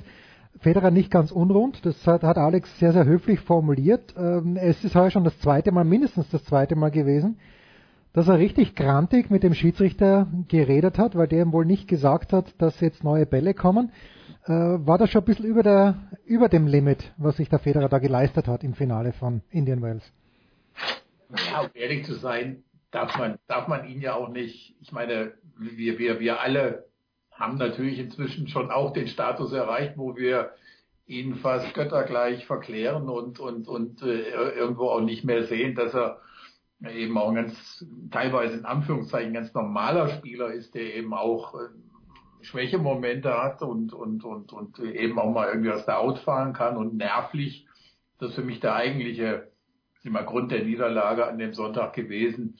Ja, so, so eben nicht diese Stabilität hatte, ne? diese, diese Entspanntheit, wie, wie Alex das eben ja auch gesagt hat. Und äh, in der Tat hat das hat man das ja in vielen, vielen Momenten dieses Spiels gesehen, dass es eigentlich äh, überflüssige Dialoge gab und wie gesagt, ich meine, der Schiedsrichter hat aus meiner Sicht einen, einen, einen hervorragenden Job gemacht, ähm, indem er eigentlich beide so, eigentlich war er ja so eine Art Blitzableiter, ne? er, hat, er hat diese Blitze eingesteckt und, und hat sie irgendwie runter abgeleitet, irgendwie in die Erde und, und, und, und, und, ja, und hat das, was ich eben auch gut fand, ne, dass das nicht als, als Story überhand genommen hat, diese, ja, Gereiztheit irgendwo auf beiden Seiten, das hat er eigentlich rausgenommen und, und am Ende hat man sich dann doch auf das Spiel konzentrieren können. Und wie gesagt, um nochmal darauf zurückzukommen, klar, 40, 15 äh, in dem äh, zehnten Spiel, aber ich meine, muss auch wirklich sagen, Del Potro hat da, ja,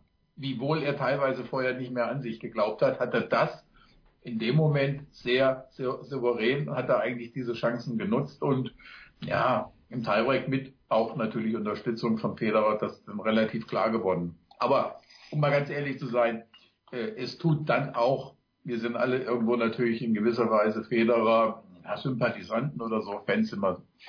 Äh, ich schon. Würde, ja, würde, ja, gut, ist klar. Aber äh, ich meine, es kann auch nicht schaden, mal ein anderes Siegergesicht zu sehen. Das absolut. Also, wenn man es jemandem vergönnt, dann den Delpo. Eben, äh, eben. Nach der Leidensgeschichte und äh, ich muss auch dazu sagen, was mich beeindruckt hat, äh, ich habe nicht in Acapulco gesehen, muss ich ganz ehrlich sagen, aber ist, äh, für mich war das in bei den letzten großen Turnieren immer so ein Fragezeichen, kommt da von der Rückhand wirklich nur mehr fast. Fast nur mehr der Slice. Hm. Ja. Aber diesmal habe ich die Rückhand gesehen, ähm, die genau. alle verwundert hat. Von der Vorhand verstehe ich sowieso nicht, äh, wie man auch so zum Ball stehen kann und trotzdem noch so gerade durchziehen kann. Aber ähm, mittlerweile glaubt ihm das jeder. Aber diesmal auch die Rückhand Respekt und äh, für mich einfach ein richtig genialer Spieler und äh, wie gesagt, als großer Federer-Fan freue ich mich riesig für Del Potro. Schön, dass er wieder da ist. Alex, ich habe ja sehr genau aufgepasst, was Mats Wilander auch gesagt hat. Früher mal hat er gesagt, gegen den Nadal gewinnst du am ehesten, wenn du ihm flach und hart und schnell in die Vorhand spielst. Äh, das funktioniert beim Delpo nicht, oder? Wenn du Delpo, der hat ein paar Bälle gespielt von ganz weit draußen, wo der die dann longrein runtergenagelt hat. Wie spielt man am besten gegen Juan Martin Del Potro, wenn er in guter Form ist, Alex? Es ist einmal ganz, ganz wichtig, dass du mit deinem Aufschlag agierst, dass den auch wirklich Richtung Körper erwischt, was man ja dann gesehen hat. Und was Federer immer wieder gemacht hat, er hat ihn nicht bewusst jetzt immer wieder Stops gespielt. Ein paar Mal waren es definitiv bewusst, aber diese kürzeren, wo er so nach vorne kommen muss, ja, ähm, da ist er mit seiner Länge, wenn man das sagen kann, vielleicht nicht ganz der Geschickteste, äh, Geschickteste obwohl er das auch äh, gut auflöst. Ja? Aber da vorne ist der Federer einfach wesentlich beweglicher, wesentlich geschickter. Und natürlich sagt man, äh, so große Leute, die nicht von der Bewegung leben, aber er antizipiert einfach so früh dieser Tempo. Wenn man ihn in Bewegung hält, wenn man ihn dann am falschen Fuß erwischt, ja, da kann es die ein oder andere Schwäche geben, aber der, der spielt einfach immer das Richtige zum richtigen Zeitpunkt. Und, und von der Vorhand hat man wirklich das Gefühl, der kann, egal mit wem, jedes Tempo mitgehen und dann noch eine Schippe drauflegen. Hm. Also das ist schon beeindruckend, was von der Vorhand vor allem kommt. Ja, beeindruckend. Ja, aber eben auch, äh, um, um, um das wirklich auch nochmal zu ergänzen, ich muss auch sagen, ich habe hab ihn ja auch jetzt nicht äh, derartig regelmäßig gesehen, aber ähm, ich war auch aus der den Beobachtungen des letzten Jahres sehr, sehr skeptisch, was eben äh, diese Rückhand anging oder die Notwendigkeit für ihn äh, noch längere Zeit überwiegend äh, den Slice zu spielen und, und wo man einfach gedacht hat, oh Gott, jetzt, ne, das ist einfach nicht, nicht ausreichend wahrscheinlich. Aber also wenn man das jetzt gesehen hat in diesem, in diesem Finale, das, das, das war so selbstverständlich, diese Rückhand auch äh, mitzuspielen und auch längere Rallyes, Rückhand, Rückhand, Rückhand. Äh, ja, also das war jetzt, hat man nicht mehr irgendwie als Defizit oder so angesehen, diesen, diesen, diesen Schlag sondern äh, ja, insgesamt war das alles mit einer ganz großen Selbstverständlichkeit und, und, und so einer Matchhärte auch und, und, und Matchplayer-Fähigkeit, dass man also wirklich ja auch sagen muss, es kann dem Tennis ja wirklich nur gut tun, wenn angesichts diverser anderer Verletzungsprobleme jemand da ist, der der Federer Paoli bieten kann, der eben auch äh, möglicherweise in einem anderen Turnier auch nochmal im Endspiel ja, dann eben gegen Fehler antritt und, und, und, und das ähnlich, von ähnlicher Qualität ist. Und da haben wir ja ehrlich gesagt jetzt auch, äh, wenn man guckt, was Fehler in Australien da ja lange Zeit äh, eben machen musste, nur um, um eben da mal ins Endspiel zu kommen, ne, mit dem Halbfinale gegen Schwung. Also da ist schon nicht fast selbstverständlich war das ja auch schon das beste Spiel eigentlich dieser Saison, ne? weil eben zwei Alpha-Tiere gegeneinander angetreten sind und auch ja wirklich äh, das mit aller Dramatik, die dieses Spiel hatte, da dahin gezaubert haben. Ein Mann, der das könnte, Alex, ein Alpha-Tier, das äh, könnte eine frühe Begegnung werden in Miami. Novak Djokovic, dritte Runde, wäre eine Möglichkeit gegen Juan Martin del Potro. Ich habe vor ein paar Tagen mit dem Kollegen Kleffmann von der Süddeutschen Zeitung gesprochen und der Gerald hat gemeint, er ist extrem skeptisch was das Jahr 2018, die Gesundheit, das Spiel von Novak Djokovic angeht. Du, du kennst so viele Leute in der Szene. Wie, wie groß ist denn dein Optimismus, dass Djokovic, sagen wir mal, wieder so gut spielt, dass er beim Grand Slam natürlicher Halbfinalkandidat zum Beispiel wäre? Ich tue mir da wahnsinnig schwer, weil ich äh, gar nicht jetzt unbedingt von der Fitness etc. rede. Ich glaube, das, das Problem ist ein Stock höher. Ja. Mhm. Ähm, ähm, und äh, da jetzt reinzuschauen, das können wir alle nicht. Ähm, aber für mich hat das fast gewirkt, als ob er damals ein Burnout gehabt hat, mit der Verletzung da extrem lang Zeit gelassen, dann aber doch diese Entscheidung getroffen, die er eigentlich ein halbes Jahr vorher treffen hätte können. Ähm, dieses Teil, was da herumgeschwommen ist, äh, operieren hat lassen. Äh, es hat dann ausgeschaut, als ob er wieder zurückkommt, keiner hat so genau gewusst, aber, aber er war auch nicht wirklich dort. Und ist ein Mensch, der wirklich 24-7 für den Sport gelebt hat, alles getan hat, von in der Früh bis am Abend, um alle seine Ziele da zu erreichen. Und nach dem French Open, da muss, ich weiß nicht, was passiert ist, aber hm. irgendwas ist passiert, abgesehen von der Verletzung. Und äh, ich würde mich wahnsinnig freuen für ihn, wenn er wieder einfach Spaß an dem hat. Äh, man merkt meistens erst, wenn man seine Karriere beendet, wie gern man das gemacht hat. Ähm, weil dann ist dem alles zuzutrauen. Ja, aber ich glaube nicht, dass das nur an der Fitness liegt. Also ich glaube, dass das so eine Verknüpfung von einigen Sachen ist, aber das Wichtigste ist, dass er da oben wieder einfach äh, diese, diesen Wettkampf annimmt, dieses, was er so gern gehabt hat, da Mhm. rausgehen zu Zeiten, ja. Ähm, das ist so leicht gesagt, äh, jetzt für jemanden, der gespielt hat, wenn wenn man nicht gespielt hat, dann weiß man das gar nicht, was an äh, da vielleicht abgehen könnte, ja. Aber er hat es natürlich, äh, es ist es hat kein Schrauberl gegeben, wo, man, wo er nicht gedreht hat, was noch möglich wäre. Ob das dann die Fitness war, ob es die Ernährung war, ob es Material war, ob es die Analysen war, die er betrieben hat. Also der hat unseren Sport auf einen ganz, ganz neuen Level gehoben. Und äh, es war dann irgendwie fast zu viel. So hat es den Eindruck zumindest auf mich gemacht. Jörg. Ja, ja ich glaube, da kann ich, muss, kann ich eigentlich irgendwo nur auch zusammenfassen, was, was ich schon oft irgendwo auch äh, geschrieben habe zu dem Thema. Ich war immer skeptisch über all das, was ich von Djokovic gehört habe, nach dem, was diesem, diesem Paris-Triumph gefolgt hatte. Also ja, diese Hinwendung, diese, dieses, dieses Philosophie, philosophische Element, was dann reingekommen ist, diese äh, Frieden und äh, Peace and Love Geschichte mit dem spanischen Guru und so weiter. Das hat für mich alles irgendwie so ein bisschen auch als, naja, Ausflucht gewirkt für, für eine Ratlosigkeit. Also einfach für, für das, was Alex eben mir angesprochen hat, für das Problem, was darin besteht, sich, die, die, Frage, was kommt, was kann jetzt noch kommen? Fragezeichen für mich. Kann man, Das- kann Ja, man, Burnout, man kann ja auch als Sportler Burnout haben. Ja, sicher. Also de- deswegen, ich sage ja, äh, von dem, also von dem, was Djokovic vorgelebt hat, diese Perfektion, dieses Team, diese, diese absoluten Fachleute von Gebhard Gretsch über Becker dann noch dazu, äh, von dieser auch natürlich Mentalität, dieser, ja gar nicht Verbissenheit jetzt, aber diesem ja positiven Ehrgeiz, das, das alles äh, so wirklich perfekt machen zu wollen, davon ist er extrem weit weg. Insofern ähm, ist diese These, die Gerald Kleffmann ausgesprochen hat, oder die, die Vermutung, äh, dass das ganz schwierig wird, Mhm.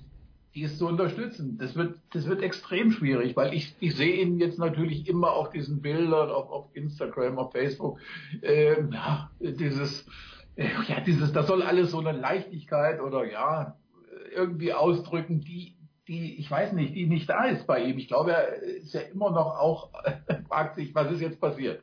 Also, ich glaube, dass er sich fragt, was ist jetzt passiert, dass ich jetzt da stehe, wo ich jetzt stehe. Und, und wirklich ganz weit weg bin von dem Djokovic, der, von dem Dominator, der, der er gewesen ist. Also, ja, das, das wird extrem schwierig und es ist nicht, ich würde sagen, die Chance, dass es nicht, dass es nicht mehr nochmal nach oben schafft, ist im Moment viel größer, äh, als äh, die Chance, dass er es nochmal schafft. Gehen wir eine kleine Stufe runter und eine kleine Stufe. Spielerisch gar nicht so sehr. Alex, äh, der, dein Turniersieger vom letzten Jahr hat gegen Del Potro ausgezeichnet gespielt und ich glaube, vielleicht glauben es die Deutschen uns Österreichern, weil den deutschen Journalisten glauben sie es nicht, aber Alex Philipp Kohlschreiber ist ein unfassbar guter Tennisspieler, der alles kann und äh, schade, dass es nicht öfter gezeigt hat. Der Günter Pressling sagt ja auch, Kohli kann alles, aber hat halt oft Pech mit den Auslosungen gehabt. Findest du es vom Kohli gut, gute Entscheidung, richtige Entscheidung, dass er jetzt Miami auslässt, um sich äh, auf die Sandplatzsaison vielleicht oder ganz sicher auf den Davis Cup vorzubereiten, Alex? Ich tue mir schwer damit, weil er jetzt wirklich ein Riesenturnier gespielt hat. Mhm. Aber wie gesagt, äh, er ist auch in einem Alter, wo man auf seinen Körper schauen sollte und hören sollte. Und ähm, ich bin bei dir, äh, abgesehen davon, dass er ein super netter Kerl ist und bei uns sensationell gut ankommt in Österreich, was in Deutschland nicht immer der Fall war, ähm, muss ich sagen, dass er äh, einfach ein, ein geiles Tennis spielt. Also die Rückhand alleine ist eine Augenweide. Ähm, ja, ob er sich vielleicht manchmal selbst nicht zugetraut hat. Ich habe Riesenpartien gegen Nadal gesehen, gegen Murray, da Jahr in Dubai war ein Wahnsinnsmatch, wo man sagt, so ein Matchball wie den, äh, wie der Murray abgewehrt hat, das sieht man auch nicht alle Tage etc. Manchmal gehört ein bisschen ein Pech dazu oder Glück, wenn man da, Once in a lifetime. ja. Auf der anderen Seite, äh, wenn er den Davis Cup wirklich spielen will und ernst nimmt und dann sagt, ich will eine super Sandplatzsaison haben, weil das ja doch auch für meinen Körper vielleicht noch etwas angenehmer ist, weil das ist ein Thema, was schon langsam irgendwann aufkommen wird, wie brutal mittlerweile diese Hartplätze sind. Weil man so wie sich bewegt, äh, wie, wie sich die Jungs bewegen oder auch die Mädels. ähm, dann ist es schon ein Thema, weil David, wenn er jetzt ein, ein, gutes Turnier spielt, und von dem muss er ja ausgehen nach Indian Wells, ja, ja. Äh, dann wird es trotzdem knapp mit Zeitumstellung, mit Belagerungsstellung.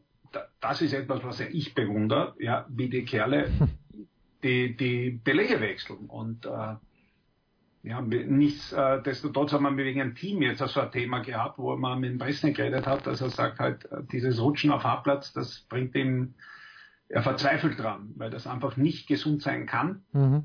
Und äh, so gesehen glaube ich, dass es schon für einen Kohli, wenn er wirklich sagt, er, er legt viel Wert auf diese Sandplatzsaison, äh, mit der Davis Cup Vorbereitung, einen guten Davis Cup, dann hat er dort äh, einen Riesenplus äh, Richtung die ersten Turniere, die ja auch keine kleinen sind. Ja, so viel ähm, gibt's ja nicht mehr. Ja, auf Sand, äh, also das sind immerhin 3000er, wenn wir Monte Carlo dazu zählen. Ja. Ja.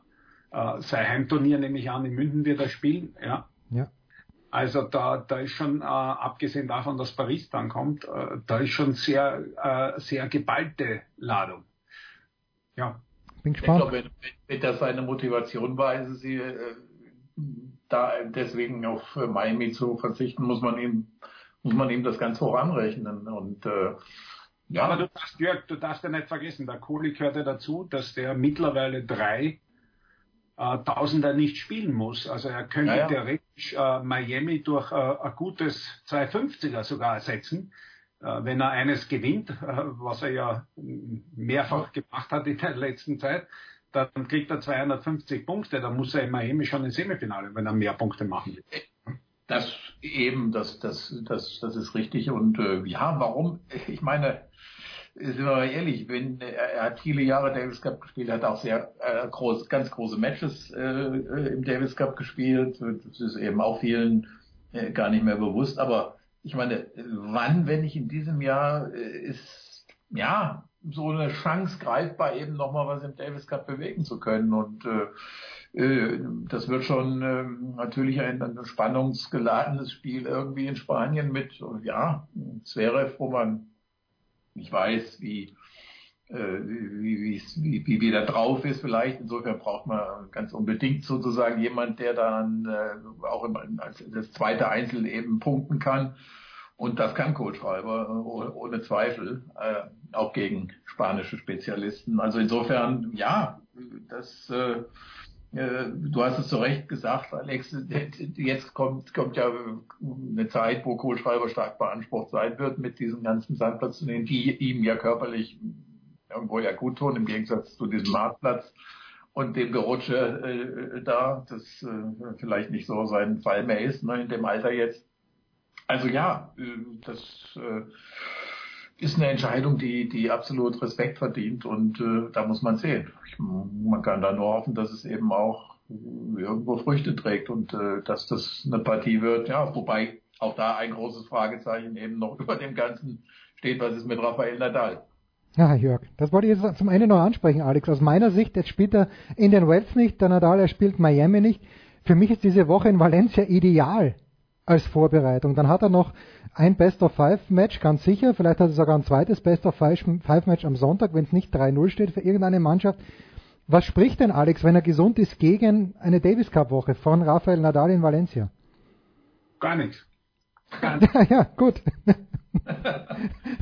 ja, also, also ich sehe es ja genauso. Gesagt, er, wenn er gesund ist, spricht überhaupt nichts dagegen. Ja, und das. Äh, ist er gesund? Das ist jetzt die Frage. Ich meine, es ist ja er schwimmt schon. Du, er schwimmt wie ein Fisch, haben, haben wir bei Tennis ja. gesehen. Ja. Ob das reicht. Ja, ich weiß, Onkel Toni hat er angeblich gesagt, ne, wenn er, er möchte spielen. Also ich freue mich drauf. Ganz, ganz schön. Alex. Es wäre ein riesen Davis Cup und äh, so wie der Jörg richtig gesagt hat, also äh, wenn ich mir jetzt überlege, äh, Belgien war zweimal im Finale äh, mit Confin. Und nix. Äh, aber, naja, nichts, äh, sage ich über einen Tennisspieler nicht. Ja, na, Entschuldige, ja. Ja, ich, in deinen Augen auch nichts gewesen. aber sicherheitshalber, sicherheitshalber ähm, sage ich einmal, mit einem nicht so guten Team ja. äh, wie unsere Lieblingsnachbarn. Äh, weil wenn ich mir jetzt anschaue, wenn ich da einen Zverev habe, einen Struffi, mittlerweile Struff und Bütz, äh, die im Doppel die ein oder andere Überraschung da geschafft haben, muss man ja auch dazu sagen. Ja ähm, dann habe ich noch einen Gojovcik, der da hinten wartet. Ähm, dann darf ich nicht vergessen, den Kohli, wie wir schon richtig gehört haben, äh, irgendwann wird der Materer dazustoßen. Ähm, da kann schon heuer was passieren, ja, natürlich. Ja, also für den Kohli wäre es gut, wenn es heuer ist, ja. Ja. ja. Warum sollten die Deutschen dann nicht ins Finale kommen oder das gewinnen können? Man, beim Davis Cup ist mittlerweile alles möglich. Das Wichtigste ist, dass du dieses Commitment von den Jungs hast, egal wo es ist, egal auf welchem Belag, wir spielen mit. Ja, ja man kann ja auch sagen, was man will, aber die äh, erstens hat dieses äh, Erlebnis in Australien das, das ganze äh, Team irgendwo zusammengeschweißt. Zweitens ist die Präsenz von Becker und äh, ja, seine, seine äh, ja, als, als Erscheinung geradezu äh, ist, ist nicht zu unterschätzen. Und ja. ja, und es bietet sich ganz einfach nach der wirklich äh, saumäßig, sage ich jetzt mal, verpassten Chance im letzten Jahr. Äh, denn äh, ja. das Jahr begann ja mit Belgien sozusagen, mit, mit der völlig unnötigen Niederlage gegen Belgien, als die dann ins Finale kam. Also sollte man, kann man in diesem Jahr, wiewohl der Weg deutlich schwerer ist als Australien und jetzt in Spanien und auch was dann, glaube ich, im Halbfinale, bin ich mir ganz sicher, ich glaube Frankreich wieder. Ja, Frankreich oder Italien, also in... Äh, ja, was ja beides nicht ohne ist, äh, trotzdem besteht irgendwo tatsächlich die Chance, es, es, es weit zu bringen. Und ja, in, im Falle von Kohlschreiber kann man, muss man fast davon ausgehen, dass es sowas wie die letzte Chance ist. Ja. Aber das möchte ich Jörg noch bestätigen, weil das ist mir schon aufgefallen, das war in Portugal, oder? Äh, dann ja. gegen Atlantik war ja enges Gefecht. Aber da auch ähm, das, was der Rote da ausgestrahlt hat, ja. das war einfach genial, ja. Und und äh, das brauchst du auch, ja. Es ist Kohlmann und der hat sich weder da im Vordergrund, der war da fürs Team, auch bei den Grand Slams kümmert er sich, schaut, wo kann man was tun, ja.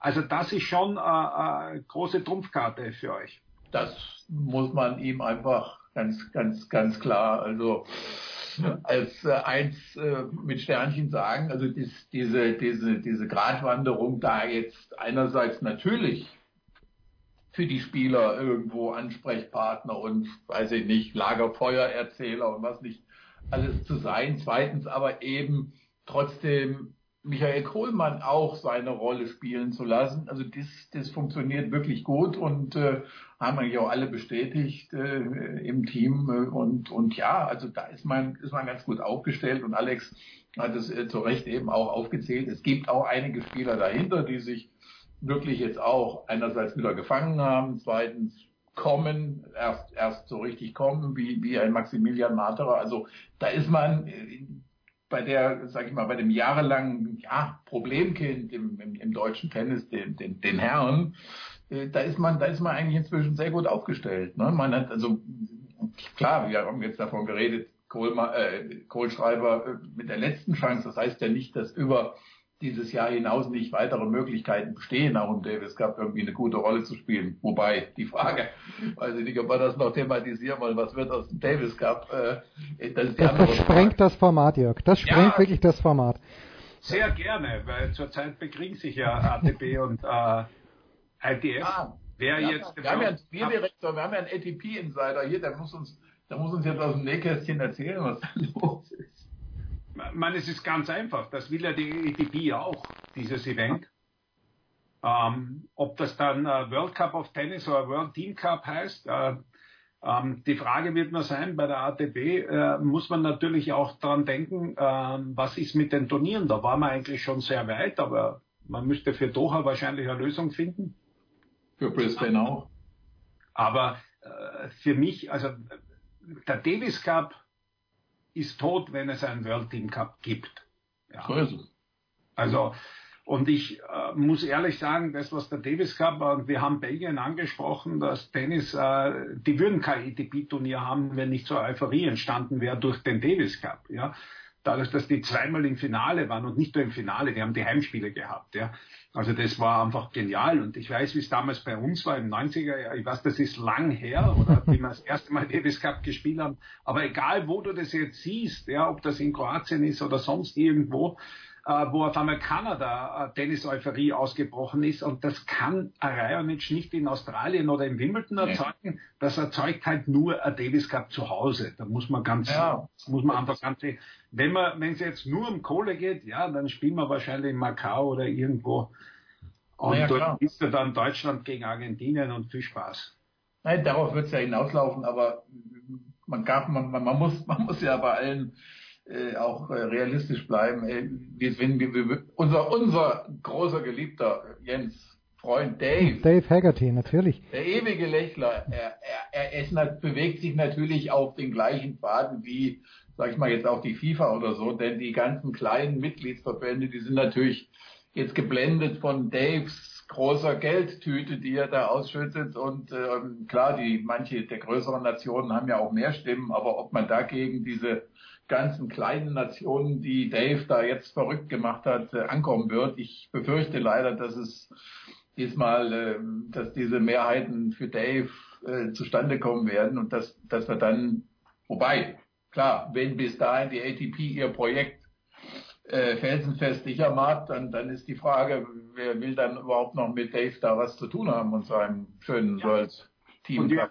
Eines darfst du nicht vergessen, auch wenn es 120 Millionen pro Jahr sind, auf 25, Es ist nicht viel unterm Strich, ich weiß. 137 Mitgliedsverbänden, glaube ich, sind Ja, es ist nicht viel, klar, das ist, ist aber äh, ich habe jetzt mit jemandem gesprochen, des, der da auch ein bisschen ja den, den Einblick und hat und wird natürlich trotzdem gesagt, wenn, weiß ich nicht, hier der Präsident von äh, Pakistan oder was weiß ich wo, äh, wenn, wenn der selbst, weiß ich nicht, ein paar hunderttausend pro Jahr einfach ja, auf der Hand kriegt, das ist für den natürlich immer noch ein Segen. Und äh, ja, aber ja, trotzdem für, deswegen für unseren Tennisverband der Segen. Ganz offen ein paar hunderttausend, ja. Ja, ja, ne, aber ich, ich, ich muss gestehen, so sehr bin ich da mit den Mehrheitsverhältnissen jetzt auch nicht äh, noch nicht vertraut, aber wir werden da sicherlich noch, das spannend bleibt es allemal.